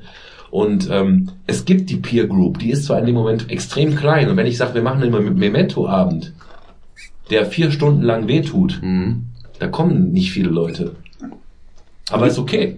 Whiplash habe ich zum Beispiel schon, habe ich glaube ich schon sechsmal oder so gesehen, und zwar weil ich den einmal selbst geguckt habe und dann nochmal geguckt habe, weil ich ihn meiner Frau zeigen wollte und mittlerweile schon drei oder viermal in der Schule geguckt habe mit irgendwelchen Neuner oder Zehnerklassen, weil du dann eine ganze ganze Unterrichtsreihe drauf aufbauen kannst oder mehrere Stunden auch jetzt nicht nur den Film gucken, sondern auch dazu was erarbeiten kannst, weil der einfach so viel, ähm, also ganz diverse Sachen, so so so äh, Le Lehrer-Schüler-Beziehungen, die du die du rauskitzeln kannst oder allgemein was ich für, für Schüler auch interessant finde. Wie weit bist du bereit, wie weit bist du bereit zu gehen, um dein Ziel zu erfüllen? Ja. Und zum Beispiel auch, in, auch, auch, auch physische Nackenschläge hinzunehmen oder oder ähm, oder ist es zum Beispiel auch diese Frage, Der ist das, ist, ist das okay, wenn der Lehrer, ne? genau, ist das okay, wenn der wenn der Lehrer quasi den auch physisch sogar äh, psychisch und physisch fertig macht, ihn dazu aber zu diesem Ziel treibt, was er eigentlich selbst auch hat? Wenn aber bedenkst, dass irgendwie äh, die eine Hälfte davon dann hinten überspringt, bis in Suizid geht Ja. und die anderen vielleicht der größte Musiker aller Zeiten werden oder so, Ja. ist das dann legitim oder ist es nicht legitim und so? Und dann Ja. fand ich mega gut. Kannst auch super was zu erarbeiten. Und was du gerade eben sagtest, ähm, interessanterweise zu La La Land, Overhyped mag, mag, mag durchaus sein. gesehen, also keine Frage. kann ich mir auch nicht ich, ich, fand, ich fand ihn, ich bin, ich bin nur wirklich kein weder Musical-Gucker noch sonst wie irgendwas. Ich fand ihn richtig gut. Und wo ihr eben sagte, mit schauspielerischer Leistung, speziell äh, nicht mal unbedingt der Gosling in dem Film, sondern ähm, hier die Dame, dessen Name mir jetzt gerade nicht Stone. einfällt. Äh, genau, Emma, Emma Stone. Stone. macht genau das, was er eben auch mit der Jessica Biel gesagt hat. Die spielt in diesem Film so unglaublich gut. Wenn die da sitzt und irgendwann ähm, irgendwas über ihre Mutter erzählt oder sowas und dann anfängt zu heulen und im Heulen mit gebrochener Stimme anfängt, dieses Lied zu singen und sowas. Und du nimmst dir das so ab, die macht das halt so gut, das ist so echt ganz, ganz hoher. Ich meine, die ist ja nicht umsonst Oscar nominiert dafür geworden und die hat's auch echt verdient. Also das ist Ja, ich möchte auch noch gucken. Was sind mal so Musical-Filme? Da gucke ich doch lieber Gene Kelly oder die äh, Musical-Folge von Scrubs. Gut, lieber Testbild. Dann gucke ich lieber Testbild, das gibt's gar nicht mehr, Tobi. Nee, ich, ich muss Muss ich fairerweise dir sagen, auf YouTube angucken. Seit wann? ich muss fairerweise sagen, ich bin aus einem Grund in La La Land gegangen und zwar, weil wir da gerade irgendwie Date Night hatten. Das war noch bevor das zweite Kind da war und die Kleine jetzt in dem Alter, dass wir die mal eine Nacht abgeben konnte. Und dann hatten wir halt Date Night und da sind wir öfters mal ins Kino gegangen, weil man das sonst jahrelang manchmal nicht macht mit kleinen Kids. Und ähm, dann war es halt mal dran, dass Caro den gerne sehen wollte und, und dann manchmal machst du halt auch einen Kompromiss guckst dir einen Film an, wo du originär selbst jetzt nicht zwingend Aber reingegangen danach gehen wir aufs Slayer-Konzert. Und ich.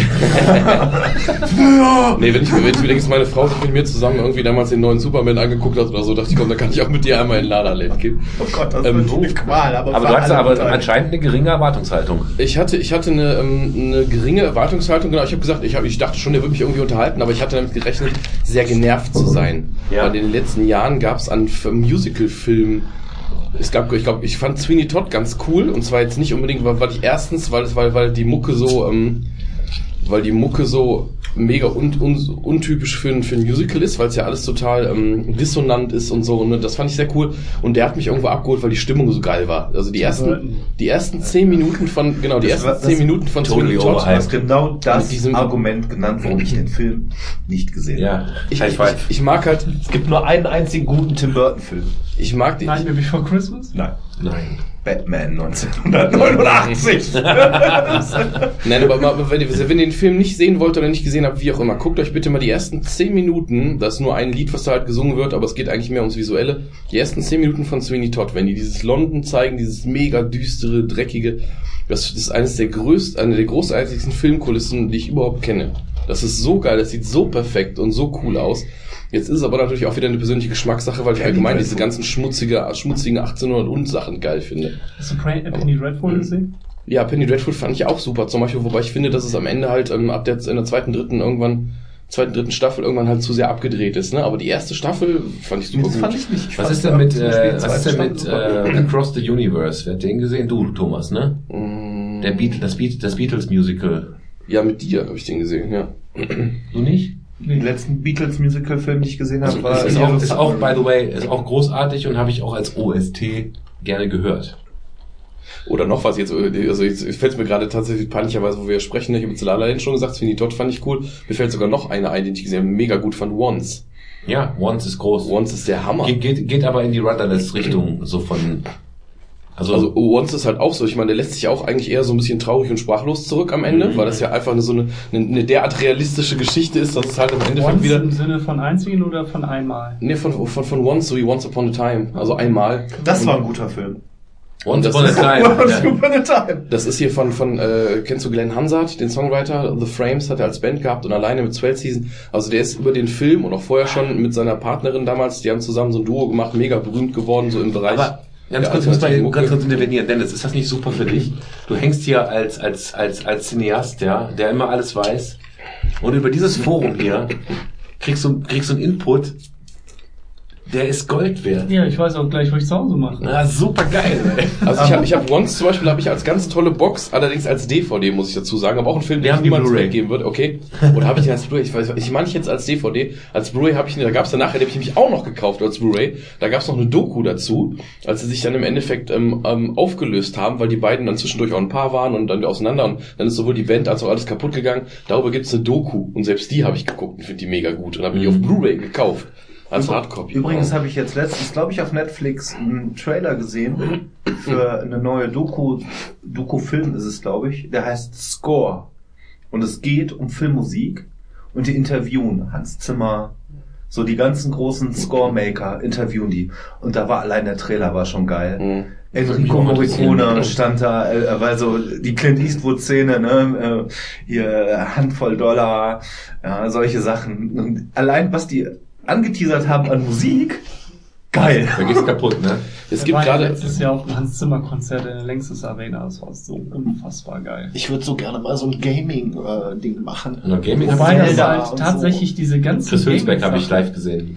Mit Orchester. Das fand ich total äh, interessant, wo du gerade sagst Gaming. Da waren irgendwo, habe ich mal was gesehen, da waren so professionelle Berufsmusiker. So, die haben völlig unbekannte Stück halt vorliegen bekommen, so von, keine Ahnung, Skyrim oder sonst irgendwas. Das spielen die in einem durch, die lesen das ab und spielen sofort. Die haben das Spiel, äh, die haben das vorher noch nie gespielt, auch nie geübt, aber das ist einfach so billig geschrieben, dass sie das so im Lesen spielen. Das erwartet Fand ich auch Das, das hat zum Beispiel bei Turrican nicht funktioniert. Also es gab damals das erste große Konzert, äh, äh, auch in Köln irgendwie, in der Philharmonie, was weiß ich, wo ich damals war, mit dem Rob zusammen. Und ähm, die haben halt jetzt den Turrican-Score gespielt, also Spiel aus den 80ern, 90ern. Und die haben es nicht genäht. Nee. Da war der Typ am Piano, der hat da irgendwie das Main-Theme runtergenudelt und es hat einfach nicht, es hat nicht, er hat es nicht geschafft, der, der, der hat halt nicht mit, mit, mit 13, mit Pickelfresse dieses Spiel gespielt. Und das hast du gemerkt. Der hat das einfach runtergeballert und es hat nicht funktioniert.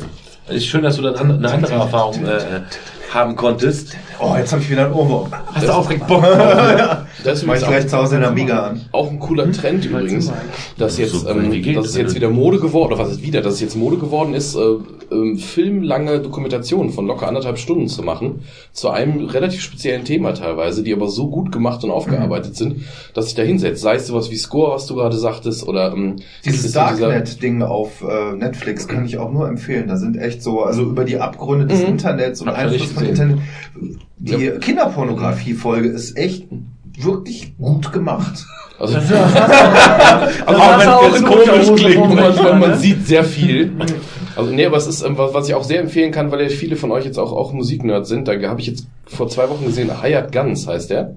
Da heißt die, eine Doku über ähm, äh, seit den 70ern oder was, wo die starten, Session-Musik. über Session-Musiker. Ja. Mhm. Ähm, da geht's von, ähm, also von ganz, ganz bekannten Leuten, ähm, äh, also viele kennst du auch, die da sitzen und, und äh, wenn du da siehst, das sind Leute, die eigentlich nie so richtig berühmt geworden sind, weil sie immer irgendwie die Gitarre oder was auch immer für, für den und den richtig großen Star gespielt haben und dann aber auch so Einblicke liefern, wie es dann hinter den Kulissen oder was da so abging und so. Und das ist so interessant, das habe ich echt runtergeguckt, spannender als manch anderen Film, ne?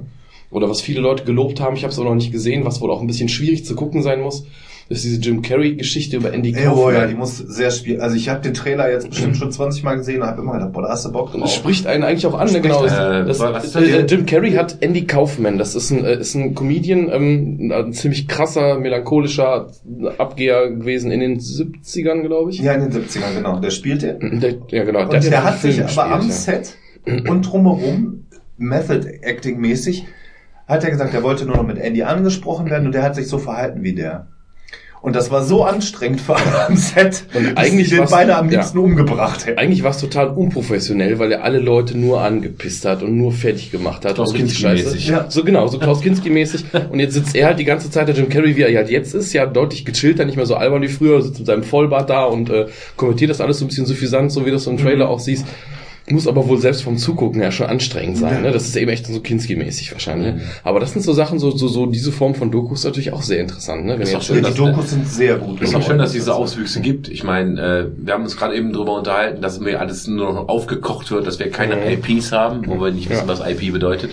Ähm, sorry, Thomas. Wenn das jetzt googelst, dann kriegst du Internetadresse. Nein, aber ist okay, aber es gibt immer noch, es gibt immer noch Würze. Ne? Es ist immer noch, es ist immer noch da. Die Randgruppen sind da, die Randgruppen werden bedient. Ja, aber die Randgruppen werden noch mehr bedient, weil das Nerdtum mittlerweile gesellschaftsfähig ist. Und Aber Sachen aber ist doch schön eigentlich, ne? find Ich ich habe heute. Abend also mit, mit Sicherheit irgendwie fünf Sachen gehört, schon, von denen ich noch gar nicht mitgekriegt habe, äh, für meine To-Do-List, ja. Das ist schon cool. Intellectual Property. Richtig, ich hab's auch gerade hier, genau. IP-Management, genau. Intellectual Property, genau. Also genau, dein also dass Ding. Du, genau, dass du als Firma halt halt, ähm, das war jetzt öfters hier so im Bereich Digital Games Workshop, die haben halt irgendwann mal 40k rausgebracht. Gedankliches Eigentum. Genau. Also der Herr der Ringe ist zum Beispiel Mittelerde, ist eine IP. Mhm. Weil das hat halt ein Typ sich was ausgedacht, was es vorher so nicht gab. Mhm. Natürlich gab es irgendwo schon mal so, so Kobolde oder dies oder jenes, aber so diese Zusammenstellung und Elfen gab es in irgendwelchen Märchen oder so, aber die so zu dem gemacht oder so eine eigene Welt erschaffen hat der halt. Oder meinetwegen 40k bei Games Workshop oder 3000 andere Sachen. Und das fand ich halt auch, ähm, also dass das halt dieses IP-Ding ist, das ist ein bisschen traurig, wo ich mich frage. Ähm, Ich glaube nicht, dass die Leute jetzt heutzutage so viel weniger Ideen haben, als jetzt, weiß ich nicht, vor 20 Jahren oder 30, sondern dass es vielleicht heute einfach so schwierig ist, genau wie bei Musik. Früher hast du vielleicht eine coole Idee mit deiner Band gehabt, dann ist ein Typ in den Club gekommen, hat sich angeguckt, wie du vor 20 Leuten gespielt hast, und wenn er es geil fand, haben die dich groß gemacht. Und dann konntest du eine große, konntest du irgendwie ganz Roses werden oder was weiß ich was, die vorher noch irgendwie die ersten Jahre bei irgendwelchen Leuten auf der Couch gepennt haben, weil die nicht mal einen festen Wohnsitz hatten. Und ähm, gibt übrigens auch eine geile Doku zu. Mhm, ja, die habe ich schon gesehen. Ja. Die ist auch sehr cool. Und ähm, jetzt ist es so, ich glaube, die Leute trauen sich. Ich meine, es gibt Ausnahmen noch. Guck dir ähm, John K. Rowling an mit Harry Potter, was Das auch eine mega auch schon- gute IP ist. Aber wie lange ist das her? Wie lange ist das? Das ist auch schon, ich meine, das ist auch schon 20 Jahre her jetzt, dass die damit. So lange? Äh, Nee, 20 nicht. Das ist ähm, also warte mal auf die 2000, Hard Mitte der ne? 90er. Mitte, Mitte Ende der der 90er. 90er. ja, das sind Die 20 Jahre. Sind Es sind scheiß 20 Jahre. Die hat Mitte der 90er, also ich habe es noch in einem Interview gelesen, Fuck, die hat irgendwie, Zeit, die hat im Zug irgendwie gesessen, als sie noch umgezogen ist, weil sie in Portugal gelebt hat, wo sie dann vom Mann getrennt und so, hat quasi im Zug gesessen und ist nach England gefahren. An, und ähm, hat dann auf dieser langen Zugreise angefangen, irgendwie Ideen für Harry Potter runterzuschreiben. Und hat dann erstmal eine ganze Zeit lang geschrieben und wurde, glaube ich, auch teilweise am Anfang abgelehnt, was ich auch mega geil finde. Ja, ist wenn du dir immer so. vorstellst, welche Leute da jetzt sich jetzt wie auf den Arsch gebissen haben werden. Ja. Und hat dann halt irgendwann dieses Buch rausgebracht, was dann ein Überraschungserfolg war. Weil die hat ja von vornherein, glaube ich, diese sieben Bücher im Kopf gehabt und angelegt. Aber das ist ja oft so, wenn du so eine Reihe hast, sie auch bei manchen Serien, die haben eine geile Story, produzieren die erste Staffel und dann gucken noch nicht genug Leute und dann geht das halt ein Bach runter, fertig. Oder du machst Walking Dead und du machst sieben Staffeln. Das ist Ja, interessiert aber. Walking Dead ist ja, basiert ja nur auf der Optik. Der Inhalt ist ja, Wollte ich ja, es ist halt leider ist ja vernachlässigbar. Genau. Ja, aber es ist ein gutes Beispiel. Bin ich komplett ausgestiegen. Meine Frau ist einfach so ein großer Zombie-Fan, dass sie den Scheiß einfach weiterguckt, weil es gibt's Ich halt. bin auch ausgestiegen. Ich bin, Aber ich bin- Ich habe keine einzige Folge davon geguckt. Ich bin in der vierten Staffel oder so ausgestiegen. Mittlerweile Caro hat schon sechs oder sieben davon gesehen. Ich habe Ja, irgendwann Fear of the Walking Dead, dieser Spin-off. Das war so schlecht. Habe ich auch die ersten zwei Folgen geguckt, hat Caro auch zumindest die erste Staffel noch geguckt und so. Einfach weil sie das Zombie-Thema halt so fasziniert, weil das halt so ihr Ding ist. Zombie war mit Amida Ich wusste das gar nicht, dass deine Frau so eine Zombie-Bihatch ist. Ey. Total. Nice. Total. Das ist, das ist, ist, ist also jetzt meine nicht, also weniger die, ähm, weniger diese, ähm, wie, wie, wie jetzt bei Michael oder so, mit diesen alten Zombie-Filmen aus den 70ern, der alte Horror, der noch slapstick-mäßig ist oder so. Aber alles, was so die letzten 10, 20 Jahre von, von, von, äh, Also World Z oder wie nicht, das ist doch heißt das, oder? Slapstick, ein Zombie hing an Glockenseil, das ist, das ist Kult. Nee, aber, Brain Dead. ja, aber das, also, da, da, das, Das- glaube ja, ich, das die, ist Slapstick, das ist aber das hat sie 90er. jetzt, außer glaube ich als Teenie oder so, hat sie das glaube ich nie so interessiert, aber so diese, diese modernen Zombies, so alles 28 Days Later und so weiter, Ja, und die waren das, auch das cool. verschlingt die alles total. Nee, da bin Selbst ich die eher- Filme, die ich richtig, richtig schlecht fand, oder hier, hier mit, äh, hier mit dem Z, war mit Brad Pitt die Geschichte oder so. Der war doch Die cool. ganze World War Z World oder War sowas. Z, ja. Der war doch cool. Ja, es sind Empfehle ihr mal Zombies. äh, The. Girl with All the Gifts. Eye-Zombie. Oder The Girl That Walked iZombie, Home at Night. iZombie wurde zumindest auch die erste Staffel auch komplett geguckt. Hier habe ich auch überhaupt kein, nichts von mitgeguckt. Eine Folge gut. oder so. Da ich gesagt, Iranischer danke. Film. Mhm, Der erste iranische Film. Sehr cool. Ja, äh, Ja, was habt ihr denn so gelesen 2017? Oh, Themenwechsel. Was habt ihr denn gelesen? Ich, äh, ich sag's dir, das Grundgesetz. Ich bin einer der wenigen dieser Runde, der das Grundgesetz tatsächlich gelesen hat und habe hab auch Kommentare dran geschrieben, weil wir so oft das Grundgesetz hier Mhm. erwähnen und ich immer gedacht habe, so, ey, ich habe überhaupt keine Ahnung. Und dann bin ich auf diese verkackte Internetseite gegangen und habe mir für Nüsse in unserem Deutschland Ja. darf ich mir für Nüsse ein verkacktes Grundgesetz nach Hause schicken lassen. Ich habe es gemacht. Ich habe nach 20 Seiten, glaube ich, aufgehört zu lesen und Kommentare dran zu schreiben. Aber ich bin dann wird's interessant. ja, meinst du ab 20, Seite 20, da geht's los, ja. Zählt Hörbuch auch als Ja, genau, ich hab's mir vorlesen lassen. Von Rufus Beck. Rufus Beck spricht alle Rollen im Grundgesetz. Rufus Beck Paragraph 1. spricht Harry Schloss. Nee, aber es ist sehr interessant. Ja, und das Grundgesetz ist auch gar nicht so geil.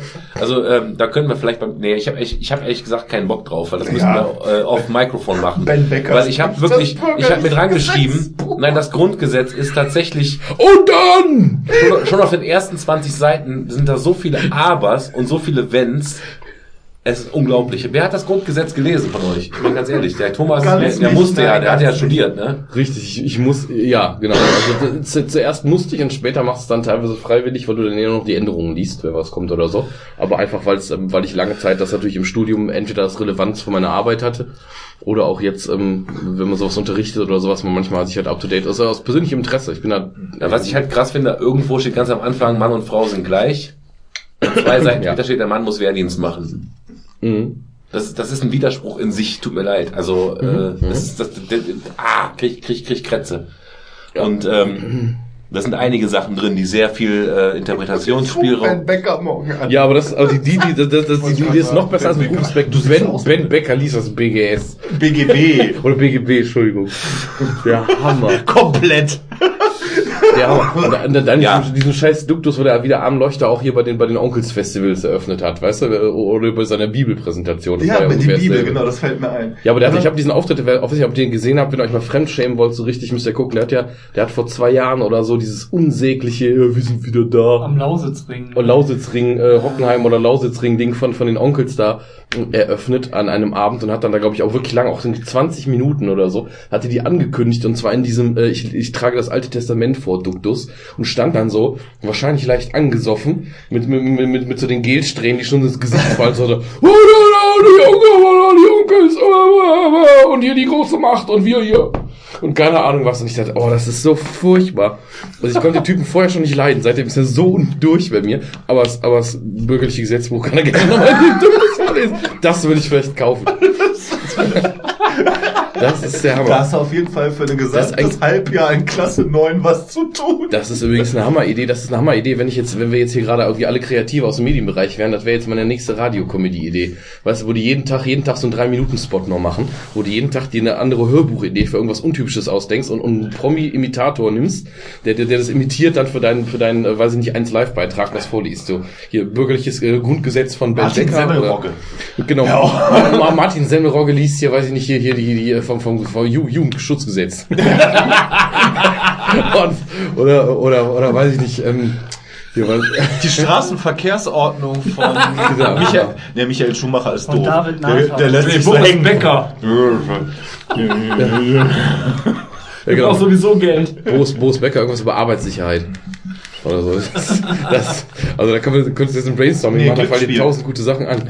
Glück, Glücksspiel wäre sehr gut, genau, genau, Glück, Glücksspiel, Glücksspiel. Wäre also auch fürs Jugendschutzgesetz äh, durchaus äh, prädestiniert. Ja, aber um deine Frage nochmal aufzunehmen, wie gesagt, ich habe versucht, das äh, Grundgesetz zu lesen, aber dann war ich auch raus. Und das war's aber auch dieses Jahr, oder? Ich lese nicht. Okay. Ich lese Wikis, ich lese, ich lese Facebook. Doch, du liest, aber du liest kein Buch. Ja, ich, ich, äh, ich lese Pippi Langstrumpf. Ja, Ja, ja. hatten wir letztes Mal auch den Negerkönig. Ja, Das, äh, ich lese es immer noch. Ich lese es immer noch. Tweete das doch mal. Ja, aber tweeten darf ich das nicht, sonst habe ich nachher ganz viele AfD-Follower. Habe ich keinen Bock drauf. Das ist ja egal, wenn die in Amazon Prime. Amazon Prime Nazis, ja. Oh mein Gott. Das einzige Buch, was ich letztes Jahr tatsächlich gelesen und nicht gehört habe, ich höre Hörbücher immer ganz gerne auf der Wo du Autofahrt, viel Auto fährst, ja. äh, war nochmal von George Orwell 1984. Und? Knallt? Es, ich finde es, ich habe es schon mal im Philosophieunterricht 86er gelesen in der Schule und äh, da hat mich das eigentlich fand ich schon gut, aber halt mehr in dem unterhalterischen Sinne. Wenn ich mir das aus heutiger Sicht nochmal durchlese, finde ich es halt auch echt erschreckend, wie viele Parallelen da zu, zur aktuellen Politik und sowas es gibt. Black Mirror again. Ja. Gerade was so, so die Funktion von Sprache betrifft. Das fand ich ein sehr, sehr interessantes Kapitel. Da gibt's halt hinten im Buch auch so einen Anhang, wie sich halt diese Neusprechsprache gebildet hat, dass man halt äh, Begriffe halt immer mehr vermengt hat, um die Breite der Gedanken halt irgendwie einzuengen. Das fand ich irgendwie sehr, sehr erschreckend. Okay. Ja, und als Hörbuch gehört habe ich äh, Girl on a Train. Mhm. Habe ich den Film gesehen? Ähm, dann habe ich jetzt angefangen im Auch letzten Jahr Film. noch, aber noch nicht äh, zu Ende gehört Ready Player One von Ernest Klein. Und äh, was habe ich noch? Äh, Galveston von äh, Nick Pezzolato, der hier die äh, erste Staffel oder, oder beide Staffeln True Detective geschrieben hat. Fand ich mh, durchschnittlich. Was habe ich noch gehört? Ich habe noch irgendwas angefangen, glaube ich, was ich aber dann nicht zu Ende gehört habe. Weiß ich nicht mehr. Beim Autofahren machst du das, ja? Ja.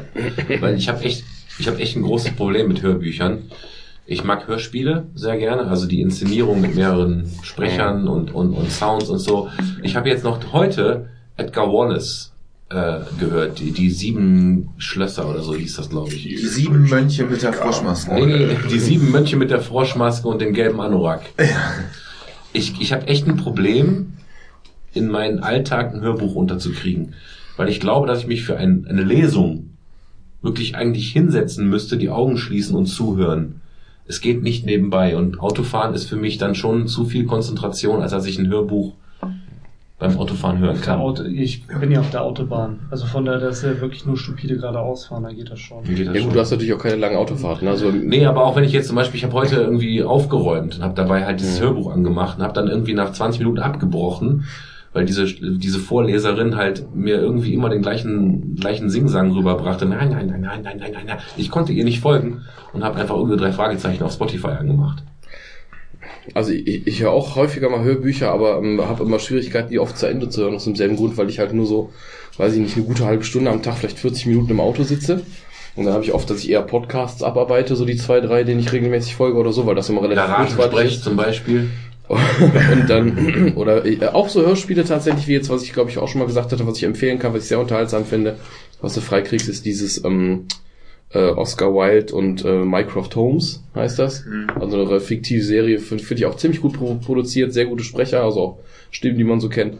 Ist sehr kurzweilig. Ich habe aber auch ein paar Hörbücher, auch ein paar zu Ende gehört, aber nicht so viele. Und beim Lesen finde ich es schwierig, weil ich immer, ähm, ich lese bei weitem nicht mehr so viel, wie ich das gerne hätte. Aber trotzdem ist es, äh, selbst wenn ich jetzt nur, selbst wenn ich jetzt nur zehn Bücher letztes Jahr wirklich effektiv auch zu Ende gelesen habe oder so, Zehn, Ist das- zehn mehr als ich. ist das, ähm, kann ich mich oft auch, also nur noch selten erinnerst du dich an die Sachen halt wirklich lange. Die haben dich vielleicht teilweise auch, wenn sie sich gut unterhalten haben. Kurzer Break. Wir haben einen Austritt. Ein Abgang. Sehr lange bleibe ich auch nicht mit. Tobi. Tobi, deine Tobi? Zigaretten. Meine Zigaretten, genau. Deine Zigarette. Ja, echt jetzt? Nein. Wie, du hast nur einen Schatten.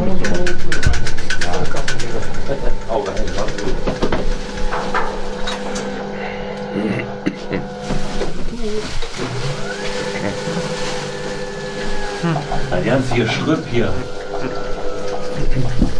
Aber ich habe jetzt total Schwierigkeiten nachzufinden, was ich, was ich alles dieses Jahr gelesen habe. Ich, ich wette, ich wette, ich würde mich gleich ärgern, weil mir dann was im Nachhinein Du hast einfällt. mir letztens im Bus irgendein Buch gezeigt. Ja, das war allerdings, also ich habe ich habe zwei, drei Sachbücher tatsächlich gelesen.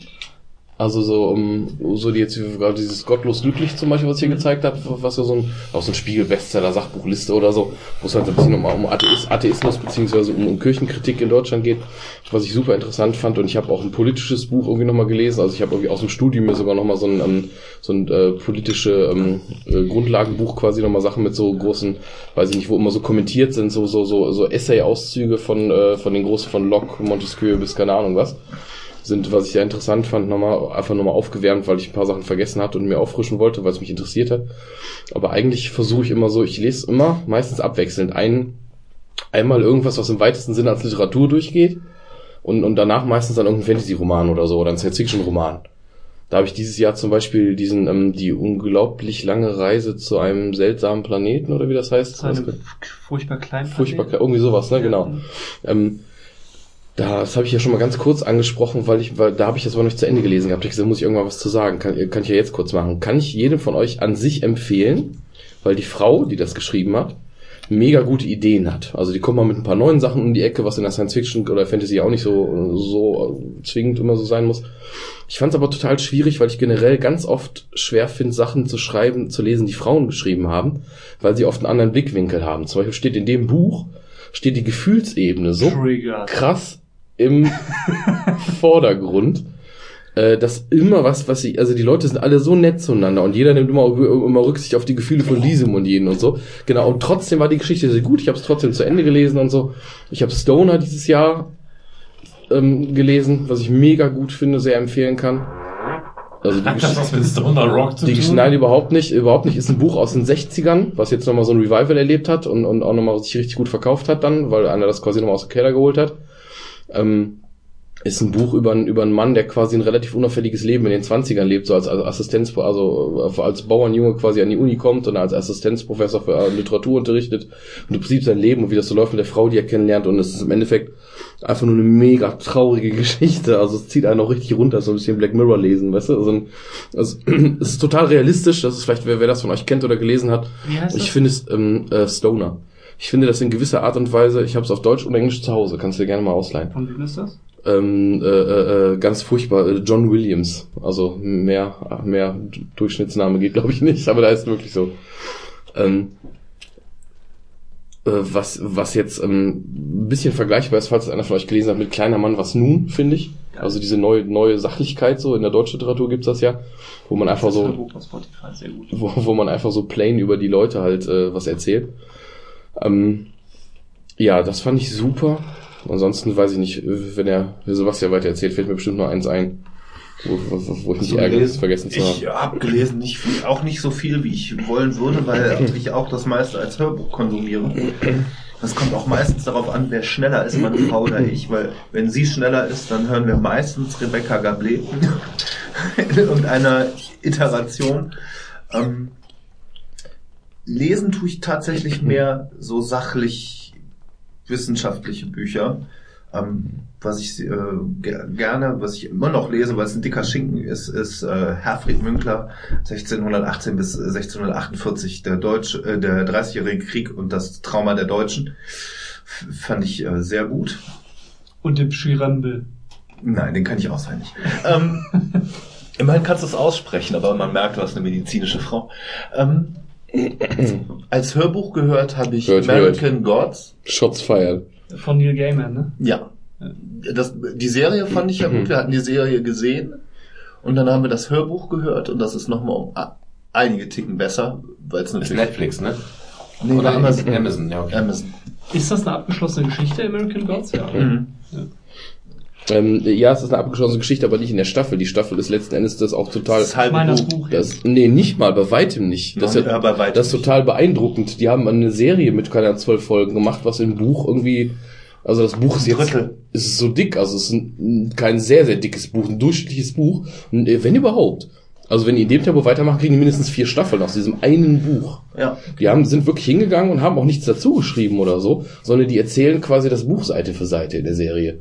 Also die haben mal eben in zwölf Folgen oder in- die haben in elf oder zwölf Stunden oder zehn Stunden ungefähr Sendezeit, haben die echt knallhart, äh, weiß ich nicht, 100 Seiten aus dem Buch erzählt. Doch schön. Was Das ich ist äh, total gut, gelesen, aber ungewöhnlich halt. gelesen habe, äh, nochmal, weil ich es immer wieder mal lese, weil es eins meiner Lieblingsbücher ist, ist Dune, der Wüstenplanet. Mhm.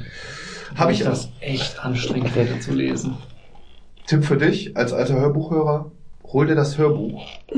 Sehr geil gelesen. Dir, es gibt ja immer diese pro Kapitel Einführungstexte mit diesem Mhm. Lexikon-Eintrag oder ähm, was geschrieben worden ist von Prinzessin Irulan. Ja. Wird gesprochen von Marianne Rosenberg. Ist ziemlich geil. Es wird nicht besser, aber Und der, der Haupttext ist, ähm, das meiste wird von Jürgen Prochnow gelesen. Ach cool. Jill, Das- äh, Herzog Leto, ja? Herzog Leto, Ja. genau. Also kann ich nur empfehlen, ist als Hörbuch wirklich und es ist wirklich das Hörbuch ungekürzt. Also es hat 18 oder 20 Stunden. Ich fand halt diese philosophischen Ab Abhandlungen von hier, ähm, wie heißt denn der, der Moadib noch hier? Paul Atreides. Paul Atreides fand ich äh, diese philosophischen Abhandlungen, worüber er so nachdenkt, wer- äh, als die da in die Wüste geflohen sind vor den Hakonnen. Das ist halt ein Das einziger fand ich Drogentrip. halt, boah, ey, das fand ich so anstrengend, da musste ich das Buch echt weglegen. Das ist halt äh, ein Drogentrip, aber ähm, vorgelesen funktioniert sogar noch ein Ticken besser. ähm, Gibt's das auf Spotify? Das? Audible, Audible. Amazon. Amazon. Again. Ja, auch aufgekauft. Das war nicht deren Idee, aber die haben es aufgekauft. Ja, ähm, Ich habe gerade kann ich, ich hab grad auch durch meine Einkaufsliste bei Amazon tatsächlich mal, mal bevor ich, bevor ich Bücher gönne zu den wenigen Sachen, interessanterweise kaufe ich vor allem Bücher, nur ungefähr 50% bei Amazon und die anderen 50%, also das Kerngeschäft Amazons, ist tatsächlich so, dass ich meine Bücher zu mindestens 50%, wenn nicht mehr, eher in der Bücherei, in der Buchhandlung wirklich kaufe. Und zwar ähm, auch nicht unbedingt in der Thalia oder so, also ein paar auch auf jeden Fall. Ist Aber ja den Großteil echt knallhart, jetzt hier in unserem Fall den Olix, Ja, irgendwie. Inselbücher. Äh, Genau, zum Beispiel, genau. In der Inselbücherei, weil es einfach so cool ist. Also erstens finde ich cool, die zu unterstützen, weil ich es geil finde, dass die noch gibt, dass Ja. die sowas machen. Zweitens können die einem wirklich was empfehlen und haben auch ein Wissen auf was da ist und haben ihren Scheiß auch gelesen und so. Und ich finde es irgendwie nett, da rumzustöbern und mir Bücher in die Hand zu nehmen, das anzugucken und so. Ähm, aber ich habe gerade beim Durchstöbern noch gesehen einen Film, der mir noch aufgefallen ist, den ich dieses Jahr, ich meine, der wäre, ähm, zumindest ist der im Mai oder so erst auf, auf ähm, digital erschienen, der Swiss Army Man. Fand ich sehr geil. Fand ich, also es kann sein, dass der eigentlich noch ins Jahr 2016 gehört von der Kinopräsentation Ja. oder, oder so um den Jahreswechsel im Kino war, das weiß ich nicht genau. Ja, der Aber- ist, äh, das Original in den USA ist seit 2015 schon, nee, 2016 gelaufen, kam aber erst im Februar 17 in Deutschland ins Kino. Irgendwie sowas, genau. Ich habe nämlich gerade gesehen, dass ich ihn im Mai oder sowas, irgendwann habe ich ihn mir ähm, tatsächlich auch für ein bisschen mehr Geld bei Amazon dann, also gerade verfügbar ge- angeguckt und geholt. Den fand ich auch sehr gut. Hast du den gesehen? Nee, leider nicht. Könnte ich Der mir vorstellen, dass er dir auch gefällt. Ist weird, aber Ja, der ist tatsächlich sehr äh, strange. Also du denkst halt auch teilweise so, was soll das jetzt alles? Ja, ja. Und, und, ja aber also es Aber ist- interessant, auf jeden Fall. Was ich noch gelesen habe oder eher angeguckt, ist das ähm, große von Hardcore Gaming 101 präsentierte Buch Konami Shooter. Da gibt es ein Bildband, was die alles rausgebracht haben. Das finde ich äh, übrigens eine sehr geile Entwicklung. Es gibt unheimlich viel ähm, Gaming-Literatur mittlerweile. Mhm. Also nicht nur äh, eine Komplettlösung, sondern auch äh, Bildbände, Entwicklung, ähm, Konzepte über Comics hinaus. Ne? Also es gibt ja oft mal einen Comic irgendwie zu irgendwas, aber das fand ich schon. Ähm, das Da habe ich vor ein paar Jahren mal so einen Autor aus, äh, aus Amerika gehabt, eine Autorin, der hat äh, GameSpite heißt das, glaube ich. Der hat, der hat äh, GameSpite, Games, GameSpite Quarterly hießen die Dinger. Also jedes Quartal hat er ein Buch rausgehauen. Und da habe ich die ersten zwölf von gekauft. Die stehen im Regal. Mhm. Mittlerweile habe ich aufgehört, weil ich komme nicht mehr hinterher. Mhm. Und die haben auch ihr Format ein bisschen geändert. Aber die haben dann auch äh, riesige Abhandlungen geschrieben, so die NES-Area. Ja, und dann hast du da so ein Riesenbuch über, über alle Spiele und, und, und äh, mit viel Hintergrundinformationen und so weiter. Haben sich auch viel Mühe gegeben. Das Ja. ist echt, echt auch cool. Ich glaube, ich war richtig im Wegen übel kalt. Ja, es ist, es ist nicht warm. Ich glaube, wir können auch gerne mal langsam einen Cut machen. Ja. Ähm, Obwohl wir noch nicht über die Spiele gesprochen haben.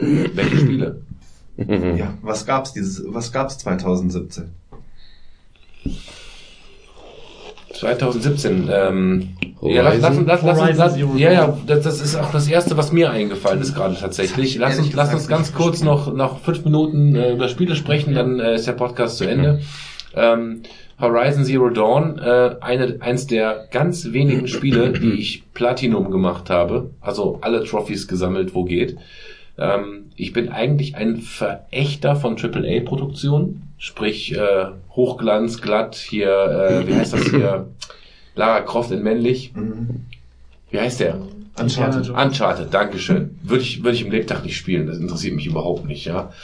Ähm, Horizon fand ich großartig. Also sowohl von der Story, vom Gameplay, als auch von der Präsentation. Du machst das Ding an auf der Playstation, guckst auf den Fernseher und dir fällt die Kinnlade runter. Es sieht einfach so geil aus. Die Story nimmt dich mit, das Gameplay ist herausfordernd. Ähm, ja, also äh, Hor- Horizon Zero Dawn auf jeden Fall 2017 ein großer Hit.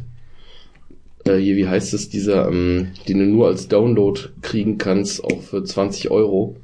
Ähm, mit der äh, mit der Frau, die äh, sowas äh, quasi auch so ein wie Horizon oder oder was so ein Spiel, wo du durchläufst mit einer Frau, Wikingerwelt, im Endeffekt Ja. ist es nur eine Psychose. Die mit der Psychose. Habe ich angefangen zu spielen. Ah, ja. Ja, da habe ich von gehört, das habe ich nicht gespielt. Ich habe Das angefangen zu spielen, es ist wirklich anstrengend. Es tut weh beim Das Spielen. muss- Das soll's ja auch. Das Ja. ist das mit den Stimmen, die dir während dem Kampf Genau. haben, die, die Stimmen was einflüstern, was man nur mit Kopfhörer spielen soll.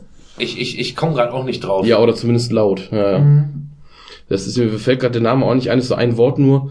Ähm, Finde ich auch schwer geil, aber es ist eben auch so ein ähm, so ein reiner Erwachsenen-Art-Titel, so ein Ich bisschen hab's, alles. ich hab's ne? Also- gekauft, ich hab's äh, zwei Stunden gespielt, also sozusagen, ich hab's gekauft, dann habe ich zwei Stunden gespielt und seitdem nicht wieder angefasst. Leider, leider kein, hat, hat nichts ausgelöst bei mir. Ist so ein, so ein Horrortrip, auf den du Bock haben musst. Aber Horrortrip, äh, Resident Evil 7, äh, ich hab's nicht gespielt, nur die Demo. Die Demo fand ich super, aber ich habe mich entschlossen. Hellgate, ja. Ja. Hellblade. Hellblade, glaube ich. Hell, sein, Hell, ja. Hellblade, ja, okay. mm, Das war das, genau. Aber Resident Evil 7, muss ich auch sagen, ähm, wie gesagt, ich habe nur die Demo gespielt, fand ich auch großartig. Für mich zu anstrengend. Ich, alle- allein die Demo hatte irgendwie drei Enden und konnte so viel Mhm. machen. Das war einfach zu viel für mich. Und ist ja auch ein VR-Hit. Mhm. Ne, also äh, Virtual Reality, äh, Resident Evil 7, ich würde mich einscheißen, glaube ich. Ja, Das ich ist glaube, ich Pipi machen unheimlich. auf meine Schuhe irgendwie. Ja, vor allem ist das auch wirklich, ich habe das mit einem Kumpel ein paar Mal, also ich habe äh, das jetzt, das Spiel konkret noch nicht gespielt, ich weiß, dass er es auch hat und ich glaube, dass du irgendwo die Option, dass du irgendwie so und so spielen kannst. Also die Brille, dass du mit und ohne Brille teilweise spielen kannst. Und er auch gesagt hat, er ist ganz oft, dass du spielst und denkst, jetzt kannst du eigentlich mal die Brille anziehen und dann, nee, nee, nee. lieber nicht. Lieber dann, dann, dann doch lieber so gespielt irgendwie teilweise. Ja. Das ist übrigens auch, das VR-Ding ist natürlich auch eins der Highlights dieses Jahres, also dass jetzt wirklich was herausgekommen ist und dass man nach vorne geht. Ich habe es ausprobiert, ich finde ähm, die Idee ist mega geil, es sieht auch schon ziemlich gut aus, wobei du dann schon beim Spielen merkst, da geht noch einiges, Mhm. aber es sieht schon richtig gut aus. Das Problem an der Sache ist auch, ähm, weil die Technik jetzt so weit ist, dass die Bewegungen so flüssig sind, dass du mit dem Auge die eigentlich schon als flüssig wahrnimmst, obwohl dein Gehirn halt noch merkt, dass sie so flüssig nicht Dank. sind. Ich habe 20 Minuten gespielt und war dann echt drei Stunden seekrank danach. Ne? Du Oh, hast wirklich krass. so, ich habe ich hab aufgehört, Ich habe aufgehört nach 20 oder 25 Minuten. Ich hätte früher aufhören sollen, weil ich die ersten Warnzeichen nicht beachtet habe. Ach komm, jetzt war so, drei, drei Demo-Spiele angespielt. Das dritte war dann so ein Autorennen, da haben wir den Rest gegeben. Das war dumm. Das war einfach dumm, weil das ist alle- alles, wo du schnelle Bewegung hast, Kurven und wo du so mit dem Kopf wirklich schnell bewegst. Ich habe die Warn, ich dachte, komm, dass du fährst drei Runden. In der ersten Runde habe ich gemerkt, oh scheiße, wird ein bisschen kribbelig, wird ein bisschen komisch. Ich fährst aber jetzt noch zu Ende. Und am Ende ist die jetzt wirklich sch- schwindelig, die ist richtig schlecht. Und ich bin dann nach Hause gefahren, ich habe noch bis, bis weiß nicht, um 10 aufgehört zu zocken und bis eins habe ich noch im Bett gelegen, konnte nicht einschlafen, weil mir richtig schlecht war. Und äh, die geht's wirklich nicht gut und so. Und das ist so eine Geschichte, das, äh, manche Leute haben das auch nicht. Das ist ja eine, ähm, wie mit Seekrankheit, wahrscheinlich so ein Veranlagungsding. Ich war zwar noch nie seekrank, aber das Ding hat mich echt fertig gemacht. Und wenn ich mir jetzt vorstelle, ich würde mir einen richtig spannenden Titel, so ein Resident Evil auf dem Ding angucken. Erstens, die auf der positiven Seite würde ich sogar noch sagen, dass du dich da einscheißt, weil das ist Die Immersion das, ist halt echt die, die hoch, Immersion ist der Hammer. Aber ähm, oh, und vor allem dann wird's ja noch weniger aufhören. Du machst ja nicht Resident Evil an, um eine halbe Stunde zu spielen, normalerweise, ne? Aber ich da macht glaube, endlich dieser Warnhinweis am Anfang, dass du pro Stunde Spielen eine Viertelstunde Pause machen sollst, endlich Sinn, ne? ja, Ja, aber ich hallo. genieße es tatsächlich auch einfach nicht VR zu haben. Ich genieße es Ja, einfach, ich den, keinen. den scheiß Controller im Schoß zu haben und einfach nur entspannt ein bisschen zu daddeln, ne? Kommt halt drauf an, was du machst. Ne? gespielt? Nee. Das war ja auch einer der Hits letztes Jahr, habe ich aber nicht gespielt.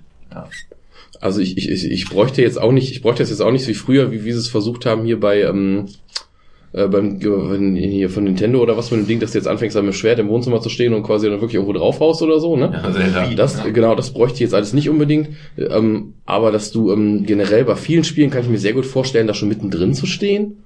Und so, das finde ich schon krass. Also wenn du bedenkst, dass du dich umdrehst und du bist dann einfach in dem Raum und so. Also das Einzige, was mich an dem VR gereizt hat, war, ähm, ich habe selber nicht gespielt, ich habe es nur ähm, verfolgt, ist das Star Trek Bridge Commander. Ja, ja.